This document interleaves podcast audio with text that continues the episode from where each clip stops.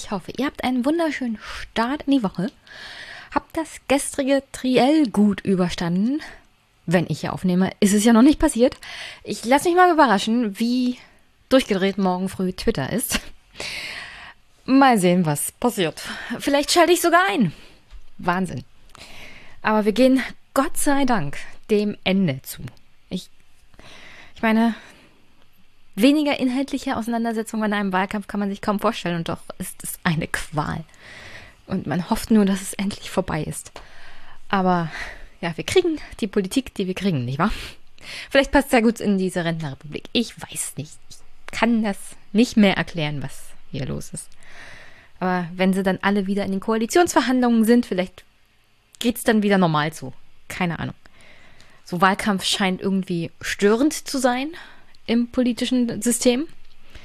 Und keiner kann das so richtig. Also ich kann ja auch nicht mal sagen, dass Politiker daran schuld sind. Medien berichten über diesen deutschen Wahlkampf wie, ich weiß nicht, wie Anfänger. Also es geht nur um, er hat gesagt, sie hat gesagt, es ist ein bisschen wie Schülerzeitung, die über Streitigkeiten von Mitschülern auf dem Schulhof berichten. Und selbst die haben manchmal bessere Qualität als das, was ich aktuell in verschiedenen Medien sehe. So, das musste jetzt mal raus. Das war so der größte Teil an Monolog, den ihr heute zu hören kriegt in, in der heutigen Folge. Denn ich habe drei super tolle Gäste. Erstmal rede ich mit Professor Dr. Elvira Rosat, die ja hoffentlich von Jung und Naiv bekannt ist, von ihrer No-Covid-Kampagne. Nochmal natürlich über Covid, die Politik dazu und was sie so erwartet im Herbst und wie auch die Impfkampagne gelaufen ist, ob sie das gut oder schlecht empfindet. Wir haben drüber geredet. Dann habe ich geredet mit Moritz Schularik über das Buch Der entzauberte Staat, was Deutschland aus der Pandemie lernen muss. Erschienen im CH Beck Verlag. Danke an den Verlag an der Stelle für das Buch. Habe ich mich super gefreut. War eine Überraschung, weil es war mal ein Buch, das ich nicht bestellt hatte, das ich nicht angefragt hatte. Und wenn mir ein Verlag ein Buch schickt, dann sage ich natürlich nicht nein.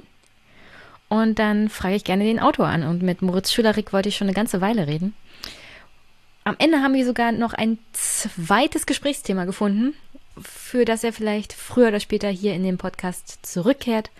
Freue mich jetzt schon drauf. Und zum Schluss heute tatsächlich mal eine Bundestagskandidatin aus Brandenburg. In dem Fall Laura Schieritz von der FDP tritt im Wahlkreis 64 an in Cottbus und Umgebung. Und da wurde es dann auch launig, weil Jenny launig wurde bezüglich ähm, solchen Dingen wie Pensionen für Beamte und ja, aber auch Vermögens- und Erbschaftssteuer. Laura tat mir dann am Ende auch ein bisschen leid, aber ja, dieses Thema ist mir halt wichtig und ich verstehe da die Haltung der FDP nicht.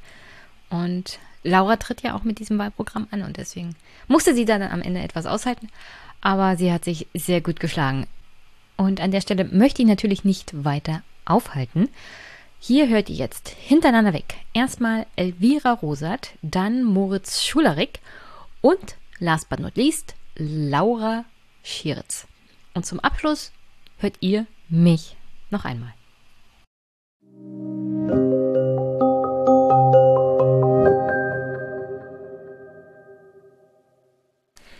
Guten Nachmittag, liebe Hörerinnen und Hörer. Es ist jedenfalls Nachmittag, wenn ich mit meiner Gästin spreche. Und das ist die Elvira.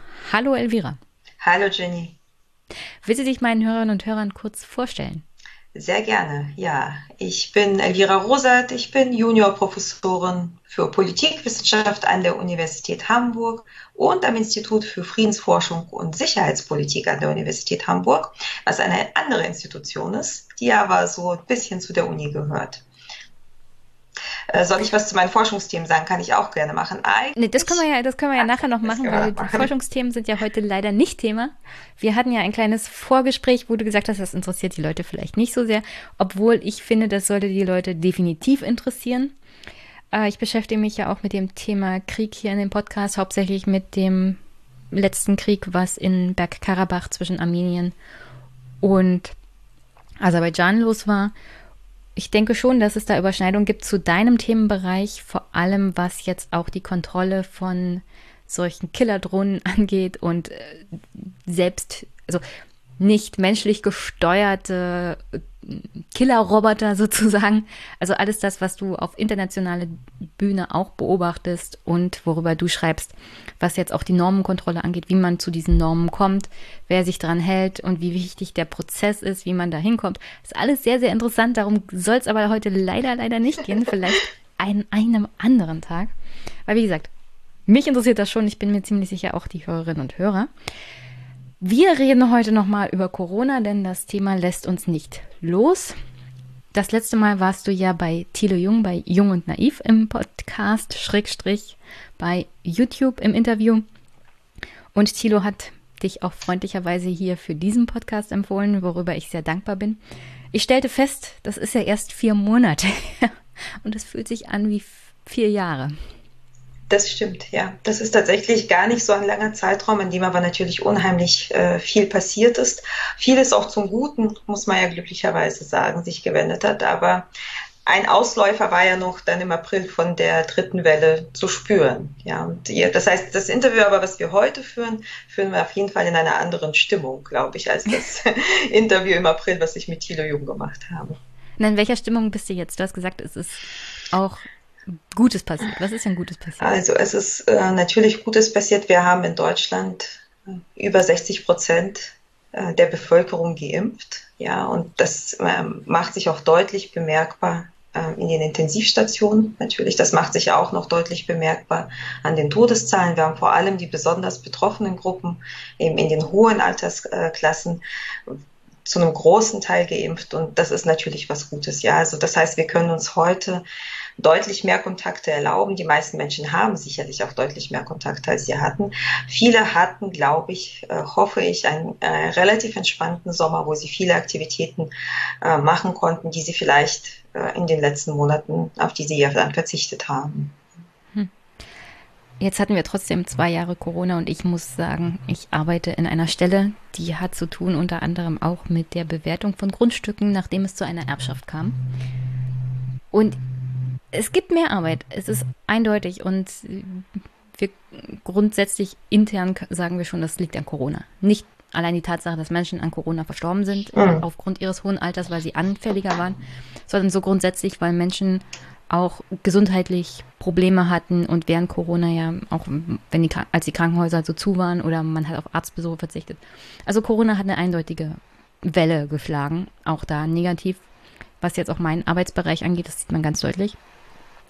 Und deswegen, Corona haben wir jetzt schon zwei Jahre. Was würdest du sagen? Was ist gut gelaufen? Was ist schlecht gelaufen bei Staat und Politik? Hm. Ich überlege gerade, es ist. Ich äh, beginne mal mit dem Guten. Also Deutschland hat ja ich, wir sind, glaube ich, noch nicht ganz bei zwei Jahren. Also so die ersten Fälle hier war, glaube ich, Ende Januar wir 2020. Wir gehen Richtung zweiter, zweiter Herbst. Genau, also der, wir werden die zwei Jahre erreichen, dann wird es sicherlich auch noch nicht rum sein, aber es ist so, glaube ich, ein Dreivierteljahr. Genau, also es hat ein bisschen gedauert, aber es gab ja dann doch eine entschlossene Reaktion äh, der Politik im März 2020. Also es gab eine klare Ansage, ähm, dass äh, man dieses Virus zumindest so weit eindämmen will, dass man das Gesundheitssystem schützen will. Ähm, es ist auch gut gelaufen, dass wir, glaube ich, technologisch einiges ausgeschöpft haben, äh, was es in den letzten Jahren gab. Also es hat sich unheimlich viel getan, was Masken angeht zum Beispiel, dass da einfach auch viel verfügbar ist, dass auch entsprechende Mandate und Empfehlungen ähm, erlassen worden sind. Wir haben mit den Schnelltests große technologische Fortschritte gemacht. Wir testen insgesamt viel mehr, immer noch zu wenig, äh, wie man dann teilweise in den Positivraten sieht, aber ich glaube, auch da hat sich so ein bisschen die Einstellung geändert. Ähm, Gesellschaftlich äh, würde ich immer noch sagen, es ist eine große Leistung, die hier vollbracht worden ist, weil ja doch äh, große, große Teile tatsächlich sehr große Einschränkungen auf sich genommen haben, teilweise auch bei für sich selbst als gering empfundenem Risiko und sich trotzdem sehr, sehr stark zurückgenommen haben, um eben diejenigen zu schützen, die besonders gefährdet sind. Also das sind auf jeden Fall Entwicklungen, äh, die ich ähm, als positiv äh, empfinde. Und auch es gab sehr viel Hilfsbereitschaft, ob das jetzt Leute zu unterstützen äh, war, die in Quarantänen gelandet sind oder sich einfach nur durch die Lockdowns hinweg irgendwie psychologische Unterstützung zu leisten.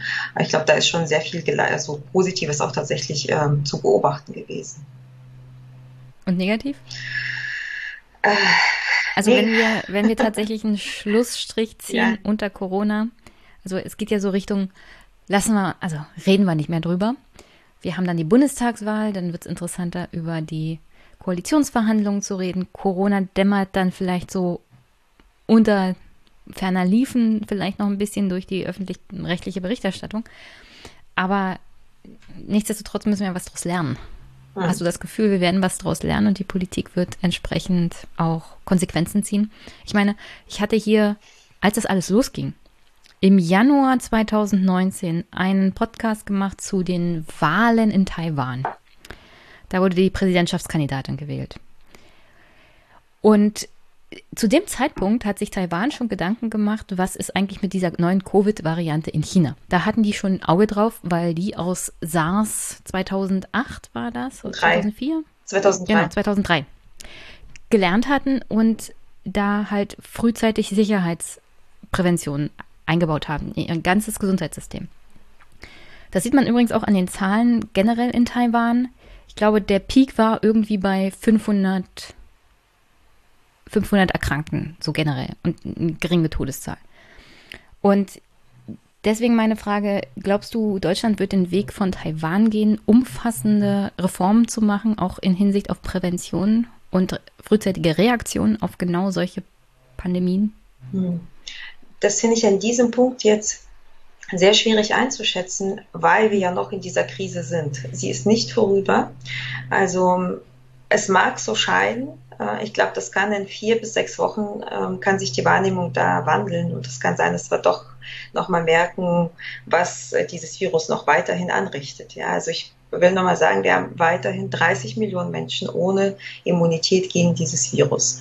Ja, das heißt, wenn man immer auf die Impfquote äh, schaut, dann vergisst man, wie viel Potenzial eigentlich hier noch ist in dem Land, tatsächlich die Menschen zu infizieren. Deswegen kann es sein, dass wir in einer schlechteren Situation sein werden, was ich natürlich nicht hoffe, weil ja immer noch langsam zwar aber weiter geimpft wird. Ähm, vielleicht nochmal, was ich mir wünsche, was man lernen würde. Ähm, ich glaube, dass die Strategie, die wir gewählt haben, das glaube ich nach wie vor, ich glaube, dass es nicht die richtige Strategie war. Ich glaube, dass es eine sehr belastende Strategie gewesen Hatten ist. wir eine Strategie? Zwischenzeitlich hatte ich Ja, also manchmal war das eher Strategie Daumen drücken, wie ich sie schon ein paar Mal etwas polemisch genannt habe. Aber es war schon zumindest der Versuch, das Gesundheitssystem vor Überlastung zu schützen. Also das war immer das zu erkennen. Das heißt, wir haben immer sehr lange gewartet mit den Reaktionen. Aber sobald ähm, tatsächlich die Intensivstationen sich füllten, füllten, füllten, wurden dann immer Maßnahmen ergriffen. Ja, sehr spät, aber das war schon, glaube ich, so, ein, äh, so eine Maßzahl, die auch so gewisse strategische Überlegungen auch einfach begleitet hat. Ja, das heißt, wir hatten keine entschiedene Strategie. Wir haben nie richtig gesagt, wir bekämpfen dieses Virus so gut wir können und so nachhaltig wir können, sondern es war immer so ein Austarieren und eigentlich äh, immer der Versuch zu schauen, wie viel Raum geben, können wir eigentlich dem Virus geben und wie können wir uns möglichst wenig einschränken und was kann sozusagen das Gesundheitssystem noch abfangen. Ja? Das habe ich immer als nicht die richtige Leitplanke gesehen, weil wir haben jetzt, ähm, wie du selbst ja gesagt hast eingangs, sind ja schon fast zwei Jahre, ja, sind ein Dreivierteljahr äh, mit unheimlichen Kosten, ja, mit Schulen, die sehr lange geschlossen waren, mit Kultureinrichtungen, äh, die schließen mussten, mit Kulturveranstaltungen, die nicht stattfinden konnten, Restaurants waren geschlossen. Sehr, sehr viele Menschen sind aus ihrem Arbeitsumfeld herausgerissen worden, dann ins Homeoffice gekommen und so weiter und so fort. Ja, das heißt, wir haben eigentlich einen Weg gewählt, der für die Gesellschaft sehr disruptiv war und dieser Weg hätte nicht sein müssen. Und ähm, ich hoffe, dass wenn die Pandemie vorbei ist, also wenn, und das können. In Deutschland ist es vielleicht nicht so lange, aber global sind es sicherlich noch Jahre. Aber ich hoffe, dass wir an einen Punkt kommen, wo wir tatsächlich nachdenken, was machen wir, wenn ein Virus kommt, das vergleichbar ist mit diesem und wollen wir tatsächlich wieder anderthalb bis zwei Jahre äh, Lockdowns riskieren und wollen wir wirklich diese Toten dann riskieren.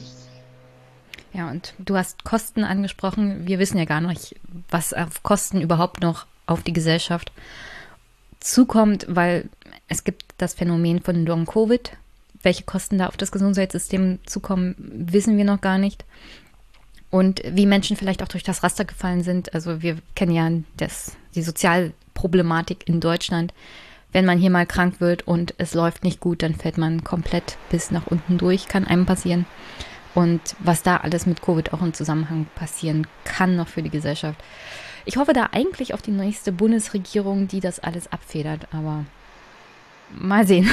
mal sehen. Da bist du ja du hast, du hast, du hast Du hast ein bisschen negativ ähm, auch auf den Herbst geguckt. Denkst du denn, Covid kommt wieder with a revenge? Ähm, also Covid ist die ganze Zeit ja noch da. Wir haben jetzt ja schon wieder sehr hohe Infektionszahlen. Zum Glück hat sich jetzt der Anstieg etwas verlangsamt. Also Eventuell gibt es jetzt doch Impfeffekte, die nicht nur individuellen Schutz bedeuten, sondern auch tatsächlich die Ausbreitung bremsen. Das kann man, wenn ich das richtig sehe, im Moment noch nicht so absehen, aber es sieht so aus, als würden die Zahlen etwas weniger steigen. Und es ist schon so, dass jetzt das Verhältnis Inzidenz und Hospitalisierung und Intensivstation sich verändert hat, einfach weil bestimmte Altersgruppen ähm, schon äh, zu großen Teilen geimpft sind. Das heißt, ähm, diejenigen, die jetzt erkranken, haben ein geringeres Risiko, dann auch ins Krankenhaus zu kommen. Das heißt, wir haben jetzt ein anderes Verhältnis, aber es ist schon so, dass diese Entwicklungen weiterhin parallel laufen. Ja? Und wenn das jetzt so weiterläuft, und wenn die Zahlen weiterhin steigen, wenn auch langsam, vielleicht steigen sie auch ab irgendeinem Punkt, wo das Wetter uns wieder stärker in die Innenräume zwingt, schneller, kann es auch wieder sein, dass das Gesundheitssystem tatsächlich in Gefahr ist, zusammenzubrechen. Auch jetzt hört man ja lokal, äh, dass jetzt schon zum Teil Operationen verschoben werden müssen, dass das Personal jetzt auch wieder stärker mobilisiert wird. Also es beginnt langsam und es beginnt noch nicht ähm, überall, sondern an bestimmten Punkten. Aber es kann eben sein, dass sich diese Entwicklung fortsetzt. Ich hoffe, dass jetzt doch noch mal so ein Impfschub kommt. Ja, also es gab ja einen Einbruch im Sommer ich habe mal auf die, auf die Zahlen geschaut.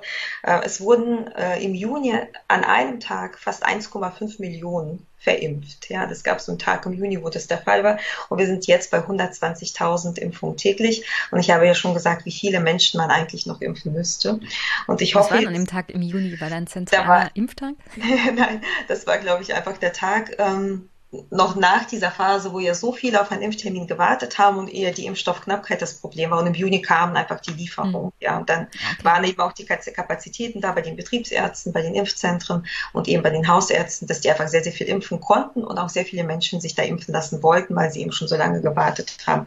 Und ich wurde selbst auch, also da in dem Zeitraum zum zweiten Mal geimpft, das heißt, war auch quasi Teil dieser großen Impfwelle. Und jetzt hoffe ich aber, dass wenn jetzt auch ähm, überall die Ferien zu Ende gehen, dass vielleicht manche Menschen, die das noch nicht vor dem Urlaub geschafft haben, sich impfen zu lassen, dass da auch noch mal was kommt. Ja. Und ähm, diese Zahlen jetzt sind jetzt zu niedrig, hat ja auch Christ, äh, Christian Drosten neulich gesagt, die Impfquote ist zu gering. Weltweit gibt es Länder, die haben schon 80 Prozent erreicht. Ich glaube, die äh, Vereinigten Arabischen Emiraten sind da deutlich, deutlich höher was die Impfquote angeht. Und ich hoffe, dass wir in die Nähe kommen. Ich denke aber auch, dass es jetzt sinnvoll wäre, nochmal mehr äh, zu investieren, um die Impfbereitschaft zu mobilisieren. Und da sehe ich zu wenig derzeit.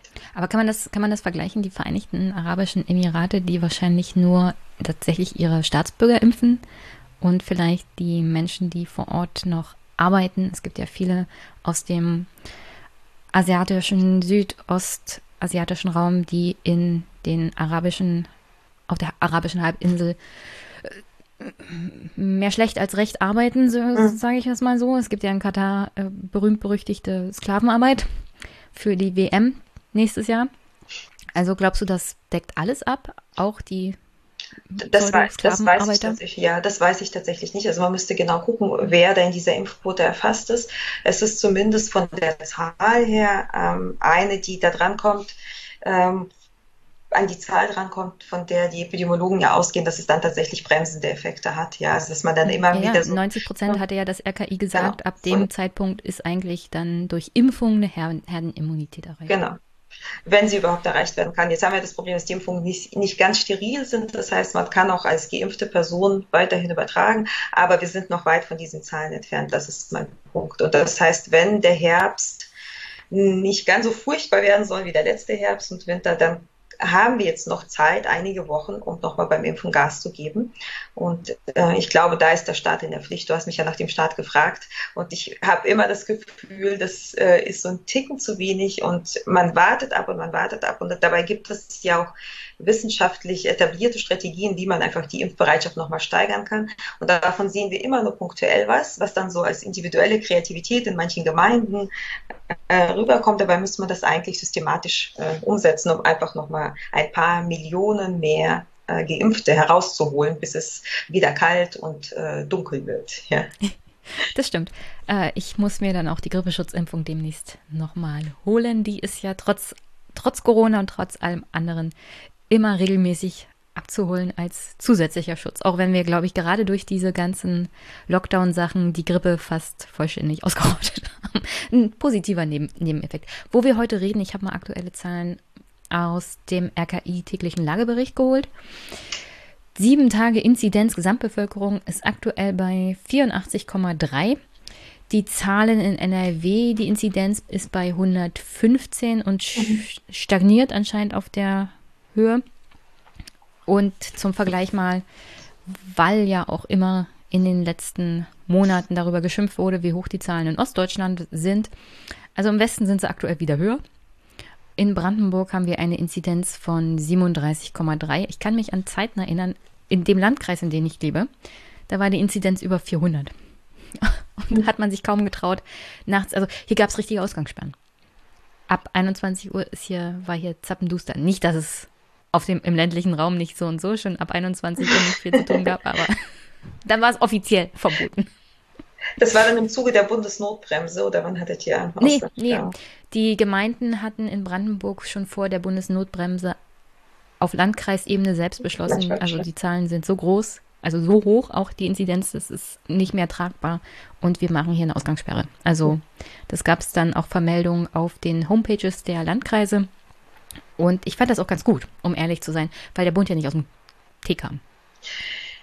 Ja. Da gibt es schon Vorteile, dass man kommunale Selbstverwaltung hat, wo die Landräte und die Bürgermeister selber entscheiden können, was mhm. gut für die Gemeinde ist und was nicht.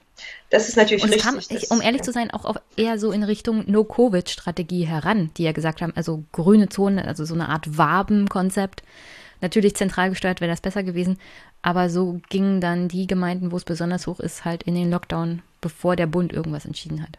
Wir wollen nur hoffen, dass wir nicht wieder an diesen Punkt kommen. Also weder an Ausgangssperren noch an einen neuen Lockdown. Ähm, und ähm, genau, die Zahlen äh, in den ostdeutschen Bundesländern oder jemals ähm, äh, die habe ich mir auch angeschaut. Das ist interessant. Die lagen auch letzten Sommer äh, längere Zeit weiter hinten. Ich weiß nicht, ob sich das zum Teil noch mit der Urlaubssaison überschneidet. Ähm, das Gute ist, dass die Inzidenz da noch niedrig ist. Das gibt äh, da auch noch mal mehr Zeit. Ja, ich habe mir auch angeschaut, wie die Impfquoten sind in den Bundesländern und das ist einfach. Ähm, ich habe sie, ich habe sie hier. Ich habe ähm, ich glaube Sachsen auch beim RKI freundlicherweise genau. bereitgestellt. Und dann hast das Helle, Bremen das Helle ist noch nicht so gut geimpft. Genau. Also Bremen und äh, jetzt kriege ich es nicht in Sachsen oder Sachsen-Anhalt liegen fand sich fast 20 Prozentpunkte auseinander. Ja, ja. und ähm, insgesamt sind, glaube ich, auf den letzten vier Plätzen jeweils ostdeutsche Bundesländer. Also es wäre ist gut, wenn da insgesamt die Situation noch stabiler ist, was die Infektion angeht. Das gibt tatsächlich noch mal Zeit aufzuholen, was Impfungen angeht. Wobei man sagen muss, Mecklenburg-Vorpommern ist ähm, zwar im unteren Drittel, aber da kommen auch noch mal einige westdeutsche Länder danach. Also das ist jetzt auch nicht so, dass man sagen kann, im gesamten Osten ist zu wenig geimpft worden, sondern auch da gibt es auch nochmal Unterschiede zwischen den Bundesländern. So sieht's aus. Ich lese mal kurz ein paar Zahlen vor, damit wir da einen Vergleich haben. Vollständig geimpft jetzt nur. Mhm. NRW ist da bei 64,2 Prozent, Berlin bei 61,3, also ganz Berlin.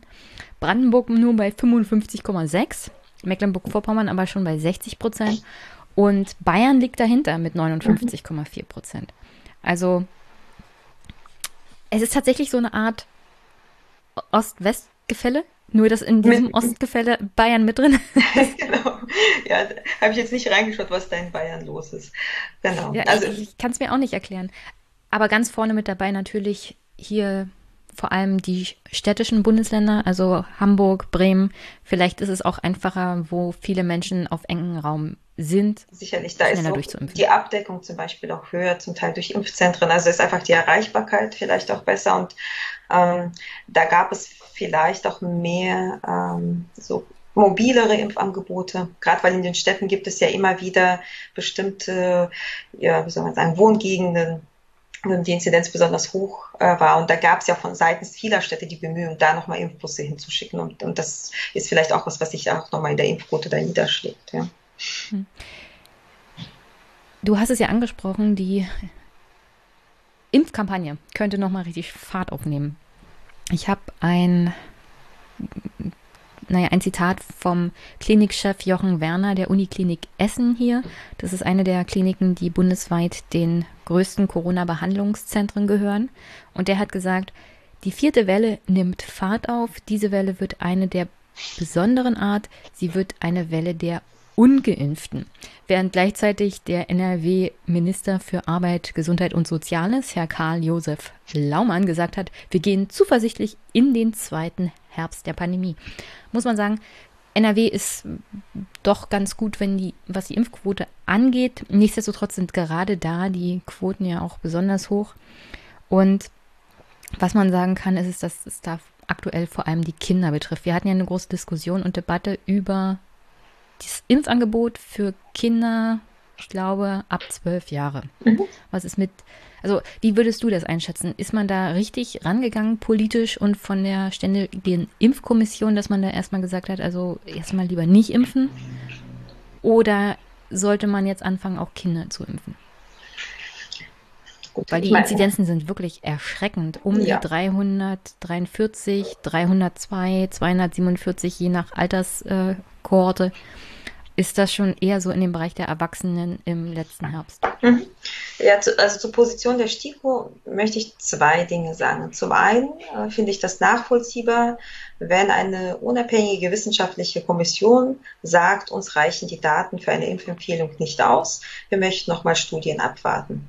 Ja, das finde ich an sich erstmal als Position völlig legitim und auch gut nachvollziehbar. Das Zweite, und das ist das, was ich finde, was unnötigerweise immer mitkam, wenn äh, STIKO-Mitglieder sich zum Teil schon, bevor sie äh, gesagt haben, dass sie nicht empfehlen, aber sich schon sehr viel geäußert haben, da gab es unterschiedliche, die haben immer gleichzeitig auch versucht, ähm, das SARS-CoV-2-Virus für Kinder als harmlos darzustellen. Und ich finde, diese zweite Konnotation, die hätte nicht sein müssen. Auch wenn man weiß, dass für Kinder ein geringeres Risiko besteht. Und das ist ja insgesamt eine sehr, sehr hohe Altersabhängigkeit bei diesem Virus. Das heißt also, Kinder sind da einfach altersbedingt tatsächlich gehören sie zu denjenigen, die weniger gefährdet sind, muss man daraus nicht die absolute Aussage machen, Kinder sind kaum gefährdet oder gar nicht gefährdet. Ja, es ist natürlich ein Virus, das auch Kinder immer wieder ins Krankenhaus bringt und das sie auch auf die Intensivstation bringt. Und es gibt auch äh, zwar keine zuverlässigen Zahlen, aber es gibt jetzt unterschiedliche Studien, die auch Low-Covid bei Kindern versuchen zu erfassen und die Zahlen liegen da ähm, im höheren einstelligen Prozentbereich, also vielleicht bei neun bis zehn Prozent, eventuell ist es auch noch höher, weil es vielleicht nicht erkannt wird. Ja? Also ich finde, es gab keine Notwendigkeit ähm, mit der Information, dass man jetzt erst einmal nicht empfehlen kann, wenn man Studien abwartet, gleichzeitig auch zu sagen, das ist aber auch ohnehin nicht so schlimm. Ja? Weil damit trifft man ja die Aussage, dass äh, unter Umständen ähm, für 10,5 Millionen Kinder, so in der Altersklasse, die nicht geimpft werden können, eine Infektion ähm, angenehmer sein könnte als die Impfung. Ja? Und das ist natürlich Unsinn und die STIKO musste sich auch korrigieren. Also letztendlich ähm, war ich zumindest, obwohl ich keine Medizinerin bin, nicht überrascht, dass die Studien irgendwann vorlagen, die gezeigt haben, es gibt ganz, ganz deutliche Vorteile von der Impfung in der Gruppe der 12- bis 17-Jährigen. Es gibt äh, äh, sehr viel weniger Hospitalisierung, es, äh, das Risiko, es war ja diese große Myokarditis-Diskussion, ja, die hast du vielleicht auch mitbekommen, diese Herzmuskelentzündung, die im, ähm, dann nach der Impfung beobachtet wo, äh, worden sind. Was hat man dann gemacht in diesen Studien? Naja, man hat geschaut, wie viele Herzmuskelentzündungen sind denn bedingt durch das Virus und Überraschung. Das Verhältnis ist natürlich so, dass man sich eindeutig für die Impfung aussprechen kann. Ja. Das heißt, äh, im Prinzip war es in Ordnung und verständlich, die Impfempfehlung erst einmal nicht auszusprechen. Ich finde, man hat es äh, unnötigerweise mit dieser Verharmlosungsdiskussion verbunden. Und letztendlich, wenn wir uns jetzt angucken, was passiert ist, wir hatten äh, jetzt mehrere Wochen, wo einfach zu viel Impfstoff da war, was nicht verimpft werden konnte. Und das hat natürlich auch mit dieser Delle der Impfbereitschaft bei den Eltern zu tun, die eben durch die Nichtempfehlung der STIKO gekommen ist. Ja, das heißt, wenn die STIKO-Empfehlung früher gekommen wäre Und ich denke, man hätte das auch schon auf Basis der Studienlage machen können, dass man das früher empfiehlt. Dann hätten jetzt bis zum Beginn des neuen Schuljahres, zumindest in der Gruppe der 12- bis 17-Jährigen, äh, deutlich mehr Kinder geimpft werden müssen. Was wir interessanterweise auch beobachtet haben, dass noch vor der STIKO-Empfehlung fast 25 Prozent, oder nee, vielleicht sind es nicht 25, sondern eher 20, aber 20 äh, Prozent der Kinder in dieser Altersklasse schon die erste Impfung bekommen haben. Das heißt, die Eltern und die Kinder haben dann irgendwann entschieden, wir lassen uns trotzdem impfen und wir lassen unsere Kinder impfen und wir warten jetzt nicht, was die STIKO hm. sagt. Ja. Geht, also, geht das einfach so? Man kann mit seinen Kindern zum Arzt gehen und sagen, ich hätte jetzt gern die Covid-Impfung, auch wenn die ständige Impfkommission das nicht befürwortet? Genau, so einfach ist es nicht. Ja, das ist tatsächlich Überzeugungsarbeit, die man dann als Elternteil oder eben als Jugendliche, Jugendlicher bei dem Kinderarzt, der Kinderärztin leisten muss, weil die sich natürlich sehr stark an der STIKO orientieren. Aber man sieht es ja an der Zahl dass immerhin doch das bei einigen gelungen ist, dass tatsächlich schon vor der STIKO-Empfehlung, das ist ja ein zugelassener Impfstoff, ja, das ist ja keine Off-Label-Impfung, das ist, das ist ja ein ähm, Impfstoff, der in der EU zugelassen war, der war auch schon in den USA zugelassen, das heißt, es gibt Ärzte, die das dann äh, so abgewogen haben, zusammen mit den Familien das gemacht haben, aber natürlich ist die Nicht-Empfehlung dann eine Hürde für viele Eltern zu impfen. Das ist auch eine Hürde für viele Kinderärzte und Kinderärztinnen zu impfen. Deswegen ist es gut, dass sie jetzt da ist. Und ich hoffe auch, dass wir da in den nächsten Wochen nochmal was sehen werden. Und die Zahlen steigen da ja aber auch. Also die Impfzahlen in dieser Altersgruppe. Ja, wäre definitiv besser gewesen, wenn es in den Ferien gewesen wäre. Dann hätten die Eltern wahrscheinlich in einem Ruck gleich mal. Also äh, interessantes Phänomen, was man beobachten konnte, auch in Ostdeutschland, dass die Frauen manchmal die Männer mit zum Impfen genommen haben. Und Mama organisiert das sozusagen für die ganze Familie. Und deswegen wäre es in den Ferien ganz gut gewesen.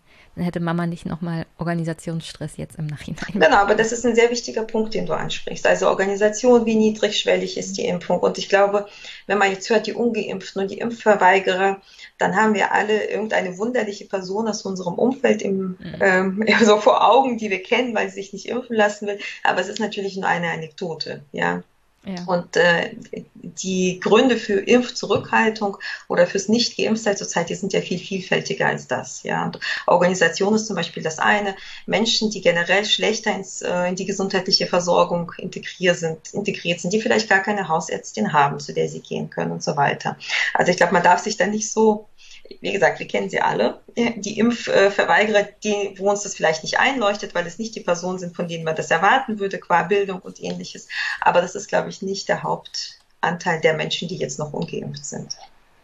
Ja, die Diskussion um die ähm, berühmt-berüchtigten Impfverweigerer habe ich so auch als unglaublich unterkomplex wahrgenommen. Ich glaube, heute erst wieder hat, oder gestern, der Ostbeauftragte der Bundesregierung Marco Wanderwitz sich über die mangelnde Impfbereitschaft der Ostdeutschen beschwert. Und wir hatten ja im Vorgespräch schon mal darüber gesprochen, dass ich es nicht nachvollziehen kann, warum ausgerechnet in Ostdeutschland die Impfquote geringer sein sollte. Also die Tatsache, dass Ostdeutsche generell was gegen Impfen haben, kann es nicht sein. Denn die Zahlen belegen, dass nicht nur bei allen anderen Impfungen Ostdeutsche weiter vorne sind, sondern die sich auch eher die Grippeschutzimpfung holen als zum Beispiel in Westdeutschland. Und das ist ja eine freiwillige Impfung.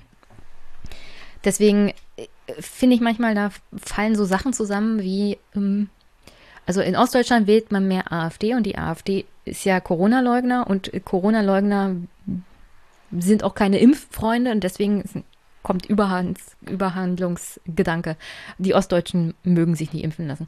Dabei ist das vielleicht alles ein bisschen komplizierter.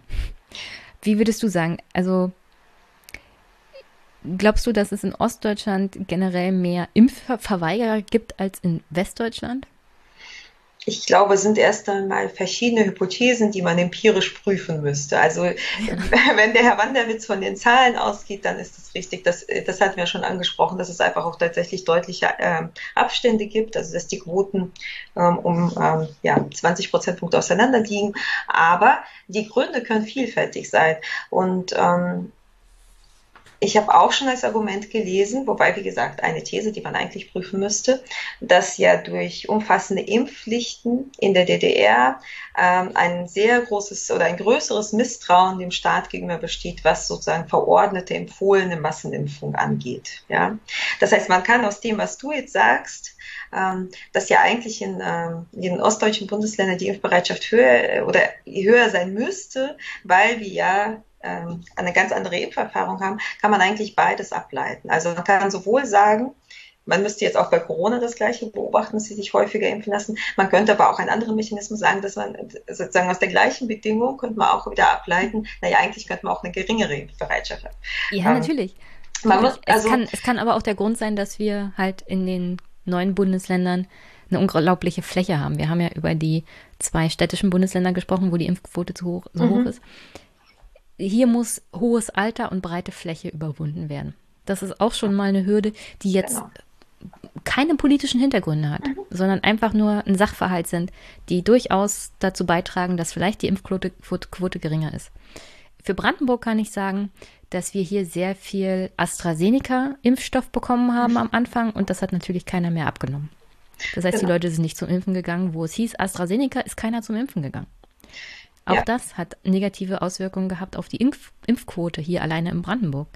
Also ja, es ist, also es ist wahrscheinlich solche Äußerungen da, halte ich immer für schwer gemeingefährlich. Ja, es ist da wahrscheinlich nicht ähm, weniger komplex als sonst. Also zum Beispiel Impfstoffwahl, ja, ist auch eigentlich ein entscheidendes Element, äh, was immer, was äh, gelegentlich genannt wird, aber eben nicht gehört wird, um die Impfbereitschaft zu steigern. Ja, also alle, die Kinder haben, werden das kennen, dass man das Zahnputzproblem dadurch schon manchmal lösen kann, dass man einfach sagt, welche Zahnbürste möchtest du heute und welche Zahnpasta möchtest du heute. Und das Gleiche funktioniert eben auch, wenn man Menschen zum Impfen motivieren äh, möchte, dass man ihm zu, zum Beispiel anbietet, sie können zwischen verschiedenen Impfstoffen wählen. Ja, und das muss jetzt nicht unbedingt ähm, AstraZeneca sein, es kann auch schon sein, dass es BioNTech oder Moderna äh, oder es ist John Johnson Johnson, was für sie den Vorteil hätte, sie machen das nur einmal und so weiter. Und jetzt, haben, jetzt haben wir ja sozusagen, die, das ging natürlich in der Zeit, in der AstraZeneca so viel verimpft worden ist, nicht, weil wir einfach nicht genug andere Impfstoffe hatten. Aber jetzt kann man damit arbeiten und kann dadurch tatsächlich versuchen, den Leuten zu sagen, na gut, wenn du nicht AZ möchtest, dann könntest du was anderes haben. Also es wäre auf jeden Fall was, was was man auch nochmal ja, einsetzen sollte als Instrument, um das leichter zu machen. Und ansonsten zu den Gründen, ich, Gründen, ich würde erst tatsächlich nochmal abwarten. Also die Impfstoffe sind jetzt noch nicht so lange da und ich glaube, dass da nochmal, vielleicht bin ich da auch einfach zu optimistisch, ich glaube, es kommt nochmal einiges ähm, rein an Menschen, die sich impfen lassen. Ich habe es auch wieder nur anekdotisch gehört, aber zum Beispiel äh, unsere Kinderärztin hat auf absehbare Zeit keine Impftermine mehr frei. Sie impft natürlich nicht so wahnsinnig viel, weil sie vor allem die Eltern ihrer Patienten impft, aber sie hat auf die, für die nächsten Wochen alles ausgebucht, weil jetzt doch Leute kommen. Ja. Und was jetzt natürlich auch kommt, wenn wir weiterhin so hohe Ansteckungszahlen haben, dann werden doch immer mehr Leute auch tatsächlich Menschen bei sich im Umfeld sehen, die sich noch anstecken. Und das kann wiederum auch die Impfbereitschaft bei ihnen erhöhen. Also sie werden einfach merken, das ist noch da. Und dass im Sommer, dass es irgendwann diesen Abfall gab der Impfbereitschaft, kann natürlich auch wieder bei der Inzidenz, mit der Inzidenz zu tun haben, weil man ja auch wieder hätte glauben können, wir sind es losgeworden. Ja, also das Virus war, hat ja äh, sehr wenig nur noch zirkuliert und dann ist es natürlich so, dass die Impfbereitschaft geringer ist, als wenn du mitten in der dritten Welle bist und irgendwie das Gefühl hast, so sehr, sehr viele stecken sich an, du fühlst dich gefährdet.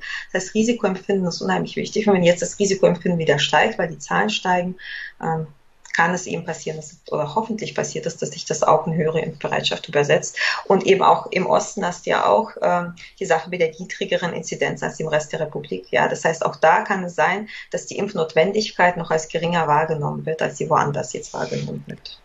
Ich denke mal, wenn die Inzidenz wieder bei 400, also hätten wir eine Impfkampagne gehabt bei einer Inzidenz von 400 in unseren also hier in Brandenburg für die verschiedenen Landkreise, dann hätten wahrscheinlich die Leute den Impfzentren die Bude eingerannt.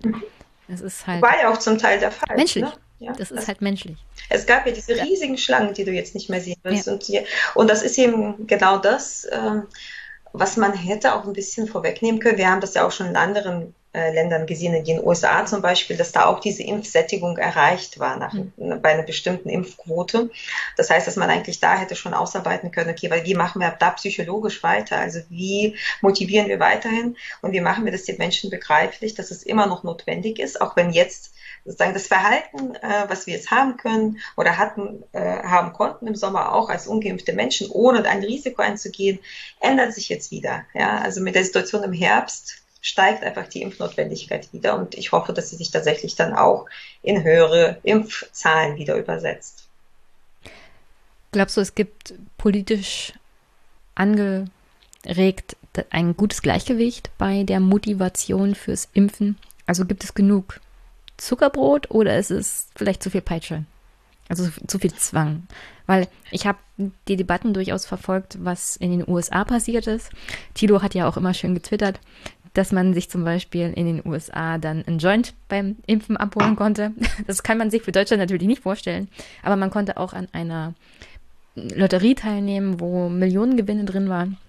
So als positiver Anreiz zum mhm. Impfen zu gehen, zusätzlich.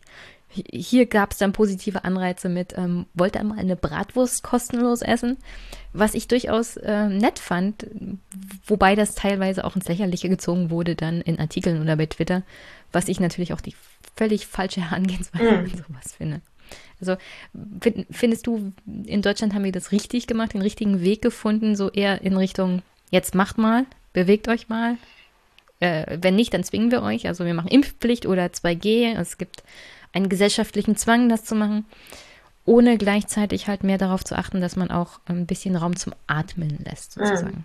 Also was wir jetzt gemacht haben und weiterhin machen, funktioniert, aber es wäre nicht mein erstes Mittel der Wahl gewesen. Also tatsächlich finde ich das, was du angesprochen hast, also Zuckerbrot ist nicht genug ausgeschöpft worden. Ja. Äh, und über die Bratwurst kann man lachen, aber es hat funktioniert und das ist letztendlich eine Maßnahme, die wissenschaftlich gedeckt ist und die man sich auch sehr gut erklären kann, weil es eben für bestimmte Menschen dadurch verschiedene Probleme gelöst worden sind durch diese Bratwurst. Ja, es gab ein Mittagessen, das war vielleicht noch mit dem Wochenendeinkauf, äh, konnte das verbunden werden. Wir hatten ja schon über diese organisatorischen Hürden gesprochen. Ja, es kann sein, dass man dadurch nur eine Fahrt Ein Gemeinschaftsgefühl nach, genau. nach fast zwei Jahren ja. Corona wurde mal wieder gemacht, weil ja. Menschen um, ein, um herumstanden ja. und sich vielleicht unterhalten haben. Und wenn man selbst eher so sehr impffreundlich eingestellt ist, dann kann man sich vielleicht das nicht vorstellen. Aber für manche kann es ja durchaus ähm, eine große Überwindung sein, so einen Eingriff zuzulassen. Ja, manche haben vielleicht Angst vor Spritzen und ähnliches. Ja, also ich, mhm. ich hätte tatsächlich. Ich, ich konnte auch nicht hingucken, als also, ich geimpft wurde. Ich kann nie hingucken. Also sobald es auch nur in der Nähe von der Spritze ist, hm, kann ich es nicht sehen. Ich habe das ja schon immer gesagt, äh, in der ganzen Pandemie wünsche ich mir so, so ein bisschen menschlicheren, bedürfnisorientierteren Umgang. Ja, und da wäre natürlich äh, nicht das Erste, was ich machen würde, ist diese Tests äh, kostenpflichtig zu machen. Das ist ja so das, was jetzt als Keule rausgeholt worden ist, dass man sozusagen eine Infektionsschutzmaßnahme gegen die andere spielt und hofft, dass weil die andere jetzt äh, Geld kostet, dass sich doch mehr Menschen impfen lassen. Das wird sicherlich so sein. Ähm, ich habe mich aber gefragt, ob man in dieser politisch aufgeladenen Stimmung, wo die gesamte Pandemiebekämpfungspolitik, wo Impfungen so hoch politisiert sind, ja, ob man da nicht hätte was machen können, was ein bisschen zugewandter ist und eben was auch in Experimenten als wirksam erprobt worden ist. Und das ist zum Beispiel tatsächlich den Leuten Geld zu bezahlen, ja. Und ähm, da gibt es vor allem ökonomische Studien, die ich jetzt gesehen habe, aber eine Impfung hat einen volkswirtschaftlichen Wert von 1500 Euro. Ja, also durch, durch das Vermeiden der Infektion, durch das Vermeiden von Folgeinfektionen. Das heißt, alle, die das getan haben, haben sozusagen was äh, richtig was für die Volkswirtschaft geleistet. Das heißt aber, dass unterhalb doch unheimlich viel Spiel ist, wie viel man Menschen davon zurückgeben kann. Und es gibt richtig, ich kann das jetzt nicht, ich bin keine Ökonomin, aber die Ökonominnen, die ich gesehen habe, Nora Zech zum Beispiel, die da Experimente gemacht haben, die haben ausgerechnet, wenn man zum Beispiel 500 Euro zahlt und auch rückwirkend für alle, die bereits geimpft worden sind, kann man locker noch die fehlenden 15 bis 20 Prozent ähm, an Geimpften erreichen, weil man den Leuten einfach Geld anbietet. Und auch da, wir hatten es mit der Bratwurst ein bisschen, es hat ja so eine soziale Komponente. Es ist für manche Leute ein Mittagessen, da darf man auch nicht drüber lachen. Und jetzt kann man sich überlegen, in welchen ähm, gesellschaftlichen Schichten die Impfquoten wahrscheinlich geringer sind und was das zum Beispiel bedeuten würde, wenn jedes Elternteil 500 äh, Euro dafür bekommt für diese Impfung. Ja? Das heißt, es wäre auch eine sozialpolitische Maßnahme. Es würde die Leute impfen und es würde das Geld dahin steuern, wo es vielleicht noch am ehesten benötigt wird. Und dass es da Mitnahmeeffekte gäbe, weil sich jetzt Leute irgendwie das erstatten lassen würden, die sich sowieso haben impfen lassen. Ja, Mai, ja. Also es ist immer noch so, dass sich das ökonomisch lohnt, weil eben jede Impfung mit diesen 1500 Euro beziffert wird. Sowas haben wir nicht gemacht. Wir haben die Bratwurst gemacht, ja auch schon ein bisschen was rausgeholt hat. Aber wenn wir jetzt eine große ähm, Kampagne gemacht hätten, wo die Impfungen bezahlt werden, könnten wir, oder machen, so, das kann man ja immer noch machen, äh, könnten wir die Zahlen nochmal auf ein anderes Niveau kriegen. Ja, das Tragische dabei ist halt immer, dass das Gegenargument ist, na, du tust ja was für die Gesellschaft, du tust es ja auch für dich selbst, das ist ja für deine Gesundheit. Warum sollte man dafür Geld ausgeben, nochmal aus staatlicher Kasse? Mhm. Ja, okay, Leute, ist schon klar. Wissen wir alle. Ist ein logisches Argument. ist in Ordnung. Es haben ja auch wir 60 sind ja alle Menschen, ja, und Menschen sind auch fehlerhaft und dann kann man sie ja auch ein bisschen hm, anfüttern. Menschen Und lassen sich aus, so aus verschiedenen Motiven impfen. und so. Ja. Genau. Und aus verschiedenen Motiven nicht impfen. Und wir sehen ja, dass sich 60 Prozent haben ohne diese Belohnung impfen lassen, eben äh, wegen ihrer eigenen Gesundheit, um andere zu schützen, um reisen zu können und so weiter. Es gibt ja unterschiedliche, ganz, ganz viele Gründe, die für eine Impfung sprechen. Aber wenn sie irgendwo nicht ziehen, dann muss man eben überlegen, wie kriegt man auch den Rest. Vielleicht nochmal um sowas, ähm, weil du auch gesagt hast, die Angst mit der Spritze, du konntest da auch nicht hinschauen, ja. Auch da, Ich, ich die sogar Blut spenden und ich kann nicht hingucken. Ja, ich hatte zum Nur wenn ich dran denke. Genau, also ob man nicht zum Beispiel auch sowas wie nicht beratende, nicht verpflichtende Impftermine macht, aber verpflichtende Beratungstermine anbietet, ja. Oder dass man stärker sagt, sie können auch jemanden mitbringen, dass man einfach versucht, so rauszufinden, was ist es denn? Dann wird man rausfinden, nein, also es sind vielleicht zehn Prozent ähm, so ganz harte Impfgegner und der Also ich habe ich hab mal Zahlen rausgesucht. ja, Vom RKI, die haben ja eine Umfrage gemacht. Erst jetzt äh, im August, Ende August kam die raus. Und die haben mal nach der Impfbereitschaft sowie Anteil mindestens einmal Geimpfter bei den 18- bis 59-Jährigen gefragt. Kam raus, dass insgesamt 93 Prozent in den Bereich, wenn sie gefragt wurden nach dem Impfen, unentschlossen, eher impfen, auf jeden Fall impfen, bereits mindestens einmal geimpft fallen. Und bei der, ist natürlich eine Umfrage. Und die haben dann gesagt, 79,2 Prozent mindestens einmal schon geimpft. Leute, die gesagt haben, auf gar keinen Fall impfen oder eher nicht, wo eher nicht ja immer noch überzeugbar ist, sind insgesamt nur 6,9 Prozent. Also ich finde, Impfskepsis ist kein großes gesellschaftliches Problem. Und wir geben diesem Problem unglaublich viel Raum in der Diskussion, wo wir Energie reinstecken, die wir genauso gut da reinstecken könnten, die Organisation des Impfens zu verbessern. Genau, genau. Also das ist ja, also da war mein größ, meine Größenordnung mit den 10 Prozent, die ich irgendwann mal aufgeschnappt habe, ähm, war sogar noch zu hoch, umso besser ist es, ja. Das heißt, man darf dann auch nicht die Mittel, die man wählt, eben diese Zwangsmittel und diese Druckmittel, auch nicht an diesen 7 Prozent ausrichten. Das ist aber mein Eindruck, dass das passiert, ja. Ja. Ne? Und Wir gehen ähm, immer von dem Negativen aus. Es wird immer in Deutschland Politik für das absolute Negative gemacht, anstatt sich problemorientiert Ja. auf die Lösung zu konzentrieren. Eine Das andere Sache will ich noch frustriert. ja, will ich noch dazu sagen, weil ich das auch sehr interessant fand. Es gab noch mal ein anderes Experiment, das hat nicht mit Geld, Geld gearbeitet, sondern das hat die Einladungsschreiben zur Impfung anders formuliert. Und dann haben sie auch ähm, eine Kontrollgruppe gehabt, die einfach sowas wie äh, sie werden dann und dann geimpft verschickt hat und eine andere hat geschrieben, ihr persönlicher Impftermin ist dann und dann. Und dass schon solche Nuancen in der Formulierung in den Kontrollgruppen ähm, ja auch wieder im höheren Prozentbereich Unterschiede in der Impfbereitschaft ähm, hervorgebracht haben. Und das wäre sozusagen eine wissenschaftsgeleitete Steigerung der Impfbereitschaft. Und was wir jetzt machen, ist die Keule. Es ist okay, es passt zu den vielen Dingen, die in der Pandemie so gelaufen sind. Aber du hast mich ja gefragt, ähm, äh, ob ich das so gemacht hätte. Also nein, ich hätte das tatsächlich erst anders versucht. Und ich glaube, es wäre auch anders effektiver gewesen. Und gerade weil das eben ja auch so emotionalisiert ist inzwischen und so politisiert, ähm, sehe ich auch tatsächlich gewisse Risiken ähm, in diesen ganzen Ausschlussplänen, die es jetzt gibt. Ungeimpfte da nicht hin, da nicht hin. Und äh, man hat, glaube ich, auch ganz oft so Vorstellungen, dass es ja dann nur um Freizeit geht und es geht dann um Kultur. Und es gibt aber natürlich gesellschaftliche Gruppen, die sowieso nicht an diesen Sachen partizipieren, die nicht in Restaurants gehen. Das heißt, die kriegt man auch nicht mit 2G geimpft. Die muss man anders angehen. Ja. Ja, die überzeugt man damit jedenfalls nicht. Die sagen, Ja. ich bin doch eh gesellschaftlich ausgeschlossen, Genau. was soll ich mich da impfen lassen? ja, ganz genau. Also Interessiert sich da sonst auch keiner für mich. Genau. Und man geht aber sozusagen immer von dem Impfgegner aus, der vor allem irgendwie äh, bisschen hedonistisch leben möchte. Und wenn man dem das unmöglich macht, dann lässt Oder er nackt sich auch im impfen. Mondlicht tanzt. Ja. Ja, also würdest du dann schon sagen, ähm, doch eh- trotz allem eher Impfpflicht? Hätte das geholfen? Also so grundsätzlich zu entscheiden am Anfang, wir machen jetzt eine Impfpflicht für alle und der Staat organisiert das. Ich glaube, das wäre tragbar gewesen, das, da hätte ich sogar mitgehen können. Dieses Hin und Her ist, glaube ich, auch ein Problem. Ich habe dazu ehrlich gesagt keine festgelegte Meinung. Ich habe mich da einfach noch nicht genau mit den Argumenten pro und contra Impfpflicht äh, befasst, was ich kenne aus Diskussionen Hm. um andere Krankheiten. Und ähm, so habe ich das zumindest verstanden von den PsychologInnen, die sich mit Impfung befassen, war, dass Impfpflicht eigentlich immer ein Versagen der Impfpolitik symbolisiert. Ja, also da, wo es eine Impfpflicht gibt, heißt es, dass das Vertrauensverhältnis schon gestört ist oder dass eben die Aufklärung nicht mehr funktioniert.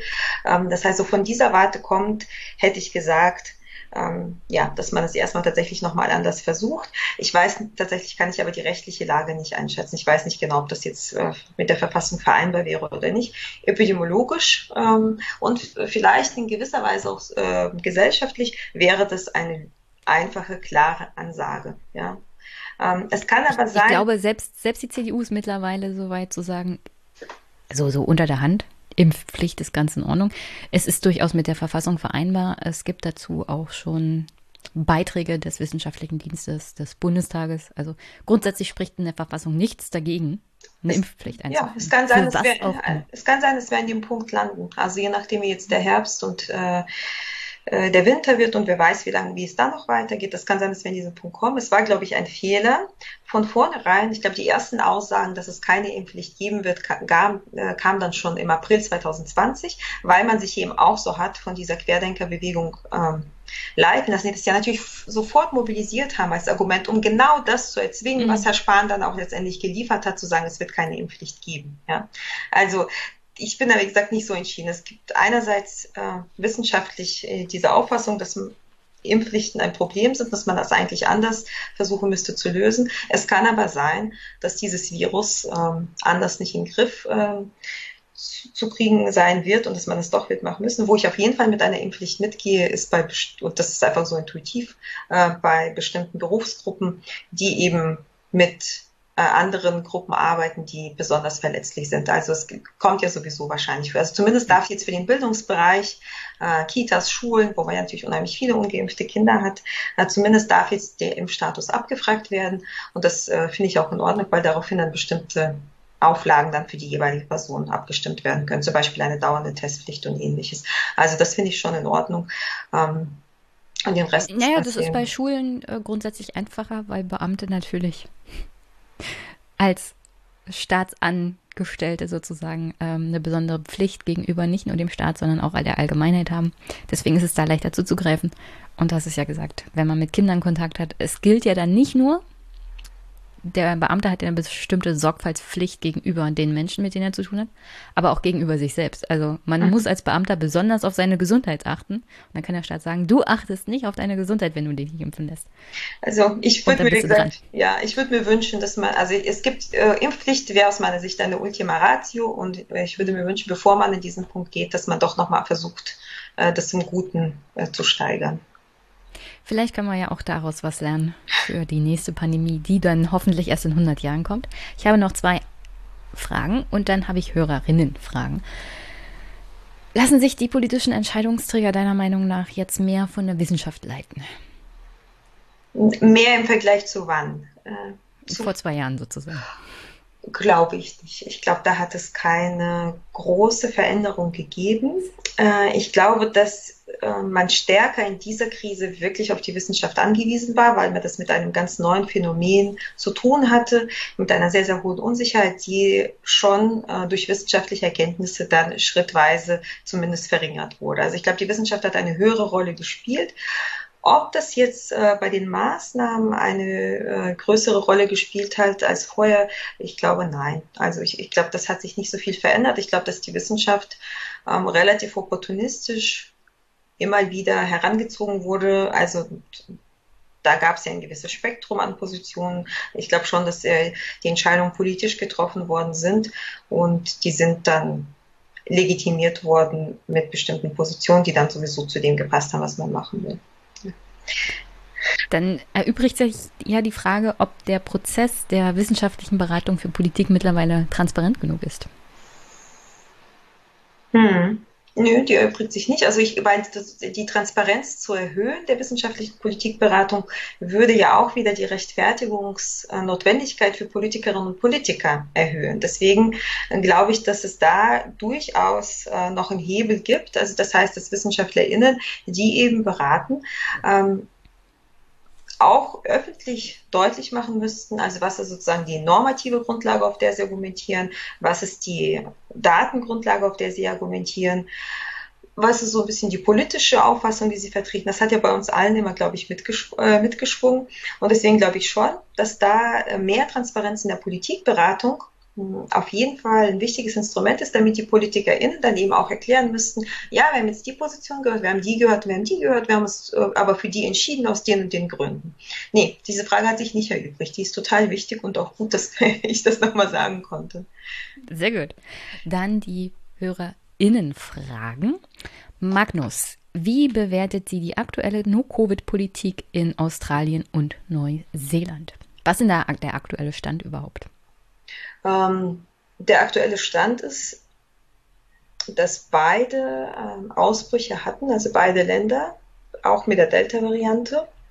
Ähm, von Neuseeland weiß ich ziemlich sicher, dass sie das No-Covid-Ziel weiterhin nicht aufgegeben haben und dass das eigentlich auch nie zur Debatte stand. Die sind so ein bisschen Opfer des äh, Präventionsparadoxons mit Blick auf die Impfung geworden. Das heißt, die haben eigentlich gedacht, vermutlich, dass die noch äh, das länger so durchhalten können in diesem geschützten Kokon, den sie haben, weil sie hatten ja ein ganz normales Leben sozusagen. Die hatten dann äh, so ganz stark die Einreise kontrolliert, aber an sich innerhalb des Landes war ja alles offen und es gab keine Ausbrüche. Und ich glaube, da haben sich so ein bisschen in Sicherheit gewähnt und haben einfach viel später, weil sie eben auch keinen Druck hatten, mit dem Impfen angefangen. Und das ist das, worauf sich da die Kritik äh, richtet, wobei sie inzwischen, glaube ich, bei den Erstimpfungen auch schon über 50 Prozent erreicht haben. Mhm. Ähm, in Australien ähm, gab es immer schon mehr Diskussionen über die No-Covid-Politik. Also das war auch von Anfang an viel äh, umstritten als jetzt in, in Neuseeland. Also die hatten ja auch, glaube ich, die zweite Welle, nach der sie sich dann dazu entschieden haben, das zu versuchen. Ähm, und das war da immer schon kontrovers und es ist klar, dass es in so einem Land da noch äh, stärker wieder aufbricht, dieser Unmut darüber. Also ich glaube, der ist da stärker als in Neuseeland, weil einfach die Linie, die politische Linie nicht so klar war. Aber insgesamt von dem, was ich mitbekomme, kann ich noch nicht erkennen, dass sie jetzt sagen, wir geben das jetzt auf. Ja, also auch da gibt es natürlich die politischen Kräfte, die da fordern.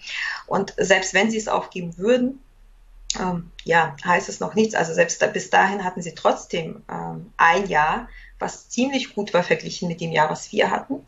Bei denen sind nicht äh, nochmal mehrere tausend Menschen gestorben. Ähm, und ähm, die haben jetzt auch natürlich äh, das immerhin zu dem Zeitpunkt durchgehalten, wo die Impfungen schon da sind und werden also was auch immer sie jetzt noch machen in der Folge, auf jeden Fall besser davon kommen, äh, als wir jetzt, was die Todeszahlen angeht, aber auch was die Freiheitseinschränkungen angeht. Also das würde ich immer äh, dazu sagen. Sie hatten immer wieder punktuelle Lockdowns, aber im Großen hatten sie offene Schulen, hatten sie offene Kitas, volle Stadien. Also sie hatten eigentlich das, was wir die ganze Zeit wollten. Und jetzt äh, sind sie quasi wieder punktuell in dem Punkt, wo das alles nicht geht, aber es wird äh, in absehbarer Zeit wieder gehen, weil sie jetzt auch noch impfen können. Wenn sie da noch schneller werden, dann werden sie definitiv deutlich günstiger durch diese Krise gekommen sein als wir.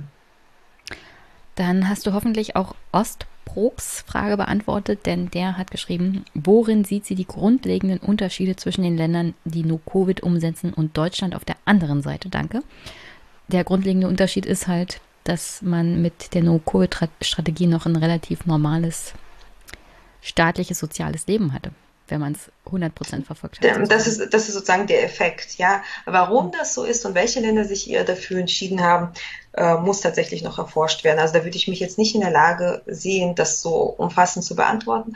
Ich würde auf jeden Fall sagen, dass zumindest in Neuseeland einfach die klare Haltung von Jacinda Ardern, die sich auch getraut hat, das durchzuziehen und von Anfang an das klar kommuniziert hat, das war zum Beispiel auch in Taiwan der Fall, äh, dass dann eine große Rolle ja, gespielt hat. Die Kommunikationspolitik in genau. Taiwan war absolut Genial. Aber auch, dass die Menschen ja dort, weil sie das eben von Anfang an so sehr stringent durchgezogen hat, sehr, sehr schnell ja wieder in einer guten Situation waren. Das mhm. heißt, sie, der Weg, den sie gewählt haben, hat verhindert, dass sich die Gesellschaft so polarisiert hat, wie es bei uns in Teilen der, äh, der Fall war jetzt in den letzten Jahren. Das heißt, dieser Unmut hat sich da gar nicht erst aufgebaut. Und äh, diese Lockdowns hat es nicht gegeben über Monate. Ich glaube, wir hatten fünf oder sechs Monate Lockdown von November oder so um den Dreh. Mhm. Ja, das hat es natürlich in Neuseeland niemals gegeben. Sie haben nach, den, nach drei Monaten ganz am Anfang relativ zügig, relativ äh, umfassend alles wieder öffnen können. Ja, also sie hat das Land tatsächlich in eine deutlich bessere Lage gebracht. Und ich glaube, so diese starke Führungsfigur mit einer klaren Haltung, die gesagt hat, wir wollen das nicht, wir wollen alles schützen, das ist so der Unterschied, den ich sehe. Aber ich würde sagen, das muss man einfach tatsächlich systematisch untersuchen.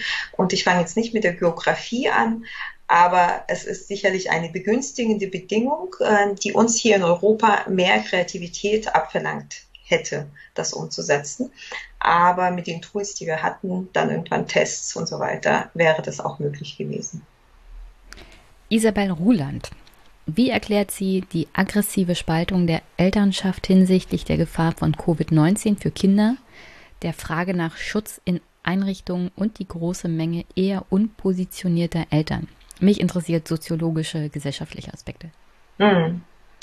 Ähm, weiß nicht, ob ich aggressiv teilen würde. Also ich, ich würde auch das Social Media aggressiv jetzt nicht in den Alltag übertragen äh, sehen. Vielleicht punktuell, aber insgesamt nicht. Aber es ist natürlich schon so, dass das Gut, um das es geht, auch erklärt, wie die betroffenen Akteure damit umgehen. Und das Gut, um das es geht, sind ja de facto unsere Kinder. Ja? Das ist ihre Gesundheit, das ist ihre Freiheit, das sind ihre Hobbys, das ist ihre Bildung, das sind ihre Freunde.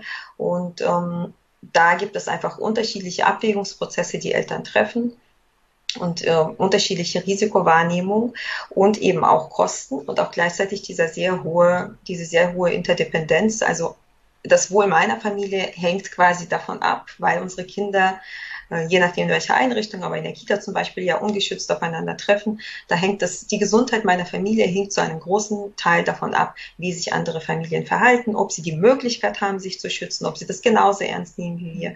Und dadurch, dass, es, dass, wir, dass wir plötzlich alle so voneinander abhängig waren und gleichzeitig aber vielleicht unterschiedliche Einschätzungen hatten, was die Gefahr durch dieses Virus angeht, auch unterschiedliche Informationsniveaus, erklärt vielleicht, warum es in der Elternschaft ähm, dann auch zu Konflikten kam.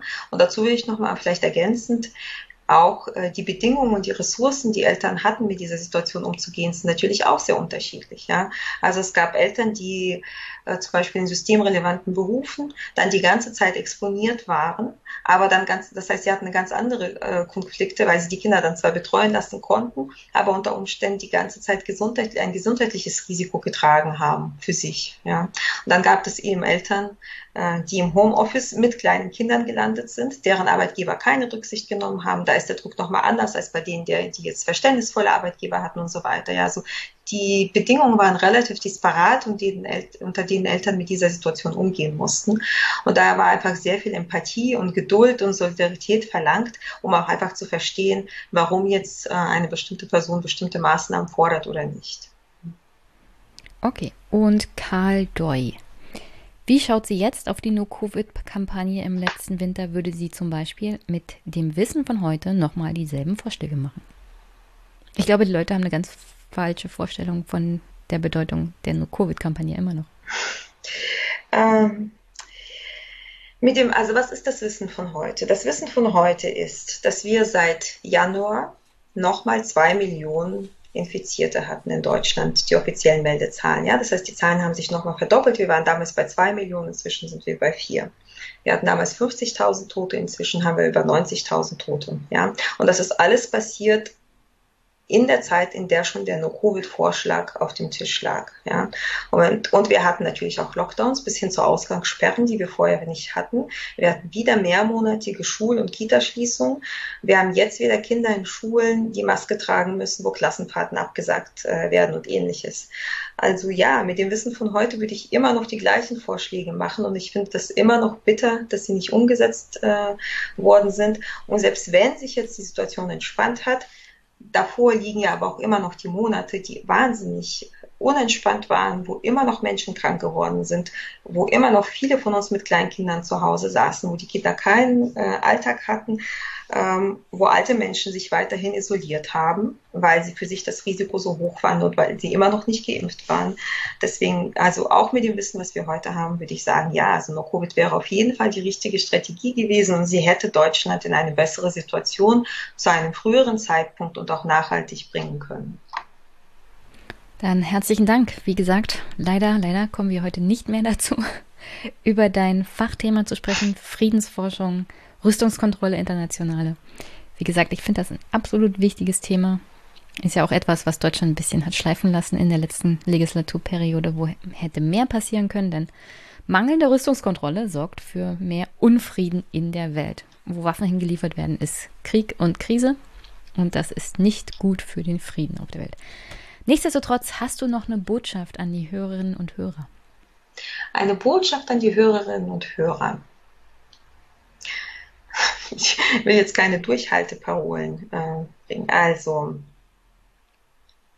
zu versuchen, ähm, immer noch weiterhin so gut wie möglich durch diese Zeit zu, äh, zu kommen, ähm, auch zu erkennen, dass man manchmal auch schon Privilegien hat, wenn man zum Beispiel in einem Freundeskreis ist, wo man sich äh, keine Sorgen machen muss, weil die meisten durchgeimpft sind, weil man sich draußen treffen kann. Also einfach zu erkennen, dass die Menge an Kontakten, die wir jetzt haben, die wir jetzt sicher haben können, ähm, viel höher ist als vorher. Das ist zumindest das, was mich tröstet. Und ähm, ich glaube, selbst wenn man jetzt mit Sorge auf den Herbst blickt, hilft es, sich bewusst zu machen, dass die Situation nicht mehr so dramatisch ist, wie sie war. Dann herzlichen Dank, Elvira. Und vielleicht sieht und hört man sich demnächst nochmal in den nächsten Jahren. Würde mich freuen, wenn du wiederkommst. Und ich drücke die Daumen, dass diese Pandemie vorbeigeht, so schnell wie möglich und dass wir daraus als Gesellschaft und als Staat auch entsprechende Konsequenzen ziehen. Herzlichen Dank für deinen Besuch im Podcast. Dankeschön, Jenny. Tschüss. tschüss.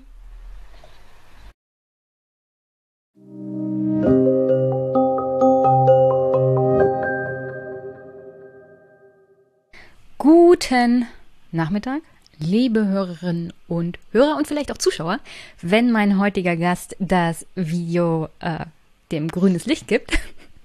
Und mein heutiger Gast ist Moritz Schulerik. Er ist ein deutscher Volkswirt. Er forscht und lehrt am Institut für Makroökonomik und Ökonometrie der Rheinischen Friedrich-Wilhelms-Universität in Bonn. In seiner Forschung beschäftigt er sich mit der monetären Makroökonomik, der internationalen Ökonomik und der Wirtschaftsgeschichte. Zudem untersucht er die Ursachen für Populismus. Meine Lieblingsstudie von dir ist übrigens The Distribution of Wealth in Germany 1895 till 2018. Ich habe es damals leider nicht geschafft, dich einzuladen, aber heute habe ich es geschafft, dich einzuladen zu deinem neuen, kurzen, prägnanten Buch. Der entzauberte Staat, herzlichen Dank an den CH Beck Verlag, wo das erschienen ist im Juli 2021. Und es ist auch nominiert für den Wirtschaftsbuchpreis 2021 des Handelsblattes. Herzlichen Glückwunsch. Und du hattest ja gerade im Vorgespräch gesagt, für so eine spontane Idee schlägt das richtig gut ein, würde ich sagen.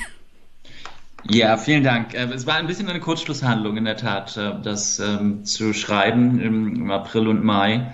Aber jetzt bin ich ganz glücklich, dass es, dass es draußen ist und dass es auch so gut äh, ankommt, ja. Und du hast es ja geschrieben, als du bei einem Forschungsaufenthalt in New York warst, habe ich festgestellt. Und ich würde sagen, dann fange ich mal an mit einem Zitat, das du im Buch hast von Carola Holzer. Masken nein, dann Masken ja, Schnelltests erst nicht, dann kann es nicht schnell genug gehen, Schulen auf, Schulen zu, dann wieder auf. Ein Impfstoff, der kurz vor der Massenverteilung aus dem Verkehr gezogen wird, weil extrem seltene Nebenwirkungen im Raum stehen dessen Verimpfung dann nach wenigen Tagen weitergeht. 35, 50, 100 Inzidenzbremse, die dann doch nicht gezogen werden. Also das Chaos, das du dann doch ein wenig ausgiebiger beschreibst, fasst sie hier ganz gut zusammen. Ähm, ich habe es mittlerweile schon ein bisschen verdrängt, das Corona-Chaos, um ehrlich zu sein. Genau, ja, haben wir alle, glaube ich. Ja. Wie war das in New York als Blick von außen auf das Heimatland? Ja, das war natürlich in New York auch ähm, am Anfang, im, im, April und Mai 2020 war das ganz schlimm. Da gab es ähm, wirklich im 24 Stunden, haben nur die Krankenwagensirenen gehört und ähm, es war auch, also die, die unglaublich hohe Todeszahlen, die waren dann auch sehr ungleich äh, über die Bevölkerung verteilt. Es waren vor allem Minderheitenhaushalte, ärmere Haushalte, die sehr stark davon betroffen waren, die halt die U-Bahn nutzen mussten, die ähm, dann auch teilweise die, die, die Krankenversorgung nicht mehr gut genug funktioniert hat in, in einigen Stadtteilen. Also das war sehr bedrückend. Und dann passierte in den USA etwas, was ähm, in Deutschland dann sehr lange gebraucht hat, nämlich die Einsicht äh, relativ früh, selbst noch äh, unter Donald Trump, der ja nun ansonsten äh, kein äh, besonders äh, vorausschauender äh, Präsident war in vielen Bereichen, ähm, dass man verstanden hat, dass der Staat ähm, ganz viel tun kann, um die Impfstoffproduktion kurzfristig ähm, zu beschleunigen. Dazu, da, sich darum zu kümmern, dass da sehr viel Impfstoff bereitstellt. Und das war eine Einsicht, die in Amerika, und das hat mich, das war auch ein zentraler Grund für dieses Buch. Das war etwas, was in Amerika überhaupt keinerlei Begründung oder Diskussion bedurfte. Äh, die Idee, dass da der Staat äh, mit dieser Operation Warp Speed in Amerika 20 Milliarden, in andere waren es wahrscheinlich noch mehr, in die Hand genommen hat, um zu sagen, hier, wir tun alles, was wir können, um die Impfstoffproduktion zu beschleunigen. Denn jede Woche, die uns das früher aus der Pandemie rausbringt, spart uns viel, viel mehr. Diese Einsicht hat in Deutschland, es hat bis März 2021 gedauert oder Februar 2021, bis man an einem ähnlichen Punkt war und es waren quälende Diskussionen und da hieß es dann, ja, wenn der Staat da irgendwie eingreift oder koordiniert oder Prämien ausschreibt, das sei ja wie in der DDR mit Planwirtschaft und also das war ein Punkt, ich dachte, das kann doch nicht wahr sein, dass wir, dass wir, ähm, ähm, ja, wenn es wirklich auch um Leben und Tod geht, dass wir nicht alles tun, was, ähm, was möglich ist und dass man da so, ich sag mal so borniert und, und, und engstirnig war äh, in einigen Berliner, ich sag mal, Parteizentralen, Ministerien etc. Ähm, Im Nachhinein ähm, finde ich, hatten, hat, hatten wir da oder hat das Buch oder hat, hatten auch diese Intervention, die einzelnen Beiträge in, mal im, im, Spiegel oder so hatten, letztlich stimmte das alles. Es ging am Ende viel schneller. Ähm, der, der Thierry Breton hat in Europa aus, glaube ich, zwölf Impfstoffproduktionsanlagen inzwischen über 50 gemacht. Ähm, wir haben diese Lipide, von denen es hieß, die können man innerhalb von zwei Jahren nie nachproduzieren. Das hat Merck in fünf Wochen gemacht. Ähm, da hätten wir viel früher viel mehr machen können. Also ich denke, letztlich waren, haben, hatten alle die recht, die gesagt haben, äh, mit, mit größerem Ressourceneinsatz, mit mehr Anreizen, vielleicht auch mit mehr Koordination durch den Staat hätten man da viel schneller ähm, erfolgreich sein können. Und jetzt haben wir immer noch das Problem, in Afrika sind drei Prozent der Leute geimpft. Ja? Und wir wir haben auch da noch nicht genug. Ähm, also das ist eines der ganz großen Versäumnisse der Pandemie für mich, dass man da nicht viel früher und viel stärker äh, durch, mit öffentlichem Geld, aber auch öffentlicher Infrastruktur geholfen hat. Ja, aber diese Borniertheit, also diese Engstirnigkeit teilweise sehe ich jetzt immer noch, wenn es auch um die deutsche Impfkampagne geht. Also mhm. natürlich gibt es Menschen, die Impfung an sich ablehnen, aber kann mich erinnern, vor einigen Wochen war das Thema, dass ein Landkreis damit geworben hat, holt euch eine kostenlose Bratwurst und mhm. lasst euch impfen. Und tatsächlich hat das zu mehr Abnahme von Impfen geführt. Und jedes Mal, wenn es darum geht, die Impfquote zu erhöhen, sagen alle, jetzt muss erstmal die Impfpflicht her und man muss erstmal die Leute sozusagen dazu gängeln, also erstmal strafen. Und mhm. mir fehlt so ein bisschen das, naja, innovative Rangehen. Belohnt sie doch erstmal. Also in den USA hat man zum Beispiel Lottoscheine verteilt mhm. an jeden, der sich hat impfen lassen, ohne erstmal mit der Keule zu kommen. Also da ist man erstmal damit rangegangen, wir versuchen alle als Staat mitzunehmen mhm. und dann kommen wir mit den Bestrafungen für die, die sich tatsächlich der Gemeinschaft verweigern. Und in mhm. Deutschland ist das immer gleich so, puh, alles müssen wir irgendwie erschlagen. Also wenn der Staat kommt, dann ist er meist unangenehm. Muss das denn so sein? Nein, muss es nicht. Ich denke, die, die, die Anreize, ähm, positiven Anreize, ja, Bratwürste, was auch immer, Lottoscheine. Ja, kann man ähm, sich drüber lustig machen. Ich fand's Finde ich gut. Nee, nee, sind alles das, alles das, was wir machen sollen. Die Frage ist nur dann, was ist, wenn wir auch mit Bratwurst und auch mit einer zweiten Bratwurst und vielleicht auch noch mit einem, mit einem, äh, mit einem ganzen Abendessen, äh, wenn wir immer noch nicht genug Leute zum Impfen bekommen, wie regeln wir dann die, das Zusammenleben von, ich sag mal, Leuten, die sich nicht impfen lassen wollen und, äh, und den Geimpften? Die einen sind eine Gefahr für, die, für den Rest der äh, Gesellschaft, die anderen nicht ähm, welche Linien zieht man da ein? Wie beschützt man die, die etwa Kinder, die jetzt noch nicht geimpft werden können? Ähm, ich denke, da muss man dann irgendwann auch wieder neu nachdenken. Mein Gefühl ist, das wird Deutschland erst nach der Bundestagswahl machen, weil keiner gerade ähm, überhaupt dieses heiße Eisen irgendwie anfassen möchte. Vielleicht komme ich darauf noch. Genau, ähm, aber äh, ich stimme, äh, ansonsten stimme ich Ihnen völlig zu, stimme ich dir völlig zu, sorry, ähm, dass die, die, ähm, das so ein bisschen Deutschland von einem, geht dann oft von einem Extrem ins andere.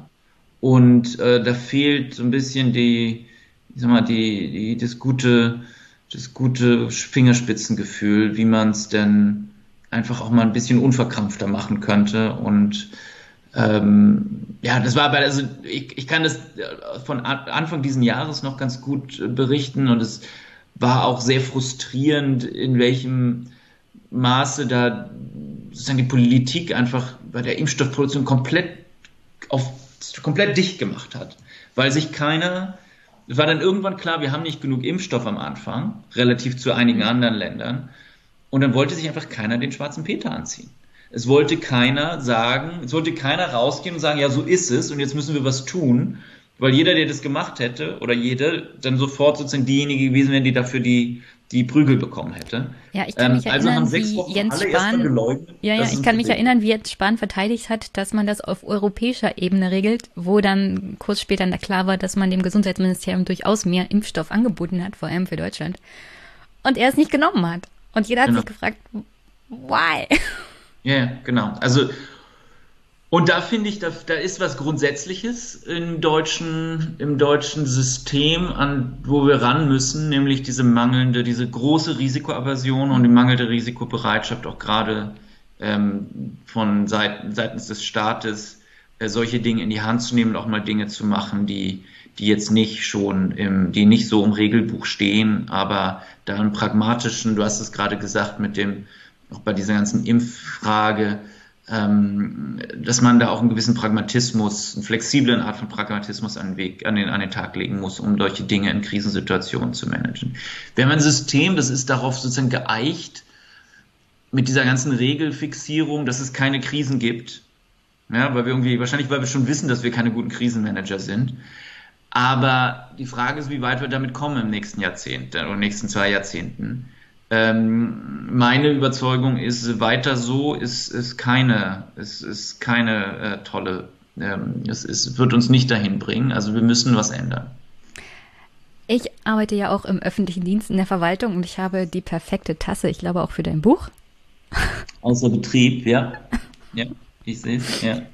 Mittlerweile habe ich so nochmal Revue passieren lassen, als ich dein Buch gelesen habe, dass wir doch echt mit einem blauen Auge davon gekommen sind, dass es nur Corona war, in Anführungsstrichen, und keine Krankheit wie zum Beispiel die spanische Grippe, wo mhm. links und rechts vor allem Kinder und junge Menschen gestorben sind und es zu einer Todeszahl zwischen 27 und 50 Millionen Menschen damals kam, innerhalb von, glaube ich, zwei Jahren.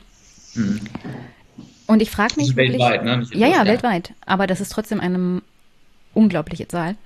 Und ich frage mich wirklich, was passiert, wenn wir mal, also so eine echte Krise haben. Also ich, selbst Corona würde ich nicht als solch eine herausfordernde Krise wie zum Beispiel die spanische Grippe bezeichnen. Ja, also stimme ich dir auch zu. Ich denke, es war schon jetzt ein großer Test. Es war eine Art Generalprobe, auch für die ganzen Sachen, die, ich meine, müssen jetzt nicht, die spanische Grippe ist eine Referenz, aber der, der Klimawandel und Klimakatastrophen, Hochwasser, Fluten, das kommt alles ähm, noch.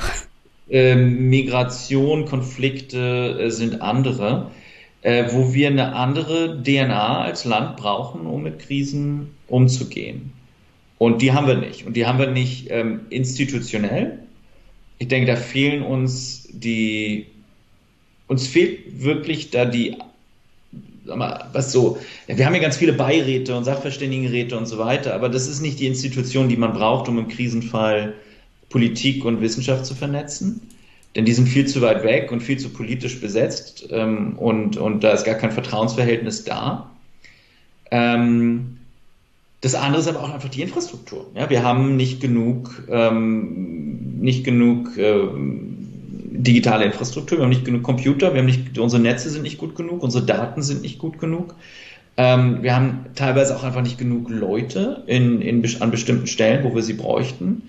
Ähm, und dann haben wir, fehlt uns das, was wir, was wir beide gerade schon gesagt haben. Und dann fehlt uns auch noch die Mentalität obendrauf, in Krisen äh, flexibel und proaktiv zu handeln. Ja, wie gesagt, wenn du aktuell in der Verwaltung arbeitest, ich bin kurz vor einem Nervenzusammenbruch, um ehrlich zu sein. Mhm. Wenn ich mir überlege, wow. schon wieder Kollegen krank, Kolleginnen und Kollegen im Urlaub, die meisten über 50 Und äh, du, du bist mental gar nicht in der Lage, spontan ja. auf irgendwas anderes zu reagieren, weil du nun damit beschäftigt bist, deine eigenen kleinen Krisen auf Arbeit irgendwie zu managen. Stimmt. Und deswegen ist die Verwaltung an sich kaum noch in der Lage zu stehen, dass sie noch funktioniert, ist eigentlich ein reines Wunder. Und dass sie nicht funktioniert, haben wir ja in der Pandemie gesehen, vor allem die Gesundheitsämter, da ist ja zappenduster gewesen. Hm. Du hast so eine schöne Analogie gebracht für diesen Lackmustest, und zwar den Kobayashi-Maru-Test. Was ist das für ein Test? Und was könnten wir von James T. Kirk lernen für Krisenbewältigung?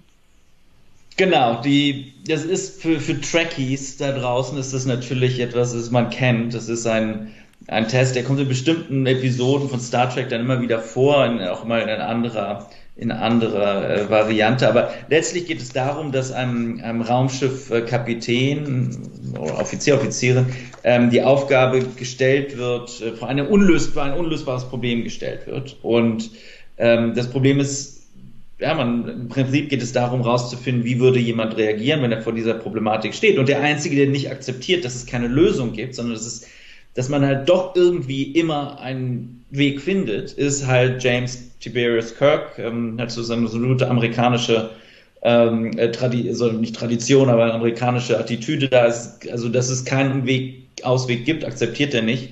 Und was er halt macht, ist, er ändert die Spielregeln. Und das sind ähm, das war eine Sache, an die ich mich dann sehr stark erinnert fühlte Anfang des Jahres, als es um die Impfstoffproduktion geht, dass wir alle wie, wie das Kaninchen vor der Schlange standen und gesagt haben, ja, wir haben jetzt nicht, jetzt müssen wir einfach, es geht nicht. Äh, statt, und das, ja, dieses geht nicht, nicht zu akzeptieren und zu sagen, es geht doch und wir finden einen neuen Weg und dann ändern wir halt die Spielregeln in dem Maße, dass, in dem, dass wir jetzt sagen, wie es etwa dann auch die Amerikaner ja gemacht haben, dass wir in großem Umfang äh, Prämien ausschreiben, dass wir ähm, bestimmten Firmen sagen, ihr macht jetzt, produziert jetzt halt diesen Impfstoff. Oder was haben wir denn für Ressourcen, wo können wir diese Lipide herkriegen, ähm, dass wir einfach nicht sozusagen Business as usual machen und, und dann sozusagen vor der unlösbaren Aufgabe stehen, sondern sagen, na gut, wenn das mit den Spielregeln, die wir haben, unlösbar ist, dann müssen wir die Spielregeln ändern. Und genau das macht halt der Körper in dieser um als einziger diesen, diesen Test ähm, wirklich mal zu lösen. Der, um ganz ehrlich zu sein, der schummelt eigentlich, der ändert nämlich die. Er hat die den Algorithmus überschrieben. Genau, der macht das. Aber sozusagen, worum es geht, ist letztlich dieses ähm, Sache, die man halt, ich denke, gerade in Deutschland doch das eine oder andere Mal antrifft, dass man äh, ein bisschen die, die Fantasie vermisst, ähm, aus dem Regel, selbstgesetzten Regelkorsett äh, auch mal auszubrechen, nämlich dann, wenn man weiß, okay, jetzt, wenn wir jetzt das so machen, wie wir uns das gedacht haben, funktioniert es einfach nicht, äh, dann müssen wir es halt anders machen. Und da fehlt uns ähm, so eine gute Dosis Pragmatismus und, und, und, und Flexibilität und dann halt auch in gewisser Weise so eine Risikobereitschaft zu sagen, na gut, wenn es so nicht geht, machen wir es mal anders. Ja, und das, da sind wir schlecht drin. Dieses selbstgesetzte Regelkonstrukt ist ja unter anderem auch die Europäische Union. Also man kann durchaus Jens Spahn verstehen, der sagt, also wir haben das in Europa so geregelt und wenn ich jetzt einen Alleingang mache, dann macht das ja jeder andere Staat auch und das mhm. ist schlecht für den europäischen Zusammenhalt und für die Solidarität innerhalb von Europa. Und dann ist mhm. das ganze Projekt gefährdet. So kam das ja rüber. Sollte man tatsächlich dann auch solche Regeln brechen, also zum Wohle des eigenen Nationalstaates? Also, ich bin da, ich bin von, von, bin schon zu sehr Europäer, um zu sagen, dass ähm, das war eine, es, es macht irgendwie Sinn, wenn die Europäer, das, die einzelnen Nationalstaaten da selber ihre Wege gehen. Ich glaube nicht, dass Europa letztlich dasjenige war, was uns im Weg gestanden hat, sondern es war eine Mentalitätfrage, die wenn ich jetzt an Frau von der Leyen denke und andere, die da äh, massiv beteiligt waren, die durchaus eine deutsche Handschrift hatte. Nämlich dieses, oh, wir dürfen auf keinen Fall auch nur einen Cent zu viel ausgeben für den Impfstoff. Wir sind stolz darauf, dass wir den am billigsten bekommen, statt dass wir stolz darauf sind, dass wir ihn so viel wie möglich, so schnell wie möglich bekommen. Ja, also da würde ich eher sagen, äh, was da bei der Impfstoffproduktion schiefgelaufen ist, das wäre wahrscheinlich mit, äh, wenn es nur Deutschland gemacht hätte, genauso schief gelaufen, vielleicht noch schiefer. Und man muss halt auf der anderen Seite auch sehen, dass die, dass die Europa die Antwort auf ganz viele andere Fragen ist, die die Pandemie aufgebracht hat. Also diese Frage, auf einmal haben wir festgestellt, wir, die ganzen Masken kommen alle aus China und die brauchten die aber erstmal selber. Ähm, und also dann ist ja die Frage, wie, wie verletzlich machen einen so lange Lieferketten, macht einen die Abhängigkeit von Produktion im Ausland. Und das wäre natürlich absoluter Wahnsinn, wenn wir jetzt sagen würden, als Deutschland und als Exportnation, ja, wir machen jetzt wieder alles zu Hause, wir schneidern jetzt wieder selber unsere, so, unsere OP-Masken. Äh, das natürlich, das wäre natürlich nicht sinnvoll und da würden wir unheimlich viel Wohlstand auch verlieren, wenn wir jetzt anfangen würden, statt irgendwie ähm, äh, was weiß ich, Roboter zu bauen, äh, Masken zu schneidern. Aber dennoch haben wir, glaube ich, gelernt, denk mal, erinnere dich mal an diese Beatmungsgeräte am Anfang. Also die waren auf einmal, waren die, die waren alle sehr knapp. Und da waren wir sehr froh, dass wir ein paar Firmen hatten, die die in Deutschland hergestellt haben.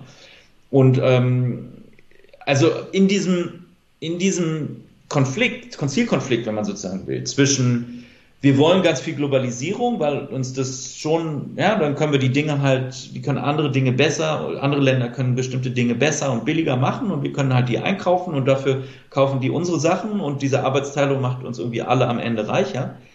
Ähm, habe halt auch gesehen, dass uns das verletzlich macht. Und das ist nicht das erste Mal in der Geschichte der Globalisierung, dass man das erkennt. Ja, das ist immer wieder, das macht Globalisierung mal so ein bisschen instabil und, und, und, und gefährdet. Das, man in bestimmten Krisensituationen dann feststellt, oh, wir sind ja auch abhängig vom Ausland. Ist nicht nur, wir kriegen jetzt irgendwie die schönen billigen Sachen aus dem Rest der Welt, sondern wenn es darauf ankommt, kommen die unter Umständen nicht mehr. Und dann haben wir die nicht mehr zu Hause. Ähm, und Wie wo zum Beispiel Toilettenpapier. Dann, bitte? Wie zum Beispiel Toilettenpapier. Ja, oder sowas, genau. Ne? Und dann, dann fragt man sich, wie kriegt man das unter einen Hut, dass man weiterhin Handel hat und dass man aber auch eine gewisse Versorgungssicherheit hat und ich würde sagen, die Antwort darauf ist Europa. Vielleicht ist es auch der Gedanke, dass man keine absolute Sicherheit auch bei der Versorgung haben kann. Wir haben ja von der Risikogesellschaft praktisch, dann hast du ja schon erwähnt, dieses Risiko muss man mit der Globalisierung auch in Kauf nehmen. Wenn mal was passiert, dass vielleicht nicht alles hundertprozentig funktioniert, aber dass es immer noch besser ist als die Alternative. Ja, würde ich auch sagen. Also ich denke, die, man kann auch sagen, dass sowas wie eine global, globalisierte Welt, dass die uns in gewisser Weise sicherer macht. Nämlich, wenn, wenn nur wir, wenn wir nur zum Beispiel nur in Deutschland das irgendein Problem haben, dann ist es ja toll, dass die Chinesen und die Amerikaner und die Brasilianer und die Inder, dass die weiter produzieren. Dann können wir es nämlich uns von denen holen. Also wir können uns ja dadurch auch so ein bisschen diversifizieren. Das Problem ist nur, wenn alle gleichzeitig das gleiche Problem haben, so wie bei Corona, dann denkt jeder an sich selbst zuerst. Ja, passiert ja zum Glück nicht so oft, nur sporadisch. wenn die Klimakrise aber kommt, haben wir wahrscheinlich ein Problem. Genau, aber aber, und das ist ja die, die große These des Buches, wenn man so will, ähm, in den nächsten 10, 20 Jahren steht mit dem Klimawandel, mit dem ökologischen Umbau so viel an, dass wir halt schon ähm, jetzt uns nicht zurücklehnen können und sagen können, naja, es ist jetzt halt nochmal gut gegangen und so weiter, sondern wir müssen schon jetzt diese, diese Lehren auch ernst nehmen und weiter so ist kein, ist keine alte, weiter so geht nicht. Ja, wir kommen gleich noch zur Bundestagswahl. Ja. Der entzauberte Staat heißt ja das Buch. Mhm. Wo kommt der Begriff her und wer hat unseren Staat entzaubert? Ah, der Begriff kommt von Max Weber aus dem, aus der, aus einer Vorlesung oder einer, einer Rede, die er äh, am Ende des Ersten Weltkriegs gehalten hat über, über ähm, Wissenschaft als Beruf. Also da hat, äh, es gibt zwei, eine ist Politik als Beruf und eine ist Wissenschaft als Beruf. Und ähm, die, die in der, in der Politik als Beruf beschreibt er halt äh, diesen, diese Tatsache, dass in der abendländischen Geschichte, das, also in der europäischen Geschichte sollte man korrekterweise sagen, ähm, die, der Einfluss von sozusagen magischen Ideen, wie die Welt funktioniert, immer mehr zurückgegangen ist. Also die Welt wurde sozusagen ihres Zaubers beraubt. Ja, da gibt es auch ein, ein, ein, schönes Gedicht von, von Schiller zu. Ähm, also die, die, letztlich die Idee, dass wir immer mehr rationalisiert haben. Ähm, und mit dieser Rationalisierung dann halt aber auch eine gewisse Desillusionierung stattgefunden hat. Also eine Art Entzauberung. Jetzt, wenn man erstmal versteht, wie so ein, keine Ahnung, wie so ein Verbrennungsmotor funktioniert, dann ist man vielleicht gar nicht mehr so, ja, das ist kein, das ist kein Hexenwerk mehr, so. Also dann hat man es irgendwie verstanden. Und dann ist es irgendwie auch so ein bisschen banal. Und also ich habe diesen Begriff der Entzauberung gewählt, weil ich das Gefühl habe, dass wir in der Tat desillusioniert wurden von einer Institution, nämlich dem Staat, in Deutschland sagt man auch Vaterstaat, der eine gewisse Aura hatte, dass er dann halt doch kompetent und handlungsstark ist und vor allem, wenn es drauf ankommt, die Dinge schon funktionieren werden. Und jetzt kam es drauf an, es ging um Leben und Tod und es war einfach nur, es war einfach nur furchtbar in Teilen. Mit Ausnahmen. Ne? Also das Gesundheitssystem würde ich immer ausnehmen und sagen, das hat gut funktioniert. Ähm, aber es gibt große Teile einfach, wo man gesagt hat, das, das, das, das muss doch jetzt klappen. Das ist doch evident wichtig, dass das jetzt klappt. Und es klappt einfach nicht. Es hat auch früher auch so gut geklappt. Du hast gerade gesagt, ähm, Vater Staat kommt auch in deinem Buch nicht so gut weg. Ich lese mal kurz vor. Vater Staat braucht ein Upgrade. Er braucht bessere Daten und eine bessere Vernetzung mit der Wissenschaft. Er braucht auch ein anderes Mindset, mehr Dynamik, den Willen zum Handeln und das Selbstvertrauen zu erkennen, dass manchmal auch unkonventionelle Lösungen zum Erfolg führen können. Mhm. Wir sind nicht gut auf das vorbereitet, was auf uns zukommt. Das ist vielleicht das größte Problem, das die Krise offenbart hat. Die Enttäuschung und der Vertrauensverlust in die staatliche Leistungsfähigkeit kommt zur Unzeit. Wie soll ein Staat, der es in einem Jahr nicht geschafft hat, Lüfter in Klassenzimmer einer Schule einzubauen, den komplexen ökologischen Umbau der gesamten Volkswirtschaft steuern und neue Konzepte für Mobilität, Wohnen und Energie begleiten und durch Investitionen fördern. Wie den richtigen Ordnungsrahmen dafür setzen, dass das Land die Chancen der Digitalisierung nutzt. Wenn in den Amtsstuben noch Faxgeräte surren. Was haben denn immer alle gegen Faxgeräte? Die funktionieren einwandfrei. Kann ich ja, aus ja, genau. eigener Erfahrung attestieren. Genau, aber. Im Gegensatz zu unserer Technik und der Digitalisierung. Genau, E-Mails sollen ja auch relativ zuverlässig funktionieren, habe ich mir sagen lassen. Ja, theoretisch. theoretisch. Wenn man mehr benutzen kann als zwei Megabyte Anhang. Ja. Genau, also ähm, ich glaube, das ist die, ich, ich sage auch gar nicht in dem Buch, das ist ja auch ein, das ist ja ein sozusagen ein, ein ho hoffentlich ganz gut lesbares, ähm, ähm, kurzes, kurze Intervention, ein, ein längerer Essay letztlich über das, was wir gelernt haben. Und ich denke, dieser, dieser Konflikt oder dieser Gegensatz, und ich sage gar nicht, dass ich da schon alle Antworten habe, aber dieser Gegensatz war für mich sehr krass, nämlich dieses Bewusstsein auf der einen Seite äh, zu sehen, wie, wie sagen wir mal, inkompetent Fahrrad ist ähm, und schwerfällig und technologisch rückständig und ähm, wirklich sich selbst im Wege stehend. Und wie, wer, wie sehr wir aber, und jetzt können wir auch mal das mit dem, mit dem Vater lassen, wie, wir, wie sehr wir Mutterstaat brauchen in den nächsten 10, 20 Jahren, um, das muss ja nicht, ja, das ist ja nicht so, dass, der, dass jetzt der Staat diesen Klima, diesen, diesen, diesen ökologischen Umbau ganz allein machen muss. Aber da kommt so viel auf uns zu und wir sind wirklich darauf angewiesen, dass wir da einen kompetenten Staat haben, der die Anreize richtig setzt, der die Märkte richtig reguliert, der die der sicherstellt, dass es die ganzen komplementären Investitionen, die wir brauchen, äh, um, was weiß ich, Elektromobilität äh, zu realisieren. Ich hatte heute einen Dachdecker da der guckte mit mir vom Dach und guck, zeigte auf die ganzen Autos da unten und sagte, naja, wie soll das denn funktionieren? Die kommen also in Zukunft alle nach Hause und wollen dann ihr Auto aufladen abends. Wie, wie Zurzeit gibt es irgendwie hier in der Gegend irgendwie drei Ladestationen im Umkreis von 500 Metern. Das ist schon Aber viel. da sind ja hunderte von Autos.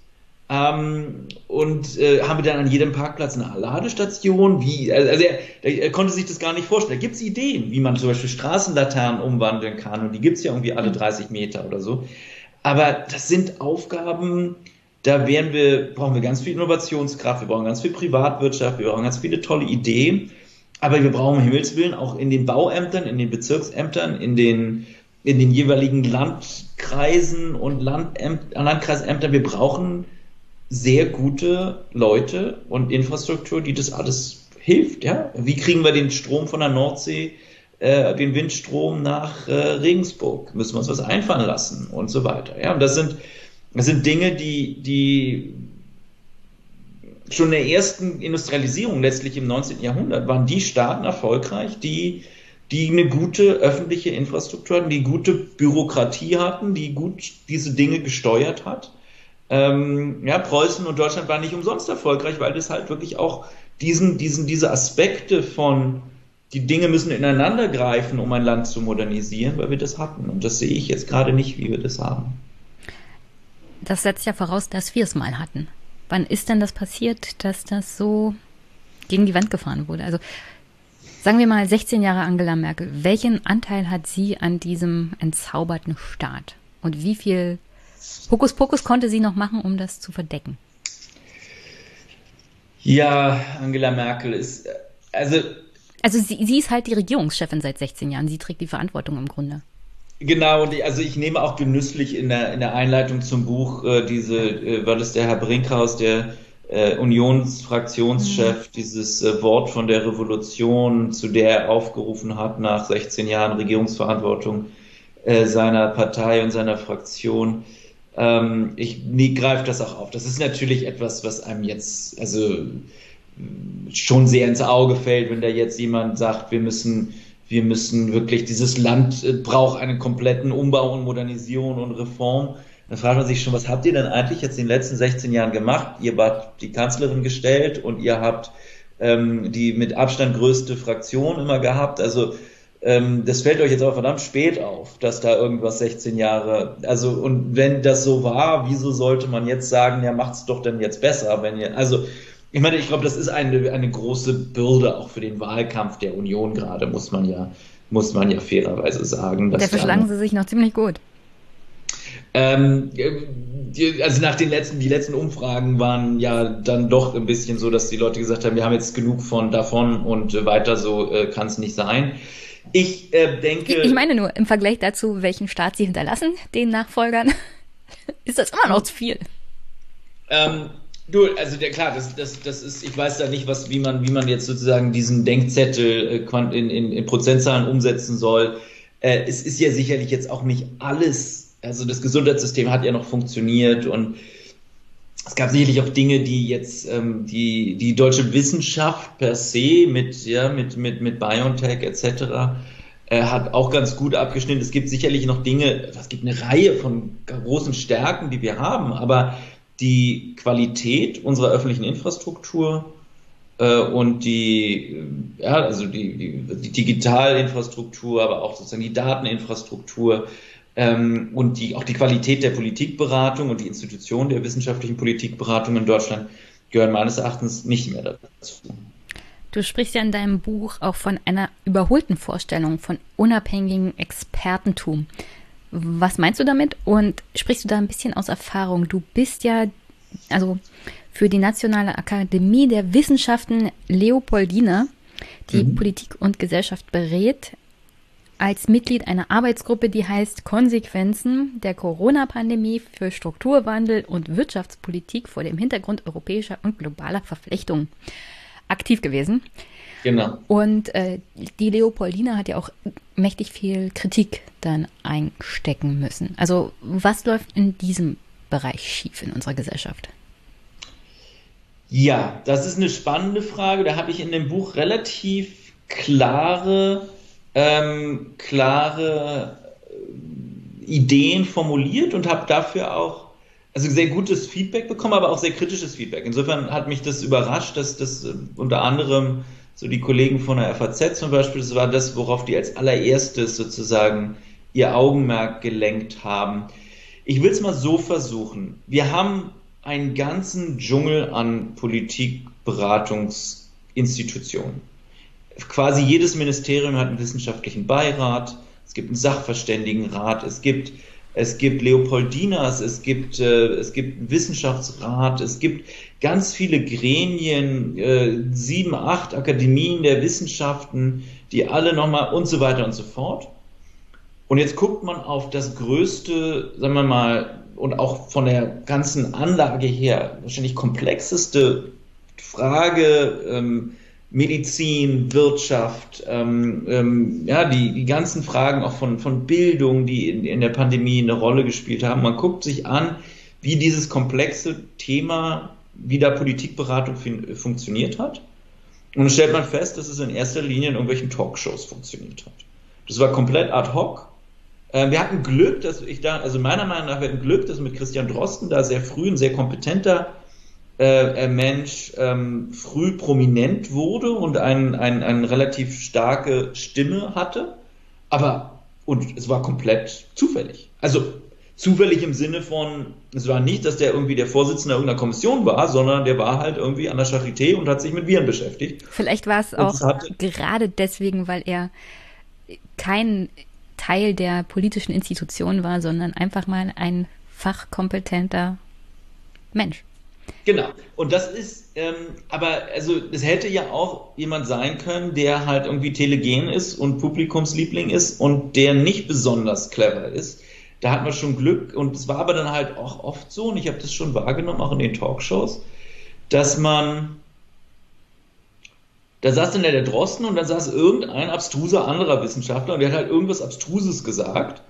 Und dann kam es immer so an, als wären die irgendwie auf einer Ebene. Und das ist so sehr schwer einfach in der Wissenschaftskommunikation, also ich stimme auch nicht mit allem überein, was mein Kollege XY sagt, aber ähm, ich kann trotzdem unterscheiden zwischen, ja, da haben wir vielleicht einen kleinen anderen Akzent in der Sache und jemanden, der oder die nun was ganz anderes denkt und wirklich sozusagen so eine minder, minder, minder Meinung in der Wissenschaft vertritt. Und da habe ich, habe ich auch gehabt, wir haben da den, den, die, die Balance nicht gut hinbekommen. Aber lass mich nochmal ganz kurz zurückkommen, was ich denn eigentlich kritisiert habe in dem Buch. Wir haben diese ganzen Gremien, wir haben diese ganzen Beiräte und Sachverständigenräte und da sitzen auch lauter schlaue Menschen. Aber die haben in der Pandemie quasi überhaupt keine Rolle gespielt. Und die haben keine Rolle gespielt, weil die, das Ideal, das hinter diesen, dieser ganzen Struktur von Politikberatung in Deutschland steht, ist eins, wo die Wissenschaft ganz weit weg ist von der Politik und aus dem Elfenbeinturm so ein bisschen runterruft und sagt, so müsstet ihr es eigentlich machen. Ja, zum Beispiel der Sachverständigenrat der funktioniert ja, das, das sozusagen das Basismodell vom Sachverständigenrat in der Volkswirtschaft oder in der Wirtschaftswissenschaft ist es, die sich einmal im Jahr in Wiesbaden treffen. In Wiesbaden wohlgemerkt, das ist so, was ist so 600 Kilometer weg von Berlin. Dann schließen die sich einen Monat, haben absolut schräg, ja, also sind wirklich sozusagen hinter verschlossenen Türen und spucken dann die Weisheit aus. Und ähm, das sind durchaus auch, auch tolle Berichte und da steht ganz viel Richtiges drin. Aber es ist halt denkbar weit weg von dem, was jetzt gerade der Olaf Scholz oder der Peter Altmaier oder wer auch immer an wirklichen ähm, Tagesfragen haben. Und das ist im, im normalen Zeiten ist das ja sogar okay. Das kann man sich ja leisten. Das ist so ein bisschen, hat das was von, hat das was von, ähm, naja, so ein bisschen so ein Aufführungscharakter. Aber äh, wenn es jetzt darauf ankommt, in so einer Pandemie, dass im Prinzip im Tagestakt um nicht zu sagen im Stundenrhythmus wichtige Entscheidungen getroffen werden, dann ist es natürlich komplett, ähm, komplett ineff ineffektiv, wenn man dann sagt, naja, wir melden uns dann im Oktober wieder. Aus Wiesbaden. Ähm, und das heißt, was wir brauchen und was ich gefordert habe, ist und, und auch was auch funktioniert hat, wir hatten ja auch ähm, so eine Art informelle Austausch, den ist ja kein Geheimnis, den gab es zwischen ähm, dem Kreis von Wirtschaftswissenschaftlern und, und dem Finanzministerium quasi auf Wochenbasis. Was wir mehr brauchen, ist eine Einbettung von Wissenschaft in, in die Ministerien, in die Politik. Wir müssen dieses, diese Distanz, ähm, die, diese Idee, dass es eine groß, größtmögliche Unabhängigkeit und Distanz von politischen Entscheidungsträgern geben muss, die müssen wir überwinden. Da muss jemand sitzen, so wie es bei die, wie Journalisten so eingebettet wurden in die Kriegsberichterstattung, so müssen wir Wissenschaftler einbetten in die Ministerien. Für zwei, drei Jahre geht man dann halt mal aus der Uni raus und arbeitet dann wirklich eng am Finanzministerium oder am Wirtschaftsministerium oder am Kanzleramt oder wo auch immer. Ähm, aber diese, diese, die Friktion, ja, diese ab, diese, diese 600 Kilometer zwischen Berlin und Wiesbaden, die äh, helfen uns nicht. Kannst du der Kritik, dass Politik unabhängig entscheiden soll, irgendwas abgewinnen, wenn wir dabei gleichzeitig halt diese Pandemie haben und natürlich Wissenschaftler notwendig sind, um beratend tätig zu sein? Also diese Diskussion war ja vor allem, ich glaube, auch im Frühjahr nochmal richtig stark, als es unter anderem auch um Schulöffnungen ging. Irgendwie haben, ich weiß nicht, ob es die Medienblase ist oder so generell die deutsche Gesellschaft, was dagegen, dass jemand anders vielleicht die entscheidenden Argumente bringt, als das Politiker selbst halt entscheiden. Verstehst du, was ich meine? Nee, ich verstehe die Frage nicht ganz. Also ich habe ich hab ein bisschen das Gefühl, dass in der deutschen Gesellschaft nicht gerne gesehen wird, dass in der Demokratie andere sich irgendwie einmischen, was die Entscheidungsfindung angeht, außer die Politiker, die gewählt wurden. Die sollen ah, am besten selber klug genug sein, ohne die Wissenschaft. Na, das ist ja schon zum, das ist ja auch okay. Ich will ja auch, letztlich haben ja nur die Politiker die, das Mandat und die Legitimation, Dinge zu entscheiden, die uns dann binden. Das kann ja nicht irgendein Wissenschaftler machen. Aber ich will, dass, wenn, wenn so eine Entscheidung getroffen wird, dass die auf der Grundlage der, also dass, dass der, dass so ein, dass so ein Peter Altmaier ähm, auch wirklich die beste Information hat und ob er sich dann am Ende immer noch falsch entscheidet, gut, da müssen wir damit leben, da müssen wir ihn halt abwählen. Aber ich will, dass der sozusagen auf tagesaktuell auf Tagesbasis die Möglichkeit hat, auf höchstem Niveau auch ähm, diesen Informationsstand zu haben, die man, den man braucht, um die besten Entscheidungen zu treffen. Und da wird natürlich immer noch was schief gehen und so weiter, aber ähm, wir haben so ein bisschen das Ideal, dass die Kompetenz ähm, in den Ministerien sitzt. Das ist dieses alte preußische Ideal. Mhm. Ja, dass wir haben halt ganz kompetent, haben wir ja auch, wir haben auch kompetente Ministerialbeamte, aber ich sage jetzt mal so ein kleines Aber, aber die haben halt ihren, die haben halt die, Wissenschaft in der Regel, wenn die in verantwortlichen Positionen sind, dann sind die seit 15, 20 Jahren in so einem Ministerium, dann sind sie irgendwann Abteilungsleiter. Und dann ist es halt 15, 20 Jahre her, dass die in der Wissenschaft waren. Und heutzutage passiert in 15, 20 Jahren in der Wissenschaft relativ viel. Ähm, und natürlich lesen die Zeitung, natürlich lesen die auch mal ein Papier, aber ich denke, es schadet überhaupt nicht, wenn wir das, in Amerika gibt es ja gute Beispiele für, zum Beispiel dieser Council of Economic Advisors in den USA. Das sind, da sucht sich jeder Präsident sozusagen von den Hochschulen, von den Unis, ähm, so ein Team an beratenden Leuten zusammen, die sitzen mit ihm im Weißen Haus. Und wenn jetzt irgendwie Biden eine Idee hat, ich will jetzt einen Infrastrukturplan machen, dann sitzen da unter anderem die drei, vier Leute dabei, die sich in diesen Fragen in der letzten Zeit wissenschaftlich mit diesen Fragen beschäftigt haben. Natürlich verkaufen die sich dann so ein bisschen an die Politik. Und das ist so das Gegenargument, was oft kommt.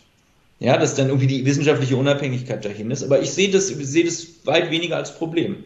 Ähm, ich denke nicht, dass es sozusagen die, gerade in der Wirtschaftswissenschaft, dass es jetzt die Wahrheit gibt, sondern es geht nur darum, dass man das, was man politisch will, so gut wie möglich auch dann realisiert. Und dafür braucht man die besten Köpfe. Na, die Wahrheit ist in der Wissenschaft so und so immer so eine Frage. Wenn man nicht genau. gerade Physik studiert, gibt es genau. nicht sehr viele ja unumstößliche Wahrheiten. So. Unklarer wird es, ja. Du hast ja in dem Buch auch beschrieben, dass es durchaus Maßnahmen von der Politik gab, die nicht ohne waren. In der ersten Phase hat vor allem der Sozialstaat sehr, sehr gut funktioniert. Ich glaube, das Einzige, was in der ganzen Pandemie noch am besten funktioniert hat. Glaubst du, der Staat hat sich hier von einer Seite gezeigt, die aus der Finanzkrise 2008 etwas gelernt hat? Also so als Hoffnungsschimmer, dass Krisen durchaus die Möglichkeit bieten, dass daraus gelernt wird. Ich würde es anders sehen, wirklich, Jenny. Ich würde es so sehen, dass wir im Prinzip im zum ganz überwiegenden Teil die Fehler, die wir in der Finanzkrise, im Krisenmanagement gemacht haben, jetzt wieder gemacht haben. Zum Beispiel? Am deutlichsten in der komplett reaktiven, sozusagen man immer gewartet, bis es nicht mehr anders ging und dann erst reagiert. Ne? Also man konnte sehen, die Inzidenzen gehen hoch ähm, und die werden, man konnte gut prognostizieren, die werden dann über irgendeinem Schwellenwert sein. Statt heute zu reagieren, wartet man erstmal nochmal zwei Wochen ab, bis sie wirklich da sind und dann macht man es. Und okay. denkt man sich so, das war doch absehbar. Also dann, ihr hättet doch jetzt so und so viel uns sparen können, wenn ihr den Mut gehabt hättet, zu dem Zeitpunkt zu sagen. Aber nein, die deutsche Politik braucht dann immer erstmal sozusagen die Bestätigung, jetzt sind die Inzidenzen wirklich über 100, jetzt dürfen wir handeln, obwohl eigentlich komplett absehbar ist, dass wenn man jetzt schon handelt, man verhindert, dass man dahin kommt und so weiter und so fort. Und das haben wir in der Eurokrise, dieses, so in diesem Mangel an proaktivem Krisenmanagement. Auch in der Eurokrise haben wir immer erst gewartet, bis es fünf nach zwölf war, in irgendwelchen Brüsseler Verhandlungsräumen. Und dann haben wir gesagt, okay, jetzt ist wirklich schon fünf nach zwölf, ist ja schon ganz schön spät und morgen machen die Finanzmärkte wieder auf. Und wenn wir uns nicht einigen, dann gibt es irgendwie den großen Kladderadatsch. Also einigen wir uns jetzt. Hätte man viel billiger. In der Regel passiert an den Finanzmärkten nämlich genau das, was äh, jetzt auch bei den Inzidenzen passiert. Man hätte vor zwei Wochen das schon machen können. Man macht es dann erst heute, aber inzwischen sind dann die Börsenkurse um 10 Prozent eingebrochen und alles, was man vor zwei Wochen hätte relativ billig machen können, macht man zwei Wochen später viel teurer, aber man macht es dennoch. Und das ist genau, genau das gleiche mit den Inzidenzen. Ja, das gleiche, was man dann zwei Wochen später macht, wenn die Inzidenzen bei über 100 waren, hätte man schon vorher machen können, als sie auf dem Weg dahin waren. Das wäre viel billiger gewesen. Und da wollte ich mal einer Sache was Positives abgewinnen. Ja. Ach so, meinst du, ja, nee, nee, das hat, nee, also das glaube ich, das ist ein, ein ganz zentrales Problem, ähm, dass wir ein sehr, dass wir uns sehr schwer damit tun, äh, proaktiv. Ähm, vorausblickend, risikobereit.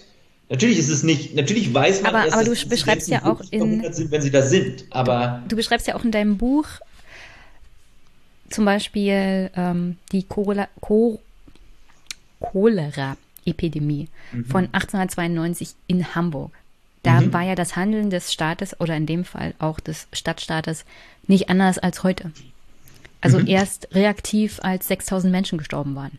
Gut, damals hat es viel damit zu tun, dass, dass es halt die Armen vor allem betroffen hat und die, die reichen Hamburger Kaufleute, die die Stadt mehr oder weniger regiert haben, halt davon nicht so betroffen waren. Ähm, aber man hat dann im Nachhinein man hat dann im Nachhinein in der Tat die öffentliche Infrastruktur ausgebaut und das ist äh, vielleicht ein Punkt, wo sich so ein bisschen dann auch die, die historischen Fäden heute dann wieder schließen. Ähm, ich denke, wir haben jetzt gesehen, in welchem Maße wir da Defizite haben. Ähm, und äh, so wie die Hamburger dann ähm, nach der Cholera-Epidemie ihre, ihr, ihr, ähm, ihr öffentliches äh, Abwassersystem und so weiter aufgebaut haben und diese, diese Brunnen und so weiter, ähm, müssen wir jetzt auch daran. So. Und ich glaube, das ist auch allen klar. Jetzt nur noch die Frage, wie wir das wirklich schaffen. Ähm, mit all den Regeln, die wir uns gesetzt haben. Ja, da kommt wieder Captain Kirk. Ähm, wie, wir haben uns jetzt so eine, wir haben in die Verfassung geschrieben, dass wir ganz viele Sachen, dass wir Investitionen nicht mehr über Schulden finanzieren dürfen. Ähm, jetzt müssen wir aber investieren und jetzt die Frage, wie wir das dann machen. Hm. Du äh, schreibst ja in deinem Buch auch, es braucht eigentlich eine Mentalitäts- Wende und Mentalitätswandel. Jetzt haben wir, jetzt muss ich auf die Bundestagswahl kommen. Ja. Wahlkampf. Ja. Wer ist in deinen Augen der Kandidat, der Vertreter einer Partei, der diesen Mentalitätswandel darstellt? Aktuell ganz vorne im Rennen ist die SPD mit Olaf, ich war mal Schäuble, Scholz. Mhm. Ähm, ich würde, ich würde ähm, jetzt sozusagen den, den, den schon denken, dass ich, dass sich ein gewisser Wandel in der Politik insgesamt stattgefunden hat. Ähm, und dass die, die, Problemanalyse ähm, doch weitgehend geteilt wird. Also ich denke, man wird jetzt kaum jemanden treffen, auch im Wahlkampf, auch nicht Herrn Laschet oder sonst wen oder Herrn Lindner, die jetzt äh, sagen würden, ähm, ja, ist doch, wir haben die weltbeste Infrastruktur in Deutschland, das ist alles perfekt und ähm, äh, im Gegenteil, ja, man, es ist dann oft sozusagen, ähm, die einen, wenn die einen von Digitalisierung reden, dann sagen sie ähm, ähm, nur noch nicht ganz so, wie das denn bezahlt werden soll. Das kostet ja auch Geld und, und wie wir diese ganzen Kabel bauen. Und was mir wichtig ist, dass dazu einfach auch eine Analyse gehört, äh, wie wir überhaupt dahin gekommen sind. Warum stehen wir jetzt im Jahr 2021 da? Äh, mit, ähm, mit äh, Millionen von Verspätungsminuten bei der Bahn, wenn wir eigentlich auf einen ökologischen Umbau der Marktwirtschaft setzen wollen und die Leute vom Auto wegkriegen wollen. Ja, wie kriege ich denn jemand vom Auto weg, wenn im Prinzip das Einzige, worauf ich mich verlassen kann, bei der, zumindest im Fernverkehr, ist, dass es irgendwie verspätet sein wird. Ähm, und äh, oder wir, wir, wir, wir wollen, dass ähm, dass wir reden davon, die einen reden davon, dass nun die, die Wirtschaft die Chancen der Digitalisierung nutzen will. Ja, aber wie denn, wenn jetzt die letzte Meile immer noch dem Kupferkabel gehört? Also wie kommen wir denn von A nach B? Und ich denke, letztlich sind diese, ist dieses, dieses, ein weiter so kann es nicht geben und es braucht ein Modernisierungsjahrzehnt und auch ein anderes, ich sag mal so anderes Mindset, eine andere Mentalität. Ähm, das scheint mir ich sag mal, nicht in allen, aber doch in einer ganzen Reihe von äh, Parteien gerade glaubwürdig vertreten zu sein und auch angekommen zu sein als Botschaft. Hm. ich glaube, das Grundproblem ist unter anderem auch diese Mentalität des Sparens. Also hast mhm. du das Gefühl, dass das in der Gesellschaft schon völlig raus ist, diese Idee der schwarzen Null und der schwarzen Kassen, also nicht, nicht mhm. negativ schwarzen Kassen, sondern dass sozusagen alle Kommunen auch eine Null am Ende des Fiskaljahres haben müssen? Ich glaube, wir haben einen ganz großen Denkfehler gemacht bei dieser schwarzen Null. Und dieser Denkfehler besteht darin, dass genau die gleiche Annahme, die hinter der Idee der schwarzen Null und der Schuldenbremse steht, die sind jetzt nicht genau das gleiche, es ist klar. Ne? Schuldenbremse erlaubt ein bisschen Defizit. Aber äh, wir können die ja mal so für, für praktischen Gründen sind die jetzt nicht so weit auseinander. Ähm, genau die gleiche Denk, das genau das gleiche Denkmuster, das hinter der, hinter der Idee der Schuldenbremse steht. Was ist das? Das ist die Idee, dass Politiker ähm, Anreize haben, heute zu viel Geld auszugeben für äh, Dinge, die nur denen zugutekommen, die, die heute leben und sich nicht um die Zukunft scheren. Also wir geben dann ganz viel für Rentenerhöhung heute aus und da muss die neue, die nächste Generation das bezahlen. Das ist jetzt sozusagen die Idee der Schuldenbremse. Ähm, kurzfristig, kurzfristig orientierte Politiker. Hm. Genau die gleiche, genau die gleichen Politiker, wenn es dann eine Schuldenbremse gibt, was werden die machen? Die werden immer noch diejenigen, die heute leben, weil die heute wählen, äh, bevorteilen und werden denen Rentenerhöhung geben und werden dafür was machen? Na, sie werden die Sachen zusammenkürzen, die der nächsten Generation dienen. Und was ist es? Investitionen. Und das ist genau das, was wir gesehen haben, dass die Investitionen im letzten Jahrzehnt zurückgefahren wurden und die Dinge, die jetzt sozusagen heute wirksame Ausgaben sind, einen immer größeren Anteil an den Staatsausgaben gehabt haben. Also man muss jetzt gar nicht sozusagen diese ganze Denkweise der Schuldenbremse ablehnen und sagen, ach, das ist ja gar nicht so schlimm. Politiker sind ja ganz, sind ja auch gute Menschen, sind sie teilweise auch und machen auch Dinge, die jetzt nicht nicht nur kurzfristig und eigensinnig sind. Aber genau das gleiche Denkmodell führt, wenn man eine Schuldenbremse hat und Politiker immer noch kurzfristig sind, führt es dazu, dass wir zu wenig investieren. Und das haben wir gesehen. Das heißt, wir müssen da irgendwie ran. Hm. Und ähm, da gibt es verschiedene Vorschläge. Ich denke, das einfachste und, und konsensfähigste und ähm, jetzt ohne, wir haben auch keine Zeit zu verlieren. Ja, wir können jetzt nicht ein Jahrzehnt diskutieren, was denn nach der Schuldenbremse kommt, sondern wir müssen anfangen. Und würde ich sagen, ist man, man findet halt zurück zu einer gewissen Art von Investitionsregel, goldener Regel, dass Investitionen aus der Neuverschuldung ausgenommen sind. Warum? Na, weil sie halt in der Zukunft, in der Zukunft zu mehr Wachstum führen und weil sie ähm, den Kuchen größer machen und dann gibt es in der Zukunft auch mehr und sie werden halt auch künftigen Generationen zugutekommen. Die neue Rheinbrücke bei Leverkusen ist halt nicht, wird halt hoffentlich auch wieder ein paar, ein paar Jahrzehnte halten. Und dann kann man das auch strecken über die Zeit und das macht sehr viel Sinn. So, und dann ist jetzt alles andere ist ein Detail. Lasst uns erstmal den, die sozusagen verankern, dass das eine gute Idee ist. Und dann können wir uns genau überlegen, wie wir es dann hinkriegen, dass wir wirklich Brücken bauen und nicht Dinge mit dem Geld machen, die sinnlos sind. Ich wäre ja total dafür, dass wir von dieser Idee des Staatsfonds wegkommen, dass alle Kommunen irgendwelche Fördergelder aus zigtausend Töpfen abfragen müssen und die Kommunen, die finanziell und personell nicht in der Lage sind, gucken dann meistens in die Röhre. So kommen wir nämlich auch nicht vom Fleck. Aber du hast jetzt eigentlich meine nächste Frage schon beantwortet, nämlich wenn jetzt der nächste Bundeskanzler auf dich zukommen würde und sagen würde, Herr Schülerik, jetzt sagen Sie mal, was soll ich als erstes tun? Womit fangen wir jetzt an in dieser diesem Jahrzehnt des Wandels der Modernisierung. Also deine Empfehlung wäre, die Schuldenbremse so zu gestalten, dass man Investitionen machen kann, die der nächsten Generation und den Generationen, die da folgen werden, auch noch was bringt. Na, ich glaube, die Prioritäten sind relativ klar. Ne? Wir müssen, wir müssen ähm, beim Klimawandel, bei dem ökologischen Umbau der Marktwirtschaft wirklich Meilen machen. Wir müssen Kilometer zurücklegen ähm, äh, und das muss schnell gehen. Und ähm, alles, was wir, äh, alles, was wir heute realisieren können, können wir auch finanzieren. Das ist, also, das ist sozusagen eine ökonomische Binsenweisheit. Ja, wenn wir es schaffen, heute ähm, diese ganzen neuen Stromnetze zu bauen, ökologische Mobilität, neue Wohnkonzepte, wenn wir das, wenn wir das machen können, können wir es auch finanzieren. Und ähm, da müssen wir Meter machen. Ähm, und Ähm, gleichzeitig äh, ist es ähm, ähm, auch wichtig ähm, und ganz entscheidend für die politische Nachhaltigkeit und soziale Nachhaltigkeit dieses Prozesses, dass wir halt äh, gucken, wer ist wie, ähm, wer ist wie von diesen Dingen betroffen.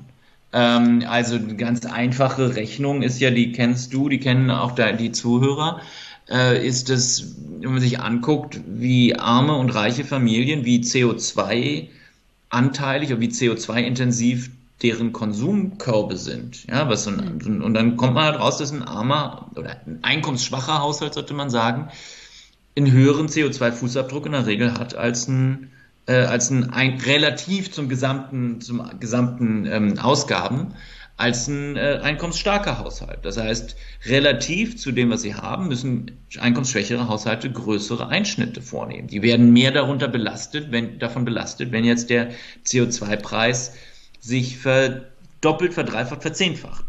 Da müssen wir Wege finden, wie wir das auch sozial äh, nachhaltig gestalten. Nicht nur aus Gerechtigkeitsgründen, aber auch, aber auch aus, um, um, den, um den, die politische Unterstützung für diesen Prozess ähm, zu bewahren. Welche Gefahr besteht, wenn man zum Gemütlichen weiter so übergeht?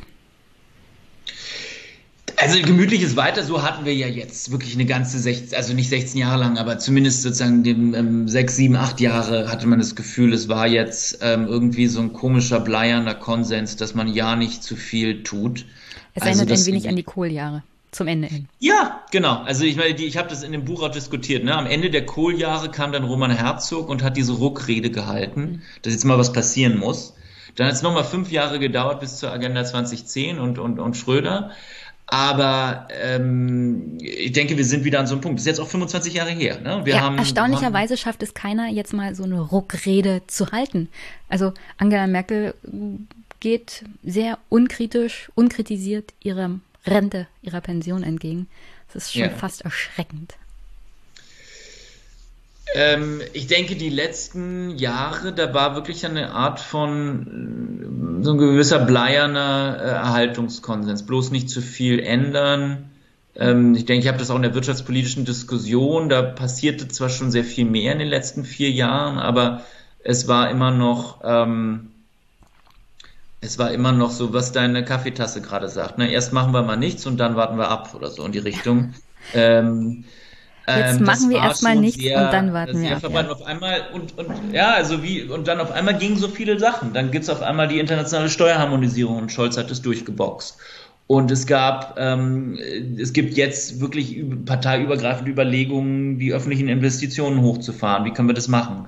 Aber es gibt so viele andere Dinge, Wohnungsbau, warum haben wir nicht mehr gemacht? Ja, also so viele Dinge, wo, äh, wo die Probleme ganz offenkundig waren, aber irgendwo die, ähm, also ich denke, wir haben beide eine Idee, wo, wo man vor allem gucken muss, auch in der großen Koalition, warum so wenig passiert ist, aber wo es relativ, wo der Stillstand einfach sehr, wo die Beharrungskraft auch sehr stark war.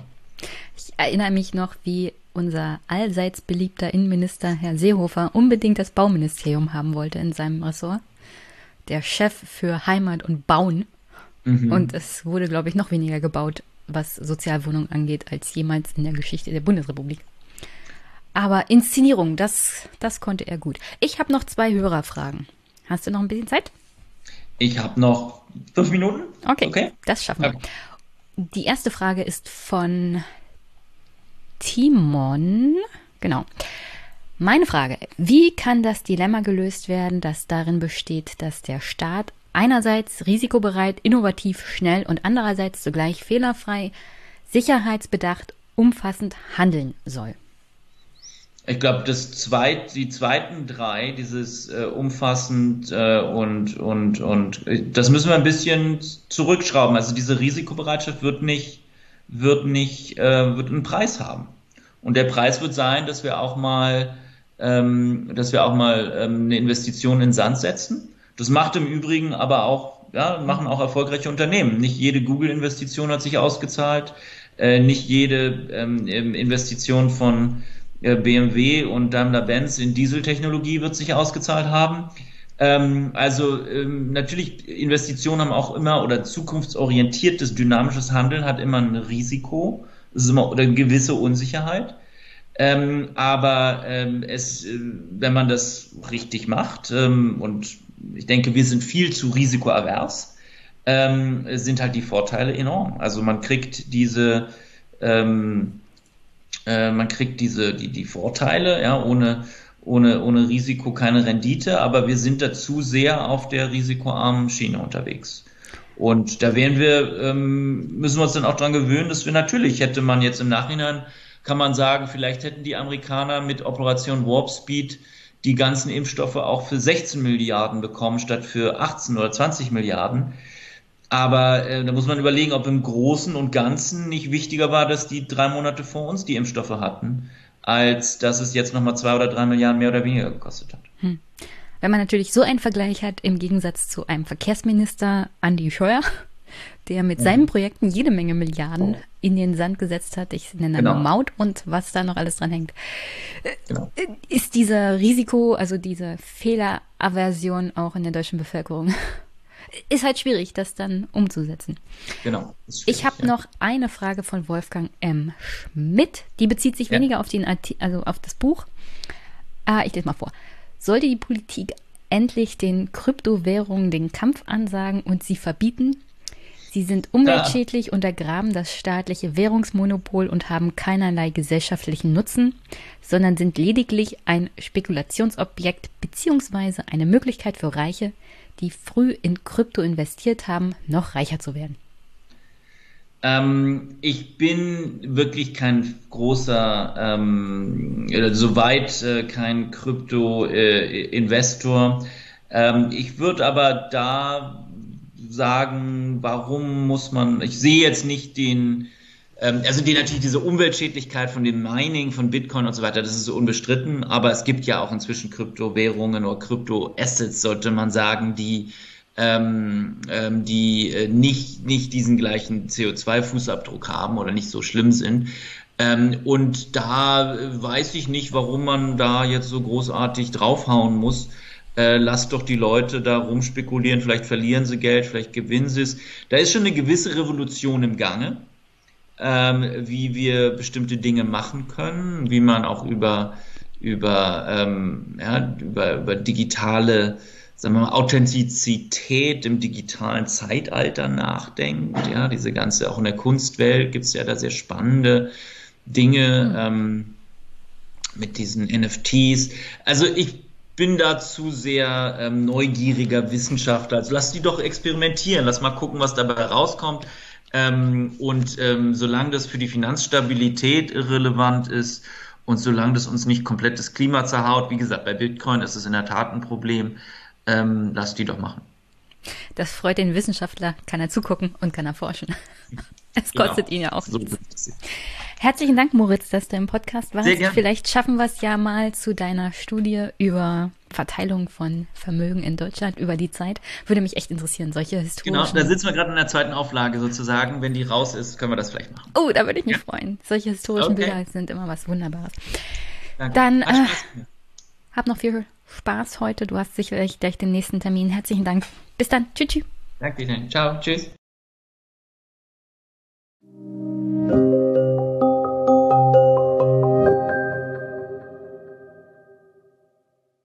Guten Morgen, liebe Hörerinnen und Hörer. Und diesmal ist es wirklich morgen, wenn ich mit meiner Gästin spreche.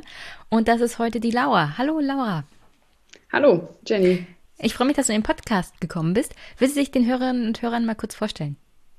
Ja, sehr gerne. Mein Name ist Laura Schieritz. Ich kandidiere dieses Jahr für die Freien Demokraten bei der Bundestagswahl äh, im Wahlkreis 64 als Direktkandidat. Das ist Cottbus und Spree-Neiße in Brandenburg und auch auf Landeslistenplatz 3 äh, der FDP Brandenburg. Und ähm, genau, bin eigentlich von Haus aus Lehrerin, habe letztes Jahr mein Lehramtsstudium abgeschlossen, bin dann durch Corona bedingt so ein bisschen ähm, erstmal im Bundestag gelandet und ähm, arbeite dort jetzt seit gut einem Jahr als wissenschaftliche Mitarbeiterin und Pressesprecherin für einen Bundestagsabgeordneten und promoviere seit letztem Jahr auch nebenberuflich im Bereich der politischen Bildung. Du bist ja eigentlich schon ein alter Hase, aber gerade mal 23. Also mit 16 schon in die FDP eingetreten. Genau. Und ich, ja. Das ist ja schon deine zweite Kandidatur für den Bundestag. Warum die FDP? Ja, also du hast ja gesagt, ich habe auf meinen 16. Geburtstag sogar hingefiebert, weil das das Mindestalter für die FDP ist und mir war vorher nicht bewusst, dass es auch Jugendorganisationen gibt, wo man schon äh, junger Mitglied werden kann. Und deswegen habe ich auf meinen 16. Geburtstag gewartet und auch gleich dann den Mitgliedsantrag abgeschickt, weil also jetzt in der Rückschau kann ich gar nicht so genau sagen, was mich, äh, was mich da so motiviert hat. Also es gab jetzt nicht ein politisches äh, Erlebnis oder irgendwas, was mich jetzt politisiert hätte, sondern es war eher so ein schleichender Prozess. Ich habe ähm, ja Politik in den Medien verfolgt, fand das super spannend. Auch Politikunterricht war mein Lieblings, eins meiner Lieblingsfächer. Habe da auch immer viel mitdiskutiert. Und ähm, genau, dann auch war für mich irgendwann klar, okay, wenn du eine Demokratie hast, du die Möglichkeit, nicht nur irgendwie alle vier Jahre wählen zu gehen, sondern du kannst auch selbst kandidieren. Und theoretisch kann in unserem Land jeder Bundeskanzlerin werden. Und ähm, da wäre es ja eigentlich Quatsch, diese Chance nicht zu nutzen, wenn du dich für Politik interessierst.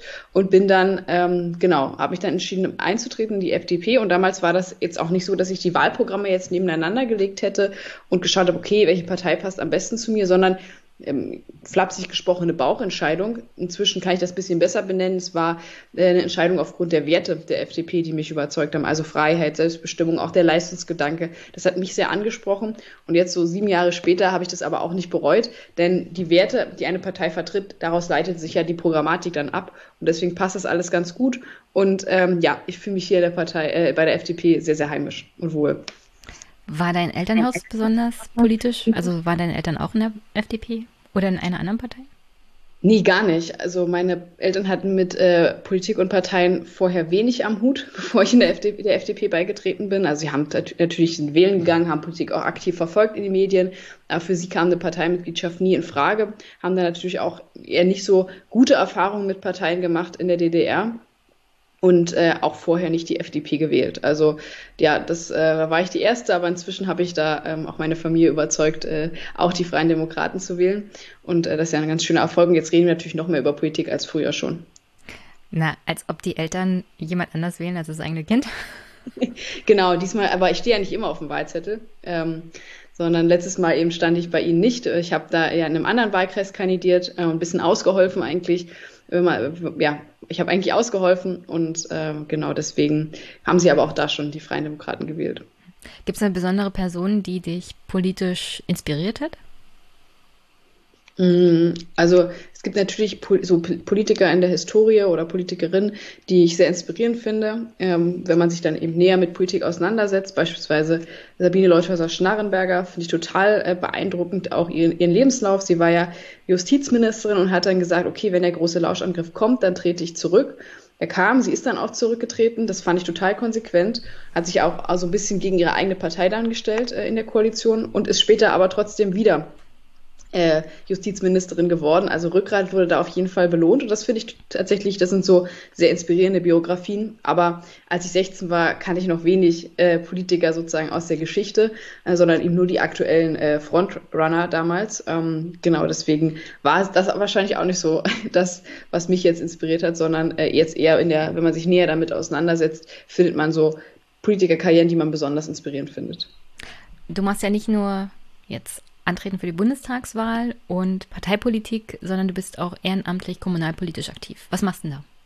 Genau, ich bin seit 2019 sachkundige Einwohnerin bei uns im Kreistag hier in Spree-Neiße und äh, bin da im Bildungsausschuss. Also da kann jede Fraktion äh, Einwohner benennen, die ja äh, dann mit äh, Rederecht haben in den Ausschüssen, nicht mitstimmen dürfen, aber eben berat als sachkundige Einwohner eben ähm, ja ihre Meinung mit beitragen können. Und das ist super spannend, um erstmal einen Einblick in die Kommunalpolitik zu, zu bekommen, ja, und auch tatsächlich Dinge auch mit zu verändern. Denn die Stimme am Ende ist ja nicht nur das Entscheidende, auch die Diskussion vorher. Das ist ja die primäre Aufgabe der Ausschüsse. Bei der Kommunalwahl wolltest du nicht antreten oder durftest du nicht antreten? Oder was war das Problem? Das war ein bisschen ungünstig. Ich habe in Dresden ja studiert und war äh, bei der Kommunalwahl tatsächlich noch in Dresden gemeldet und wollte mich natürlich in meiner Heimat, wenn dann, engagieren aber war durch Studium eben noch mhm. dort gebunden, deswegen konnte ich noch nicht kandidieren, bin dann erst nach der Kommunalwahl wieder zurückgezogen und äh, deswegen seitdem kann ich auch sachkundige Einwohnerin sein, weil das ist auch ähm, genau gebunden an, an den Wohnsitz. Wahlkampf 2021. Wie würdest du das beschreiben als Kandidatin? Ja, also wir sind ja jetzt, wenn wir diesen Podcast ausnehmen, zwei Wochen vor der Bundestagswahl. Und es ist vor allem anstrengend. Also wenn ich jetzt sozusagen das mit einem Gefühl, was ich gerade empfinde, äh, beschreiben soll, dann ist es anstrengend, weil praktisch die ganze, also ganze Freizeit für Wahlkampf und Politik drauf geht. Das ist im normalen Engagement nicht so. Ähm, ich habe aber, wie gesagt, äh, jetzt auch noch meinen mein Vollzeitjob nebenbei. Der ist zwar, den kann ich zwar zum Glück recht flexibel handhaben, aber das ist das schlaucht schon, wenn man halt äh, irgendwie acht Stunden arbeitet und danach und davor oder zwischen irgendwie noch äh, Wahlkampf reinschiebt. Ähm, aber es ist auch total spannend, weil dieses Jahr irgendwie alles drin ist. Wir bekommen auf jeden Fall einen neuen Bundeskanzler. Das war ja jetzt auch 16 äh, Jahre äh, nicht so, beziehungsweise jetzt ähm, die letzten drei Wahlkämpfe ähm, war eigentlich ziemlich klar, dass Angela Merkel weiterhin Bundeskanzlerin bleibt. Und jetzt ist alles offen. Und das macht es natürlich super spannend, aber auch eben äh, ja ein bisschen zum Nervenkrimi für mich selbst. Ähm, es gibt jetzt so unterschiedliche Umfragen, ja, und bei einigen war das dritte Mandat für Brandenburg schon drin, ähm, beziehungsweise würde dann ziehen und bei anderen halt nicht. Und deswegen ist für mich jetzt wirklich total spannend äh, am Wahlabend, beziehungsweise wahrscheinlich eher in der späten Wahlnacht könnte, ist, da steht dann für mich erst definitiv fest, ob es vielleicht sogar reicht dieses Jahr. Damit habe ich bisher eigentlich nicht gerechnet, aber wie gesagt, auch für mich persönlich ist alles offen. Und mit welcher Koalition wir dann die nächsten, den nächsten Bundeskanzler wählen, das ist ja auch noch offen. Darüber sprechen wir bestimmt noch. Das dritte Mandat ist dir wichtig, weil du Listenplatz 3 bist, da? Habe ich das richtig im Kopf? Ich habe genau, ich habe ja gesagt, ich kandidiere auch auf der Landesliste. Das ist ja, also das Direktmandat zu gewinnen wird schwierig. Ja, also FDP in Brandenburg ist eher unwahrscheinlich. Genau, also wir haben es nicht, also in Brandenburg ganz besonders, aber überall, glaube ich, wird es für uns schwierig. Vielleicht schafft es Christian Lindner dieses Jahr, aber auch das äh, ist nicht sicher und deswegen ähm, muss ich da gar nicht eitel sein. Das ist nicht so schlimm, wenn das nicht klappt. Ähm, genau, für mich ist die, äh, die Zweitstimme sozusagen dann auch die relevantere und da bin ich auf Landesliste Platz drei. Aktuell haben wir aus Brandenburg zwei FDP-Abgeordnete im Parlament und ähm, genau, je nach Konstellation, wie viel Überhang Ausgleichsmandate produziert werden, äh, könnte es auch für mich reichen, vielleicht aber auch nicht. Ähm, das ist alles noch ein bisschen offen. Wie viel Prozent müsste denn die FDP in Brandenburg bekommen, damit du reinkommst? Weißt du das ungefähr? Ja, also es kommt so ein bisschen, wie gesagt, auf die Gesamtlage an. Also wenn die Union schwach ist bei den Zweitstimmen, dann produziert sie relativ viele ähm, Überhang- und Ausgleichsmandate. Und äh, das würde sozusagen dann mir zugutekommen, aber man kann so sagen, ab 9 Prozent in Brandenburg könnte das, äh, könnte das klappen, aber es kommt auch auf die Gesamtkonstellation auf Bundesebene an. Und äh, ja, also ich habe mal so, es gibt ja auch Prognosen für die Wahlkreise, da stehen wir bei den Zweitstimmen bei 9 Prozent. Also es sieht hier sehr gut aus, aber das muss man dann halt auch im gesamten Land holen. Also 9 Prozent in Brandenburg für die FDP ist ja schon. Uh. Aber jetzt gab es tatsächlich vor, vor ein paar Wochen eine äh, Umfrage von Infratest, DIMAP und äh, für Brandenburg und da wurden wir auch mit 9 Prozent zur Bundestagswahl ausgewiesen. Also ich, das, ich bin gespannt. Also ich auch ich habe mich gestern mit jemandem unterhalten. Wir haben über ein Buch gesprochen und sind dann zur Bundestagswahl gekommen. Und dann haben, haben wir so gesagt, wir wissen eigentlich gar nichts aktuell über die deutsche politische Landschaft. Es ist alles so chaotisch. Also 9% für die FDP in Brandenburg, warum nicht? Als Bürgerin Laura Schieritz, wie siehst du den Wahlkampf 2021?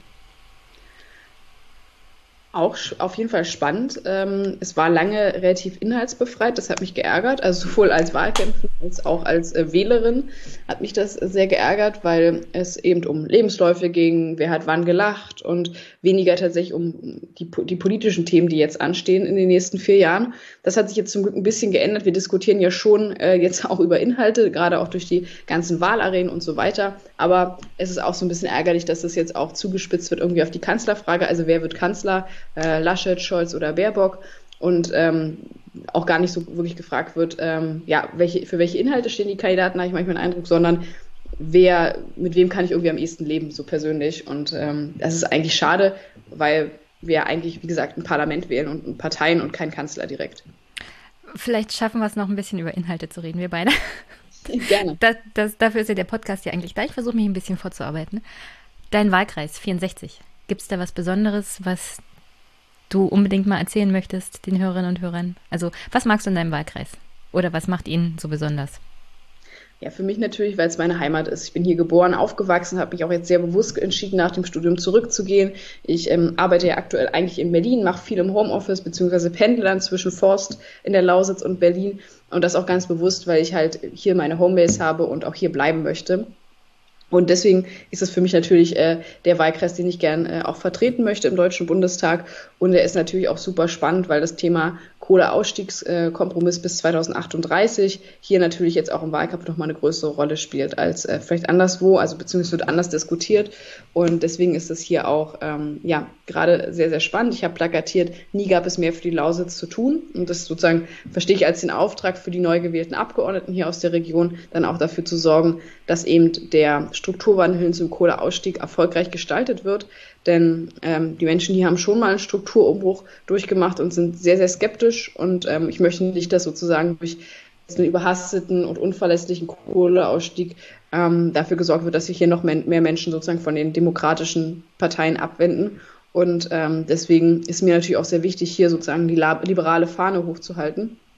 Und was letztendlich damit auch verbunden, auch besonders an meinem Wahlkreis, ähm, er könnte der einer der wenigen oder vielleicht der einzige in Brandenburg sein, der an die AfD geht bei der Direktstimme, äh, bei der Erststimme.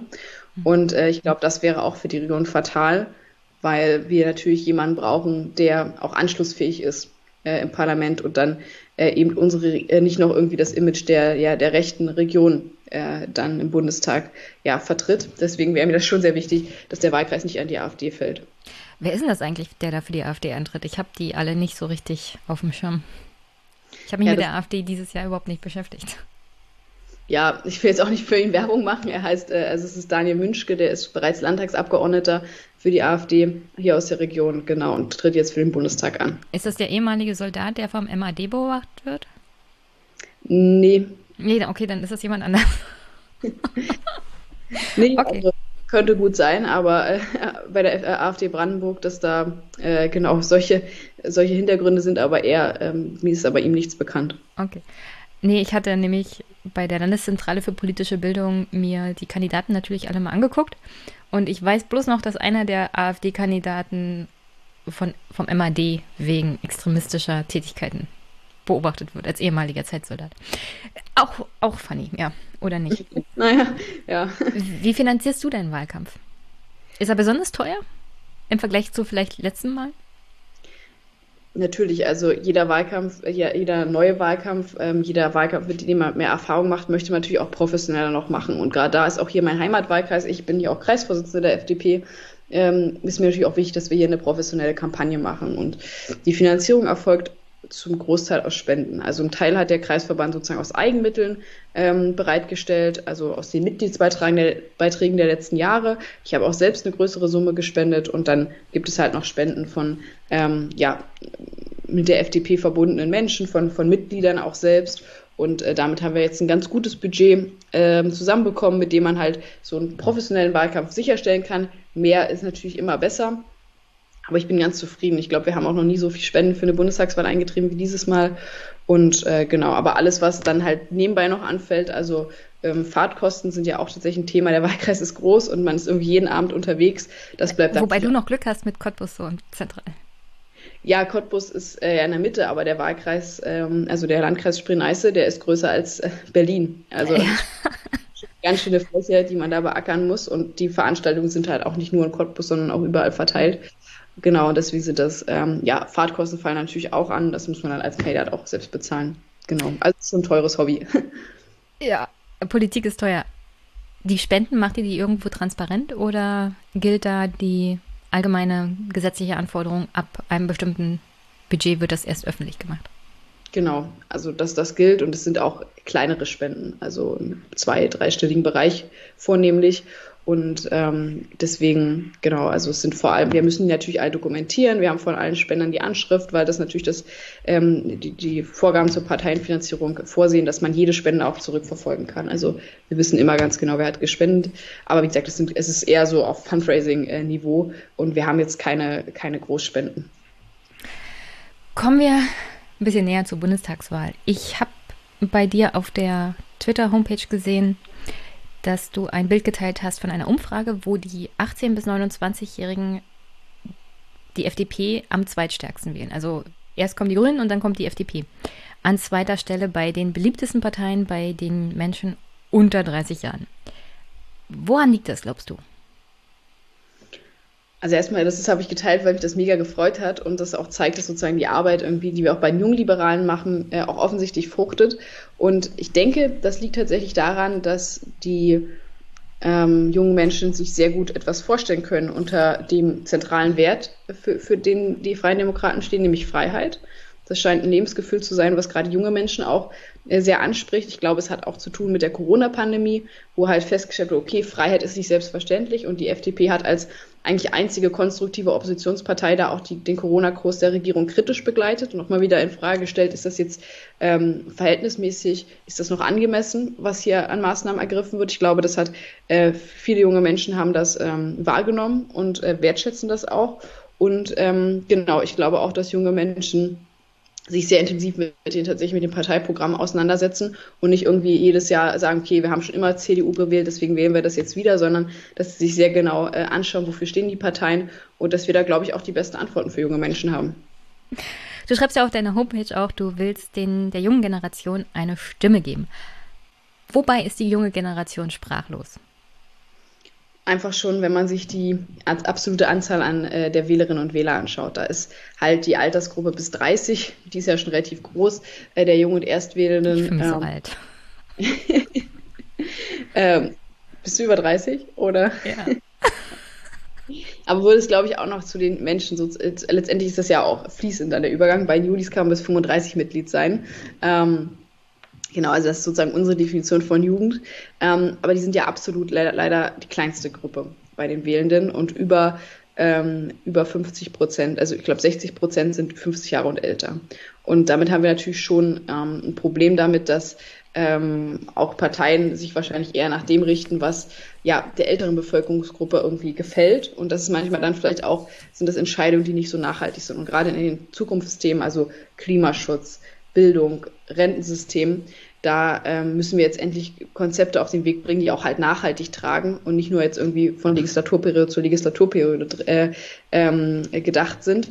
Und äh, es geht natürlich auch um die, um das ganz Persönliche. Also wir haben den Bundestag, der äh, eher alt ist und es gibt wenig Abgeordnete unter 30, aber relativ viele über 60. Und ähm, ich finde, wenn man das die ganze äh, Bevölkerung repräsentieren möchte, dann gehören da auch junge Abgeordnete dazu, weil das eben auch ein ganz anderer Blick auf die Welt ist, wenn man gerade im Studium steckt oder gerade in den Beruf eingestiegen ist, als jetzt, wenn man kurz vor der Rente steht.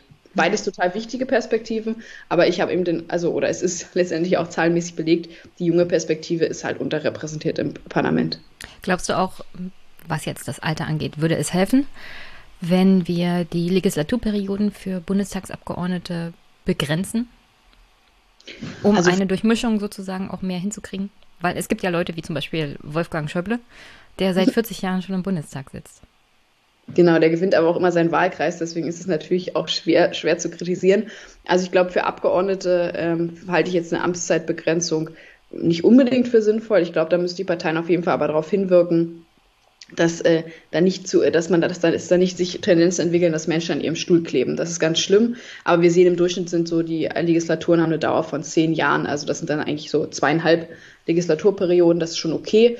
Ähm, eine Begrenzung würde ich wahrscheinlich eher dann, fände ich eher sinnvoll bei der Kanzlerschaft, dass man sozusagen dann auch häufiger mal den Moment hat, dass das ganze Land darüber diskutiert, okay, was stellen wir uns jetzt für die nächsten ähm, äh, acht Jahre, beziehungsweise wir schlagen ja vor, die Legislatur dann auf fünf Jahre zu verlängern, was schlagen wir uns für die nächsten zehn Jahre vor, äh, was stellen wir uns da vor und ich glaube, das wäre ähm, da vielleicht deutlich sinnvoller, weil ich glaube, wir haben jetzt schon unter Angela Merkel in den letzten Jahren auch viel ja, Verwalten des Zustands erlebt und wenig sozusagen Aufbruch in die Zukunft.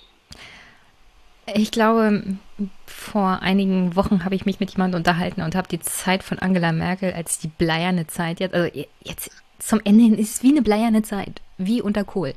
Nur der Unterschied ist, wenn die Deutschen die Wahl hätten, würden sie Angela Merkel wieder wählen. Also dieses Feeling, dass es wirklich in allen Ecken und Enden mittlerweile knarzt und eigentlich Aufbruch notwendig wäre ist in der breiten Überzeugung, dass das Angela Merkel nicht mehr machen kann, nicht angekommen. Woran liegt es? Ich glaube, es liegt auch daran, also das sind ähnliche Dynamiken wie jetzt bei der, bei der Kanzler oder im Wahlkampf bei der Kanzlerfrage.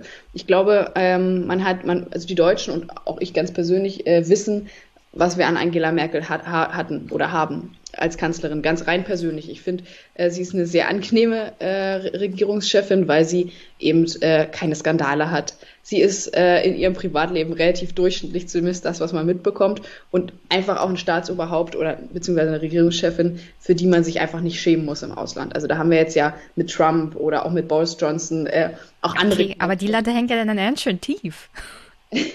ja, aber ich glaube, die Deutschen mögen das auch einfach, wenn jemand ja so ein bisschen durchschnittlich, so ein bisschen langweilig vielleicht auch ist wie sie selbst.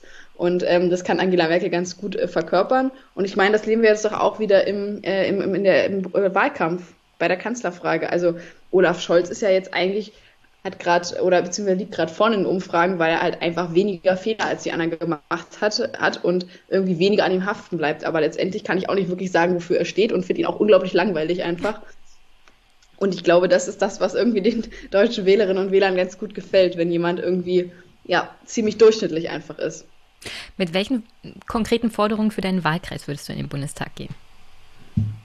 Für meinen Wahlkreis. Ähm, da sind es, also ich hatte schon das Thema angesprochen, äh, Kohleausstieg. Da äh, gibt es ja jetzt noch sehr, sehr viele äh, Stellstrauben, an denen man noch drehen könnte. Also der Kohlekompromiss steht.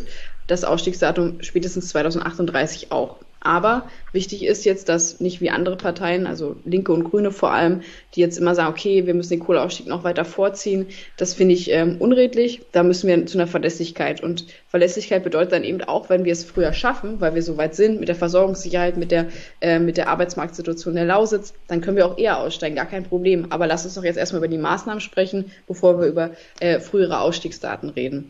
Und dafür wären noch ein paar Maßnahmen notwendig. Also ein Großprojekt, was ich mega gut finde für die Region, ist die Universitätsmedizin äh, an der BTU Cottbus-Senftenberg. Die ist vorgesehen und soll aus Bundesmitteln finanziert werden, aber sie ist noch nicht final beschlossen, weil das so ein großes und teures Projekt ist, dass alle Bundesländer da zustimmen müssen. Und ähm, da gibt es noch ein bisschen, gilt es noch ein bisschen Überzeugungsarbeit zu leisten. Und äh, da ist, glaube ich, eben auch wichtig, dass man gut vernetzt ist in der Partei und da eben auch auf ja, Abgeordnete oder beziehungsweise Akteure anderer Länder äh, zugehen kann, damit dieses Projekt kommt. Das finde ich unglaublich wichtig, um junge Fachkräfte in die Region zu holen, um Menschen aus der Region eine Perspektive zu bieten, um die Gesundheitsversorgung zu verbessern und eben auch letztendlich innovat äh, innovative ähm, Universität zu haben, die dann auch Ausgründungen ermöglicht. Also das ist meiner Meinung nach ein super wichtiges Projekt. Zweites Thema Infrastrukturprojekte sind auch viele vorgesehen. Aber da ist fragwürdig, ob wir die bis 2038 überhaupt fertig bekommen, weil wir einfach Planungs- und Genehmigungsverfahren haben, die unfassbar lange dauern. Und da müssen wir einfach äh, zu einer Entbürokratisierung, zu einer Erhöhung der Planungskapazitäten, damit eben die Schienenverbindungen dann auch fertig sind, wenn sozusagen der Kohleausstieg ähm, vollzogen wird. Und der dritte Punkt, den ich jetzt noch machen würde, wäre das Thema ähm, Wirtschaftsansiedlung. Also wir haben ja mit der Kohle eine große wertschöpfende Industrie und die kann man nicht einfach ersetzen, indem man jetzt Forschungseinrichtungen oder äh, Behördenstellen schafft, sondern da braucht man ja wertschöpfende Industrie, um das zu, ähm, zu ersetzen. Und da schlagen wir tatsächlich vor, einerseits ähm, eine Sonderwirtschaftsregion Lausitz, in der man für niedrige Steuern, für wenig Bürokratie, für Investitionsanreize sorgt und dann eben junge Firmen es für junge Firmen besonders attraktiv ist, sich eben in der Lausitz anzusiedeln und vielleicht nicht nochmal äh, eine weitere im Raum um Berlin. Und das wäre, glaube ich, auch für Region eine große Chance, um eben auch wieder die Wirtschaftskraft der Kohle zu ersetzen. Und auf der anderen Seite haben wir aktuell das Problem, dass im, im, in den neun Milliarden, die für die Lausitz zur Verfügung stehen, ähm, kein Geld vorgesehen ist, um kleine und mittelständische Unternehmen zu fördern, sondern es sind vor allem eben Lücken der Daseinsvorsorge, der, die geschlossen werden, irgendwie Forschung und Entwicklung, alles wichtig, alles richtig. Aber es wäre auch gut, äh, einen Topf zu haben für sozusagen die Wirtschaftsförderung. Und ähm, da gab es von der EU, von der EU-Ebene den Just Transition Fonds, der, ex, der explizit Gelder zur Verfügung stellt, um Unternehmen bei dem Umstellen auf ökologisches Wirtschaften zu unterstützen. Und dieses Geld hat ähm, der Bundesfinanzminister einfach verrechnet äh, mit den Strukturhilfen und deswegen sind diese Gelder sozusagen den Bundeshaushalt geflossen, kommen jetzt aber nicht den Unternehmen zugute. Und das ist ein großes Problem und das müsste man um, äh, nochmal umkehren, damit eben auch äh, die Unternehmen, die es hier schon gibt oder auch neue Unternehmen von dieser, von den Strukturmitteln äh, ähm, äh, profitieren könnten. Hm.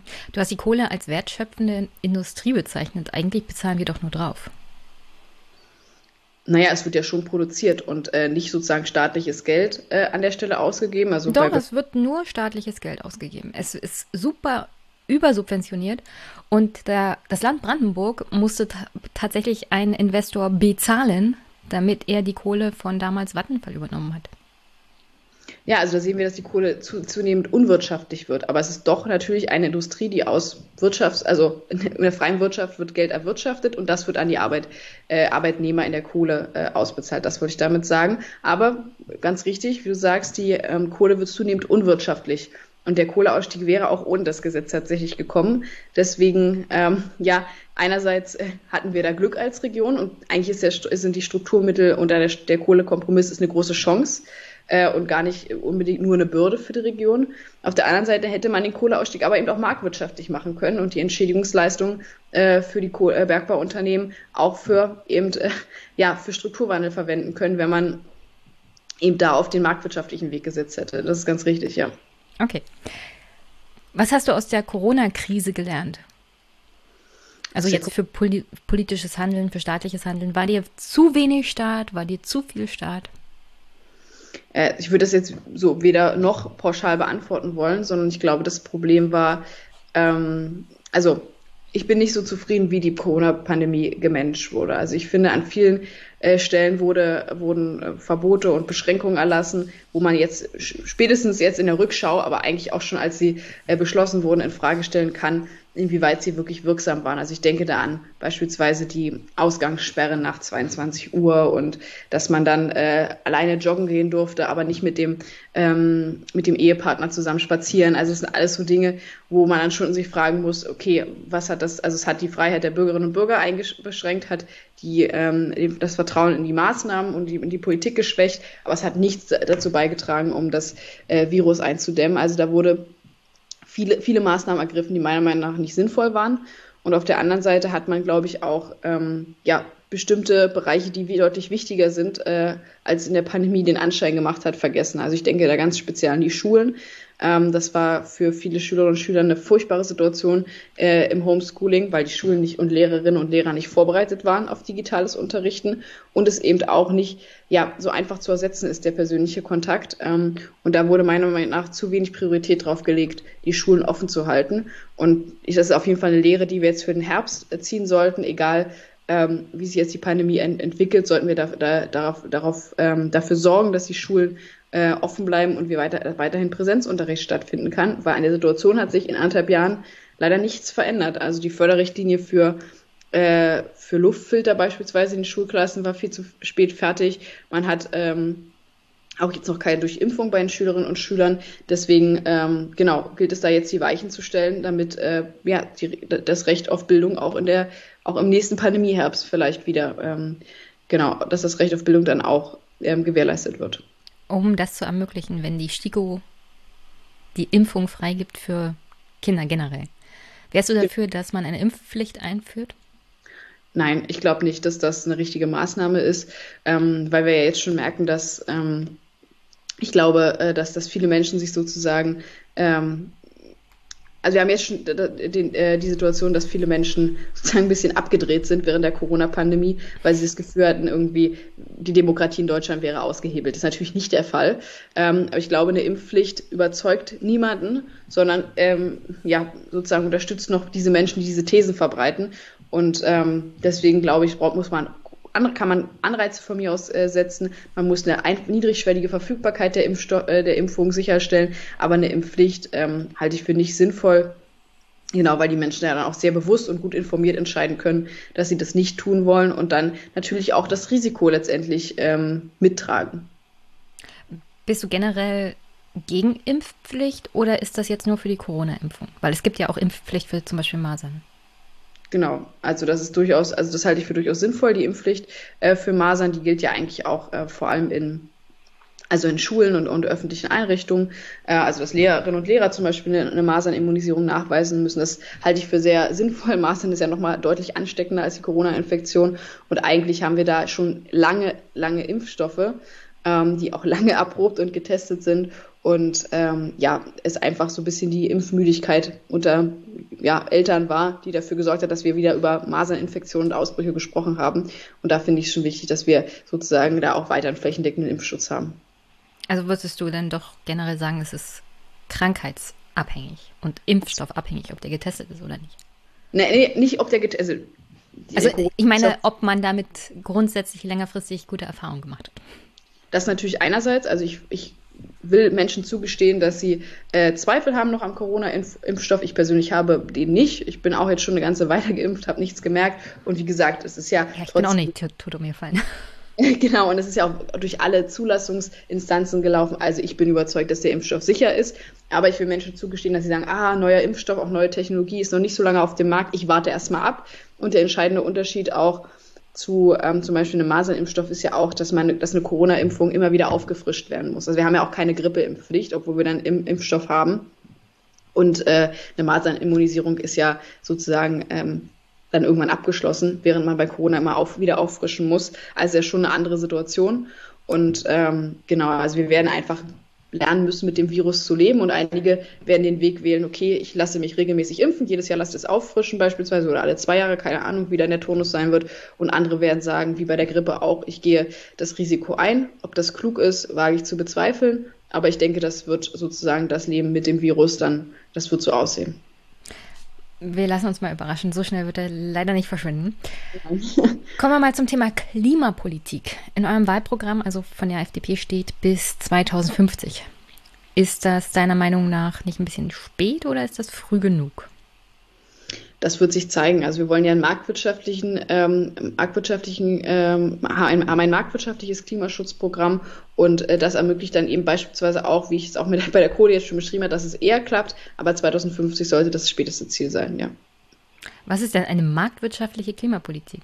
Also wir haben ja gesehen, unter anderem auch während der Corona-Krise und auch schon bei anderen Krisen, dass Anreize für den Markt zu geben, nicht zwangsweise immer zu der Reaktion führt, die man will. Also wenn man Unternehmen unter anderem die Möglichkeit gibt, sich frei zu entscheiden, handeln sie nicht zwangsweise zum Wohle der Allgemeinheit.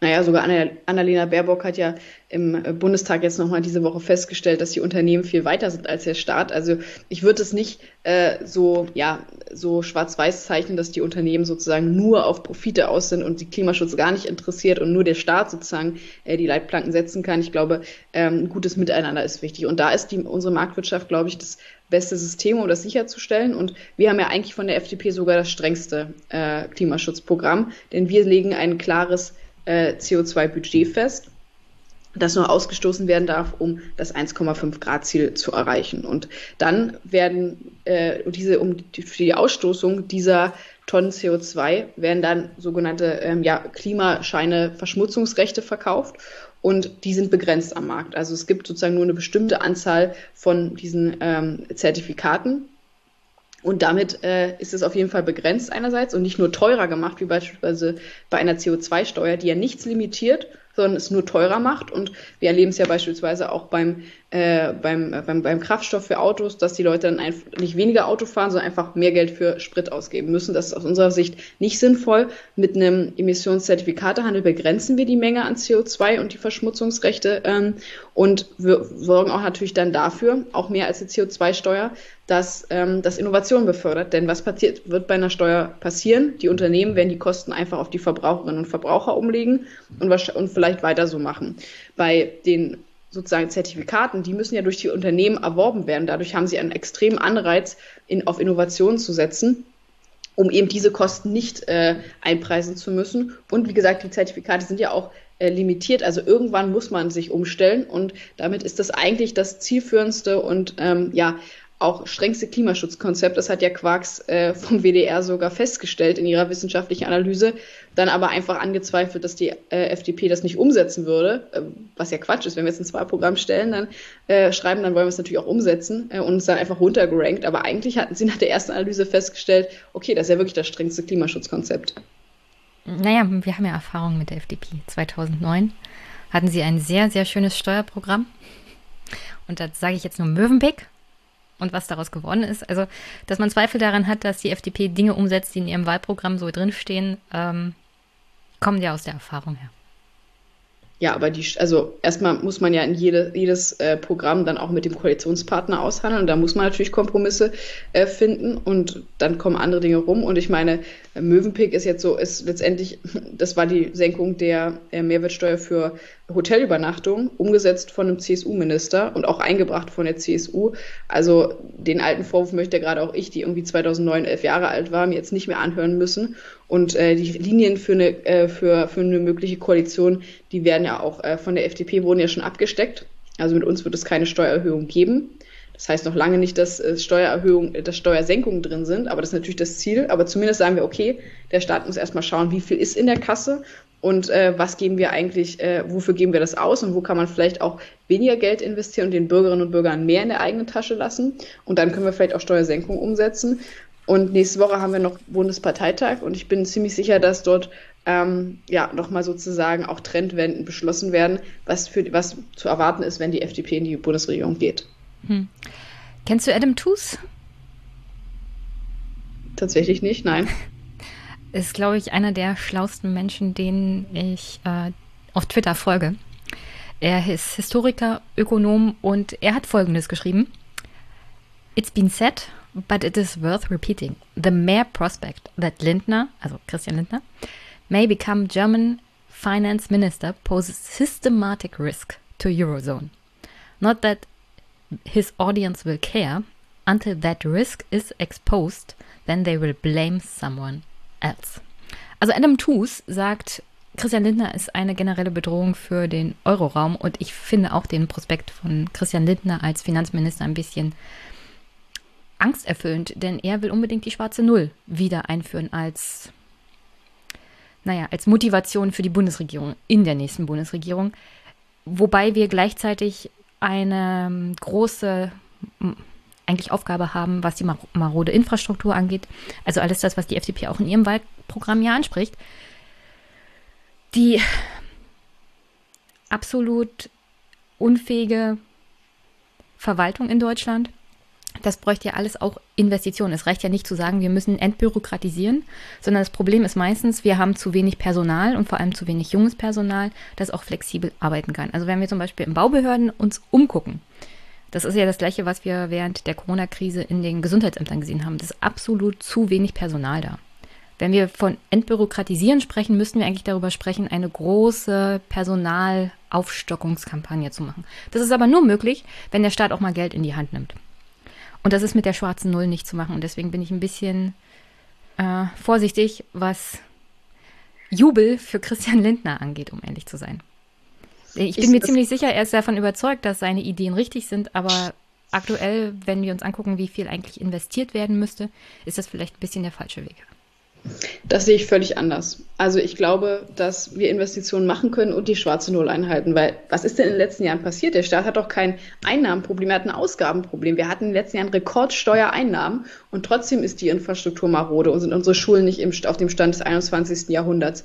Ähm, sind wir bei Digitalisierung noch viel zu langsam vorangekommen. Das liegt doch einfach daran, dass die Große Koalition die Einnahmen vor allem konsumtiv und nicht investiv verwendet hat. Und man kann auch nicht sagen, okay, wir geben erstmal ganz viel Geld aus und oh, jetzt haben wir kein Geld mehr da und jetzt müssen nehmen wir Schulden auf, damit wir Investitionen bezahlen können. Nein, das muss ja, der Weg muss ja erstmal sein zu sagen, okay, wo investieren wir ähm, in Zukunftsprojekte? Und dann zu schauen, okay, was haben wir noch an Geld da, um es konsumtiv äh, ähm, ähm zu äh, verteilen vielleicht. Und außerdem ist ja auch eine letztendlich das größte oder beste in, in, äh, Konjunkturprogramm, was man machen kann, sind Steuersenkungen, weil das sozusagen dafür sorgt, dass neue Arbeitsplätze in, entstehen, dass Investitionen ähm, ähm, gemacht werden können in Unternehmen, dass ähm, ja die auch sozusagen expandieren können. Und deswegen sind Steuersenkungen langfristig sogar gut und äh, bringen Plus in die Kasse. Und ich glaube, nochmal zur Schwarz Null jetzt abschließend, ähm, es sollte auch ein Prinzip des Staates sein, ähm, nur das auszugeben, was er auch einnimmt. Und damit letztendlich, das wird von jedem Bürger erwartet und das sollte auch das Prinzip des Staates sein. Es gibt Ausnahmen, wo man dann die, mit der schwarzen Null bricht, okay, aber langfristig sollte das Ziel sein, dass man einen soliden Haushalt hat.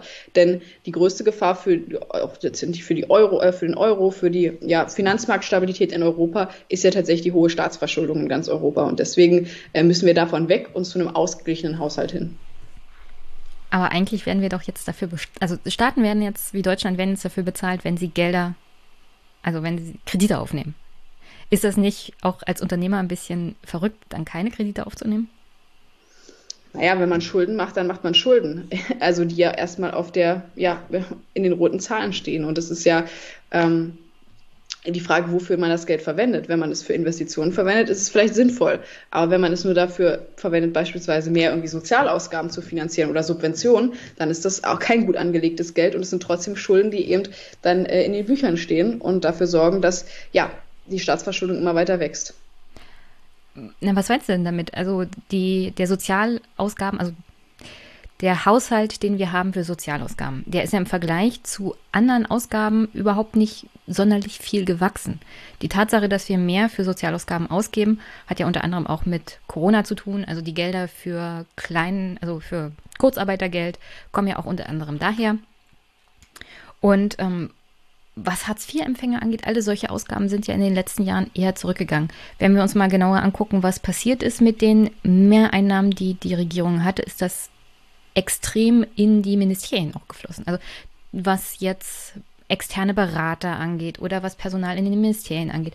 Da ist das ganze Geld hingeflossen, unter anderem, was man jetzt als Steuermehreinnahmen hatte. Nicht der, nicht der Topf der Sozialausgaben ist hier das Problem, sondern die Tatsache, dass die Bundesregierung in den letzten 16 Jahren das Geld in irgendwelche Fonds gesteckt hat, die die Kommunen nicht abrufen können, weil sie das Personal nicht haben, weil sie die Gelder nicht haben, um mehr Personal anzustellen. Also vielleicht sollte die FDP nicht so sehr auf die Sozialausgaben gucken, sondern auf andere ineffektive Verteilungen von Steuergeldern.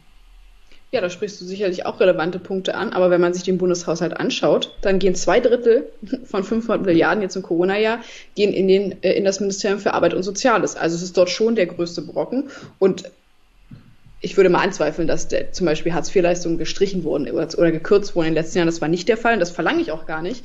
Aber wenn wir uns zum Beispiel anschauen, der größte Einzelposten im Bundeshaushalt ist die Rente. 500 Milliarden Euro, habe ich schon gesagt, im Corona-Jahr 120 Milliarden davon knapp fließen in die Rente. Und die Rente ist ja eigentlich eine Versicherungsleistung. Also da wurde beispielsweise verschlafen, ich habe es schon angesprochen, eine Rentenreform zu machen, damit eben das Versicherungssystem trägt und man nicht noch ähm, 120 Milliarden Euro Steuergelder reinbuttern muss. Und dann natürlich, also Aufblähung von Beamtenapparaten, absolut. Der Staat muss schlank und handlungsfähig sein, muss entbürokratisieren, der, der, muss digitalisieren, damit er eben auch langfristig eben wenig Geld sozusagen für die Verwaltung äh, des Staatswesens, äh, weniger Geld für die Verwaltung des Staatswesens gebraucht wird. Und drittes Beispiel, auch der Bundestag selbst ist ein Problem. Ich habe ja schon gesagt, ich könnte einziehen zu Beginn, und das ist halt äh, das Ergebnis von einem aufgeblähten Bundestag. Also für mich persönlich wäre das vielleicht schön.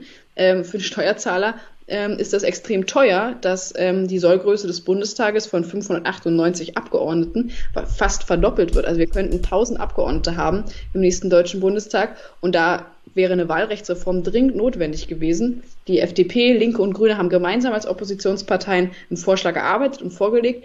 Den hat vor allem die Union blockiert und ähm, ist damit auch schuld daran, dass sozusagen auch viel Geld sozusagen für immer mehr Abgeordnete ausgegeben wird. Und ich glaube nicht, dass es unserer Demokratie gut tut. Nur noch China hat ein größeres Parlament als wir in Deutschland. Und das sorgt ja nun auch nicht unbedingt dort für mehr Demokratie.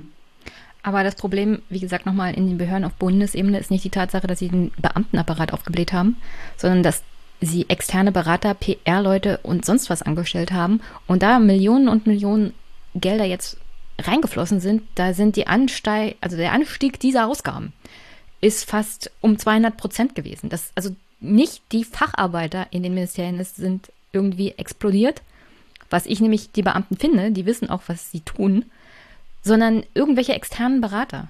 Unter anderem wurde ja vor kurzem erst nochmal offengelegt, wie viel alleine Olaf Scholz in der Zeit für PR ausgegeben hat. Und das ist nicht mehr tragbar, um ehrlich zu sein. Dass Olaf Scholz in seinem eigenen Ministerium eigentlich eine Wahlkampfkampagne aufbauen konnte, auch mit Hilfe von Steuergeldern. Also, nee, also deswegen finde ich immer ein bisschen unfair, auch von der FDP oder anderen Parteien, also ich will jetzt nicht die FDP alleine kritisieren, ich halte es immer ein bisschen unfair zu sagen, also die Beamten, das ist alles aufgebläht und das funktioniert nicht. Das Problem, dass das nicht funktioniert, ist, dass die Beamten auch überarbeitet sind und unterbesetzt und überaltert. Also ich finde das ein bisschen gemein, um ehrlich zu sein. Bürokratie funktioniert nicht, wenn du nicht genug Personal hast. Und wenn du das Geld lieber für Leute ausgibst, die dir einen schönen Tweet schreiben, vielleicht als Kanzlerkandidat, aber sonst auch nichts weiterbringen, was jetzt Anträge angeht, zum Beispiel. Bei Bauvorhaben. wir haben da ja gar keinen Dissens. Auch ich finde, es ist unfassbar, was für Berater ausgegeben wurde. Ähm, aber jetzt sozusagen Öffentlichkeitsarbeit würde nicht zur Politik gehören, ist auch nicht ganz korrekt. Aber auf jeden Fall gar kein Dissens. Da, das ist natürlich ein Kostenpunkt, der auf jeden Fall gesenkt werden muss. Es kann nicht sein, dass eben mehrere hundert Millionen für äh, Berater ausgegeben werden. Das geht überhaupt nicht. Aber wir haben natürlich auch ein Problem mit Beamten, weil Beamte sind halt einfach deutlich teurer als äh, Angestellte im öffentlichen Dienst, weil sie eben mmh, beispielsweise eben noch die sind nicht teurer. Also alleine, wenn ich daran denke, was du mit Beamten alles machen kannst, welche Aufgaben du ihnen alles geben kannst, ohne dass du sie zusätzlich dafür bezahlen musst.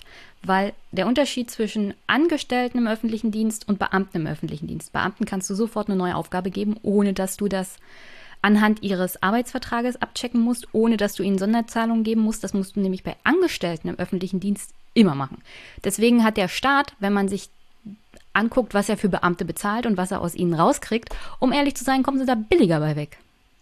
Das würde ich mal anzweifeln, denn das, den Punkt musst du mich noch machen lassen. Ähm, Beamte kriegen keine Rente aus dem, aus dem Rentensystem, sondern sie bekommen eine Pension. Und der Staat bildet gar nicht, äh, also es sind teilweise, also beim Lehrer beispielsweise 75 Prozent des letzten Bruttos. Das ist was wovon jeder normale Arbeitnehmer eigentlich nur träumen kann. Das ist schon sehr, sehr, eine sehr komfortable Ausstattung. Und ich meine, wenn ich mir jetzt zum Beispiel die äh, verbeamteten Lehrer anschaue, einfach nur als Beispiel, da findet selten eine Ver äh, Versetzung beispielsweise gegen den Willen der Lehrkräfte statt. Also es ist ja auch nicht so, dass Beamte nur rumgeschoben und rumgeschubst werden vom Arbeitgeber. Sie haben es schon, sie haben eine sehr gute Absicherung und äh, natürlich auch wichtige Aufgaben. Ich will ja gar nicht das Berufsbeamtentum abschaffen, ähm, aber es gibt da auch so ein paar Verwerfungen. Also es wurden jetzt noch ähm, kurz vor, vor Ende der Legislatur ein paar sehr, sehr teure und auch hoch eingruppierte ähm, ähm, ähm, Verbeamtungen, äh, Beamtenposten in den Bundesministerien äh, geschaffen, die extrem zusätzliche Kosten verursacht haben und letztendlich ja Weg, Weggefährten versorgt haben. Das geht natürlich auch nicht. Und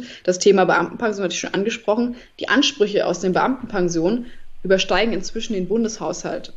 Und es ist einfach Fakt, dass es nur funktioniert, weil der Staat nicht entsprechend Rücklagen bildet für die Pensionsansprüche der Beamten und äh, deswegen so ein bisschen auf Sicht fährt. Aber wir werden da, steuern da auf ein handfestes Problem zu und das ist nicht damit zu lösen, dass wir sozusagen immer mehr ähm, Beamte einstellen, die immer mehr äh, Pensionsansprüche haben, sondern ich glaube, da wird es äh, zu einer sehr, sehr ähm, schmerzhaften Reform kommen in ein paar Jahren, einfach weil es nicht finanzierbar ist. Es ist nicht also ich bin Beamter, es ist nicht mein Problem, dass Politik es nicht auf die Reihe gekriegt hat, vorausschauend Pensionsrücklagen zu bilden. Das war der Deal, den man eingeht, wenn man sich als Beamter verpflichtet. Und man verpflichtet sich gegenüber dem Staat. Der Staat hat dann dafür zu sorgen, dass die Pensionskassen gefüllt sind. Es ist nicht mein Problem, dass Politik das nicht gemacht hat. Wenn es schmerzhafte Reformen gibt, dann nicht auf dem Rücken der Beamten, denn die sind dafür nicht verantwortlich. Politik ist dafür verantwortlich, dass diese Rücklagen nicht gebildet wurden. Man hat die Aufgabe erfüllt gegenüber dem Staat, die man zu machen hat. Man ist sogar noch verpflichtet, während man in Pension ist, gegenüber dem Staat. Eine bestimmte, also eine bestimmte Darstellungspflicht hat man weiterhin in Pension. Deswegen kann ich es nicht, um ehrlich zu sein, guten Gewissens ertragen, dass Politiker sich hinstellen und sagen, also da müssen wir eine Reform machen, die Beamten kriegen ja viel zu viel. Und guck mal, die armen Rentner. Dass die Rentner nicht genug Rente haben, liegt auch an der Politik. Das ist nicht die Schuld der Beamten. Die Pensionsrückstellung nicht geleistet zu haben, ist nicht Schuld der Beamten. Die Ansage war und der Deal war, dass man diese Pension kriegt, wenn man in Rente geht sozusagen, also in Pension geht, wenn man 65 Jahre gearbeitet hat. So ist der Deal. Und wenn Politik das nicht hinkriegt, dann ist das nicht die Schuld der Beamten und nicht auf deren Rücken darf man dann die Pensionsleistungen runterschrauben. Die Beamten sind wirklich Facharbeiter, die ihre, also es gibt immer Ausnahmen, ganz klar. Ich hatte auch verbeamtete Lehrerinnen, von denen ich am liebsten gewünscht hätte, dass sie aufhören, Lehrer zu sein. Und zwar am liebsten heute als morgen. Aber das sind halt immer die schlechten Ausnahmen. Die meisten machen ihren Job und es kann nicht sein, dass der Staat dann irgendwann sagt, oh, sorry, wir haben unsere Arbeit nicht gemacht, deswegen dürft ihr jetzt weniger Pension kriegen. Also das, so funktioniert das auch nicht.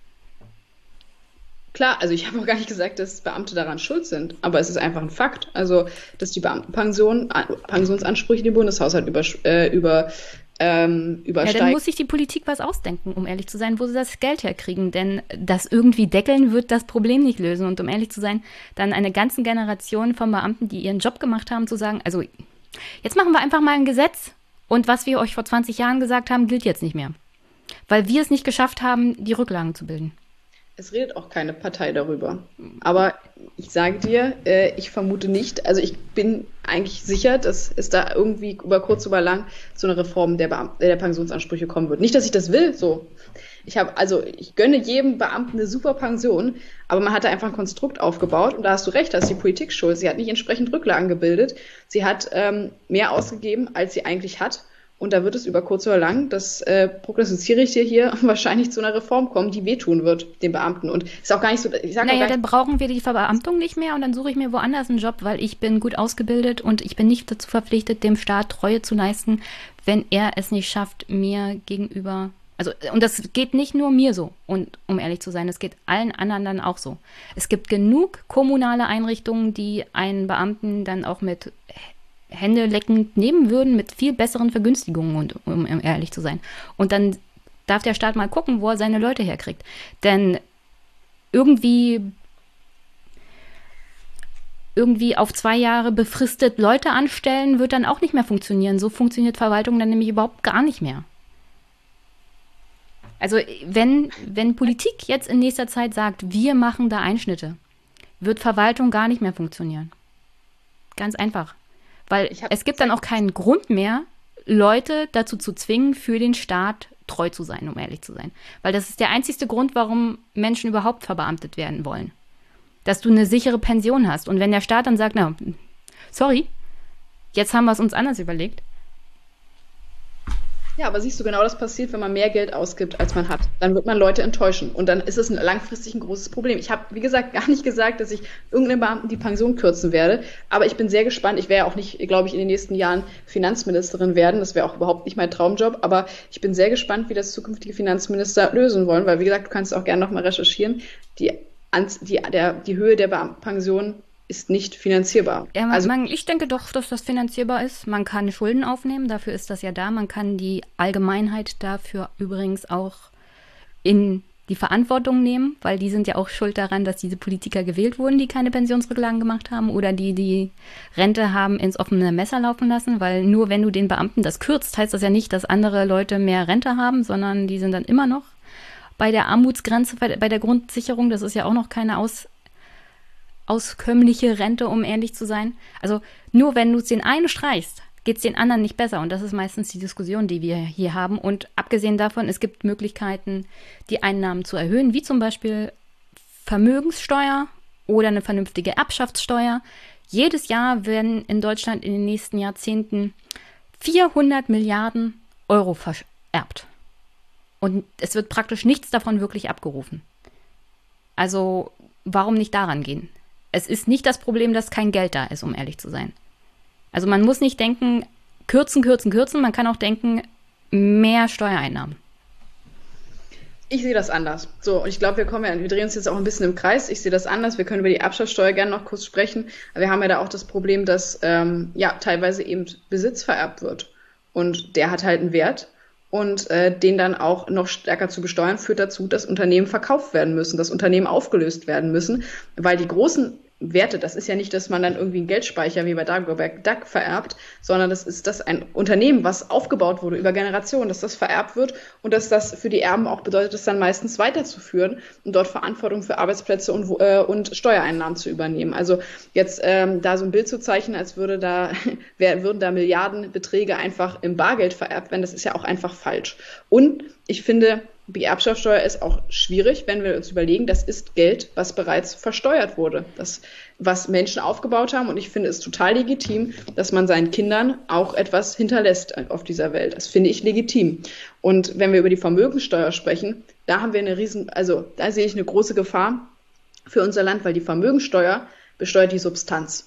Und ein beispielsweise Forstwirt, der über Wald äh, äh, äh verfügt, der Wald besitzt, der hat einen Wert. Und dann muss er äh, ein äh, Steuer zahlen auf diesen Wert des Waldes. Aber er kann ja nicht einfach ähm, seine Erträge erhöhen oder dann ein Stück Wald verkaufen. Dann ist ja letztendlich geht es an die Substanz. Also mir fehlt total die Fantasie, wie eine Vermögensteuer finanzieren so, äh, fin äh, funktionieren soll, ohne dass ähm, sozusagen letztendlich Betriebe hier ähm, an die, dass Betrieben an die Substanz gegangen wird. Wir haben das ja auch in der Vergangenheit schon gehabt. Die wurde abgeschafft, weil sie Bürokratiemonster ist, weil sie sich ähm, einfach nicht rechnet. Und es kam jetzt auch diese Woche eine Studie äh, des IFO-Institutes raus, die gezeigt hat, dass die Vermögensteuer sogar dazu führen würde, dass wir ein, ein, ein Minus von wahrscheinlich langfristig 40 Milliarden Euro mindestens im Bundeshaushalt haben. Das halte ich also für keine, keine sinnvolle Steuer. Ich glaube, man muss einfach gucken, man kann die Ausgaben nicht immer weiter hochschrauben. Man muss gucken, wie, äh, wie kommt man mit dem Geld, was man hat, zurecht. Das ist auch äh, ähm, das, das ist das, wofür wir als Freidemokraten stehen.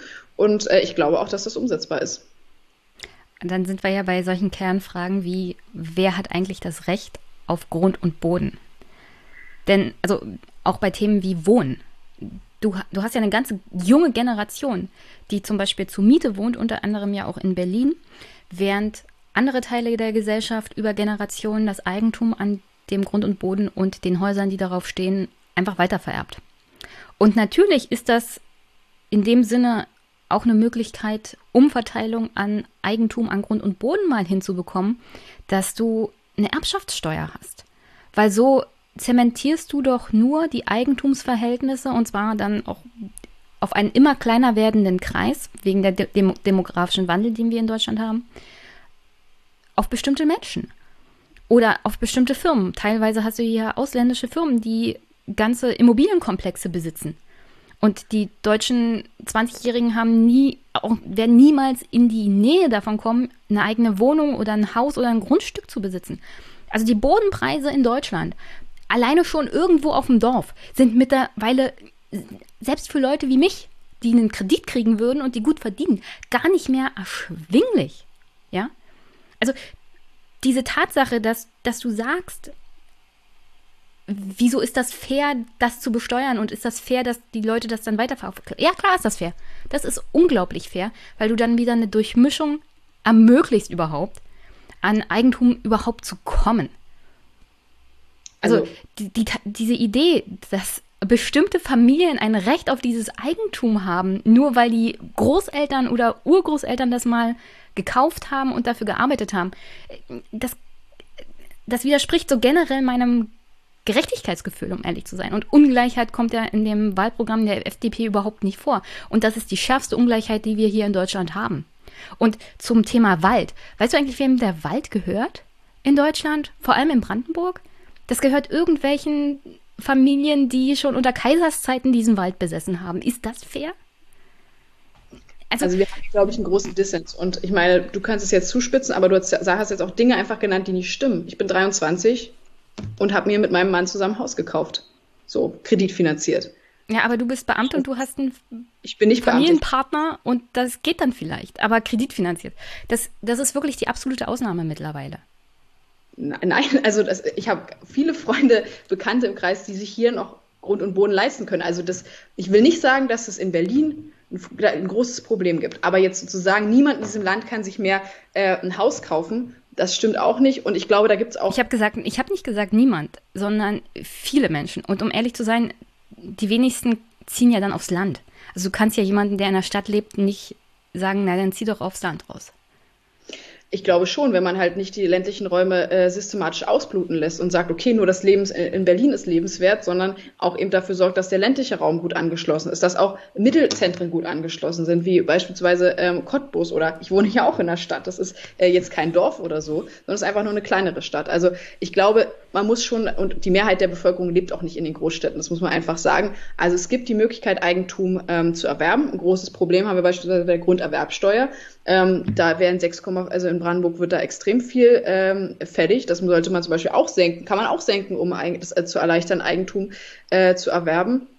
Und äh, ja, ich finde es fair, dass, ähm, dass Menschen äh, Eigentum auch vererben. Also meine Großeltern beispielsweise haben nach dem Krieg in der DDR sind sie mit nichts gestartet. Sie haben aus den Trümmern irgendwie das Haus und Grundstück wieder aufgebaut, äh, hatten immer Jobs. Ähm, im, meine Oma war Lehrerin, mein Opa war äh, im Bahnwerk tätig, hatten klein, war absoluter Mittelstand, sozusagen kleine Leute, wie manche Parteien gerne sagen, haben Haus aufgebaut. Und warum soll das jetzt, sollen sie das jetzt nicht vererben dürfen an ihre Enkel oder Kinder, für das sie ja äh, für ihr, ihr ganzes Leben lang gearbeitet haben, für das sie ihr ganzes Leben lang Steuern gezahlt haben und dann zu sagen, okay, okay, wir nehmen ihnen das jetzt alles wieder weg, ähm, einfach um es irgendwie umzuverteilen und dann in den großen Topf des Staates zu werfen, das halte ich für nicht gerecht. Denn was man sich aufgebaut hat im Leben, das soll man auch an seine äh, Kinder weitergeben können. Und auf der anderen Seite müssen wir es halt leicht machen, dass man sich in diesem Land was aufbauen kann. Das ist nicht so leicht, sich in diesem Land was aufzubauen, wenn man eine extrem hohe Steuerbelastung hat. Wenn zum Beispiel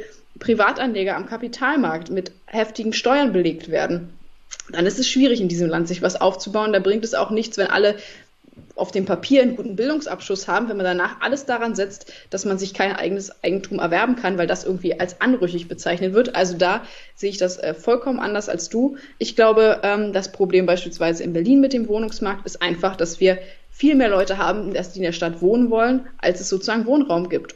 Und da ist meiner Meinung nach die Lösung nicht zu sagen, wir enteignen jetzt die Betriebe teuer und, und haben dann kein Geld, es instand, äh, instand zu halten, sondern wir sorgen dafür, dass Bauen attraktiv und günstig ist, damit mehr Wohnraum entsteht. Und wir nehmen das Geld lieber in die Hand, um zum Beispiel sozialen Wohnungsbau zu finanzieren und eben nicht um ja, Konzerne zu enteignen. Das halte ich für völlig sinnfrei und ich glaube, die Vergangenheit hat auch gezeigt äh, in diesem Land, dass ähm, ja, die soziale Marktwirtschaft schon ein sehr gerechtes und, sehr und auch sehr äh, ja, belastungsfähiges System ist im Vergleich zum beispielsweise Sozialismus, wie wir ihn in der DDR hatten. Okay. Ich muss mal kurz dein Beispiel gerade rücken, weil natürlich will ich nicht, dass deine Großeltern jetzt enteignet werden, weil sie ihr privates Häuschen an deine Eltern oder dich weiter vererben. Aber das passiert ja auch nicht. Dafür gibt es ja sowohl die steuerfreien Vorgänge, wie zum Beispiel das Vererben auf Kinder, ist ja steuerfrei im Erbschaftssteuergesetz. Und es gibt Freibeträge. Und zwar noch und nöcher. Und die gelten alle zehn Jahre. Das heißt, du kannst alle zehn Jahre steuerfrei bestimmte Dinge weitervererben. Also darauf achtet das Steuergesetz bei der Erbschaftssteuer schon. Wir reden hier aber über 400 Milliarden Euro jedes Jahr, die vererbt werden. Und da reden wir nicht über dieses kleine Häuschen, das weitervererbt wird, sondern da reden wir über Unternehmenskomplexe, wie zum Beispiel von Friede Springer auf ihren designierten Nachfolger, wo es ganze Steuerkonzepte geht, gibt, wo sichergestellt wird, dass diese ganze Firma, die Milliarden wert ist, praktisch keinen Euro Steuern bezahlen muss. Ja, aber wieso Und das ist, das ist Raub an der Gesellschaft, um ehrlich zu sein. Aber diese, dieser, unter, dieser Konzern wurde auch von Personen aufgebaut. Und wie soll denn jetzt dort eine Erbschaftssteuer gezahlt werden? Soll der Betrieb dann verkauft und aufge, aufgeteilt werden? Ich glaube nicht, dass der Springer Verlag an zu wenig Geld mangelt, um ehrlich zu sein. Und bei der Steuer gilt, Geld hat man zu haben. Und um ehrlich zu sein, wenn ich das der kleinen Oma, die ihre Einkommenssteuer bezahlen muss, sage, dann gilt das umso mehr für Unternehmen. Aber ich glaube, wir haben hier einen grundsätzlichen Dissens, wo wir nicht zusammenkommen. Aber das ist ja auch völlig in Ordnung. Du hast deine Meinung, ich habe eine andere. Ähm, kommen wir abschließend zu einer Frage. Und zwar, welche Koalition würdest du dir wünschen? Einen, der die FDP beteiligt ist, weil ich glaube, es braucht äh, wirtschaftlichen Sachverstand. Ähm, es braucht sozusagen auch jemand, der Staatsausgaben äh, bremst und schaut, dass den Bürgern mehr in der Tasche bleibt. Und deswegen ist es für mich wichtig, dass die Freien Demokraten Teil der nächsten Bundesregierung sind.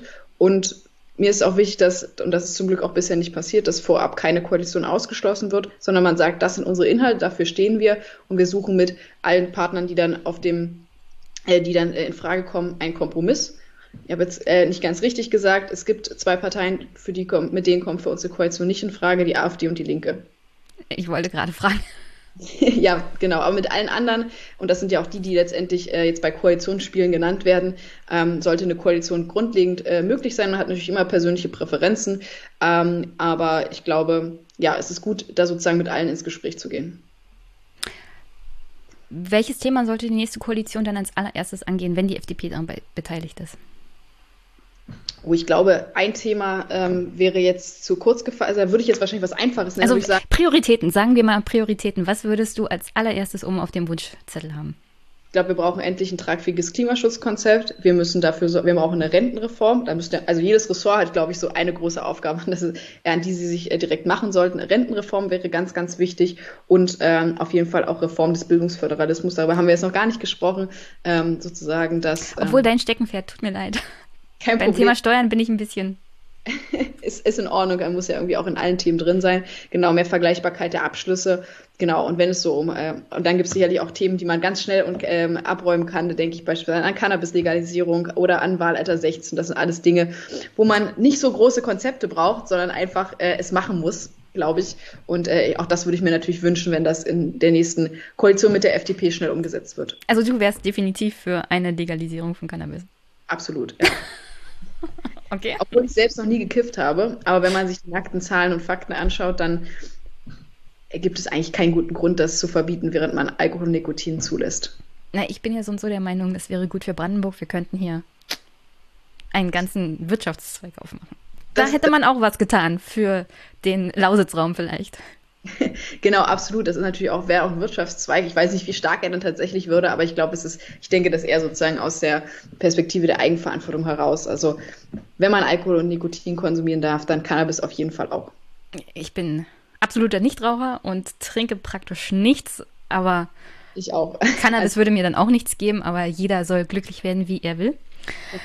Ähm, also, wenn es um so eine Sachen geht. Ähm, hast du noch eine Botschaft an die Hörerinnen und Hörer? ja, ich hoffe, dieser, ich weiß nicht, ob der Podcast noch vor der Wahl erscheint. ja, ja, ja, ich versuche das vor der Wahl noch zu machen, weil das sonst wäre es unfair. Also auf jeden Fall ist der Appell, äh, wählen zu gehen, denn wirklich jede Stimme kann dieses Jahr darüber entscheiden, wie es mit unserem Land äh, weitergeht. Und ich glaube, eine Stimme für die Freien Demokraten ist auf jeden Fall eine Stimme für ja, Vernunft, Freiheit, Selbstbestimmung, ähm, solides Wirtschaften in der äh, und Haushalten in der nächsten Koalition.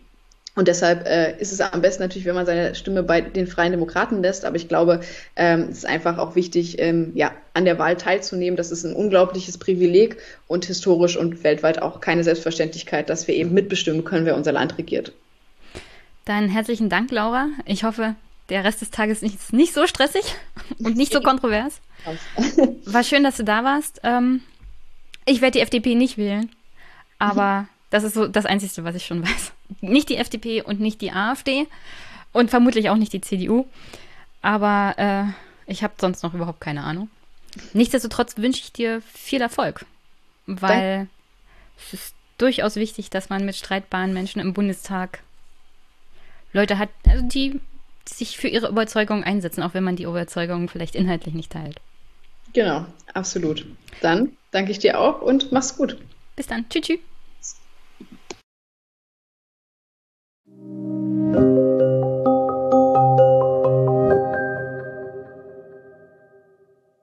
Zum Abschluss. Also wie gesagt, heute wieder mal keine Monologe, aber ich hoffe, die Gäste machen das umso mehr wett. Und für jeden war was dabei, der bis hierhin zugehört hat. Und ja, wenn man drei Gäste hat, dann kann der Hörer, die Hörerin sich natürlich auch aussuchen, welchen Part er lieber mag und vielleicht am liebsten hören will. Sonst an der Stelle, wie immer, wenn euch der Podcast gefällt, könnt ihr ihn unterstützen. Finanziell geht das über PayPal, Überweisung und natürlich über Steady-Mitgliedschaften. Ich freue mich auch ganz besonders über Geschenke von der Wunschliste. Da gibt es Bücher und das ein oder andere, was ich so, was mir auch privat Spaß machen würde. Und ja, da würde ich mich sehr drüber freuen. Sonst könnt ihr den Podcast unterstützen, indem ihr ihm Feedback gibt, teilt, teilt, teilt, liked und bei iTunes oder dem Podcatcher eurer Wahl gut bewertet, damit er in den Charts ein wenig nach oben geht. Das würde mich natürlich auch ganz besonders freuen. Und sonst, ja, ich wünsche euch an dieser Stelle einen wunder wunderschönen Montag, einen guten Start in die Restwoche und wir hören uns. Bis bald.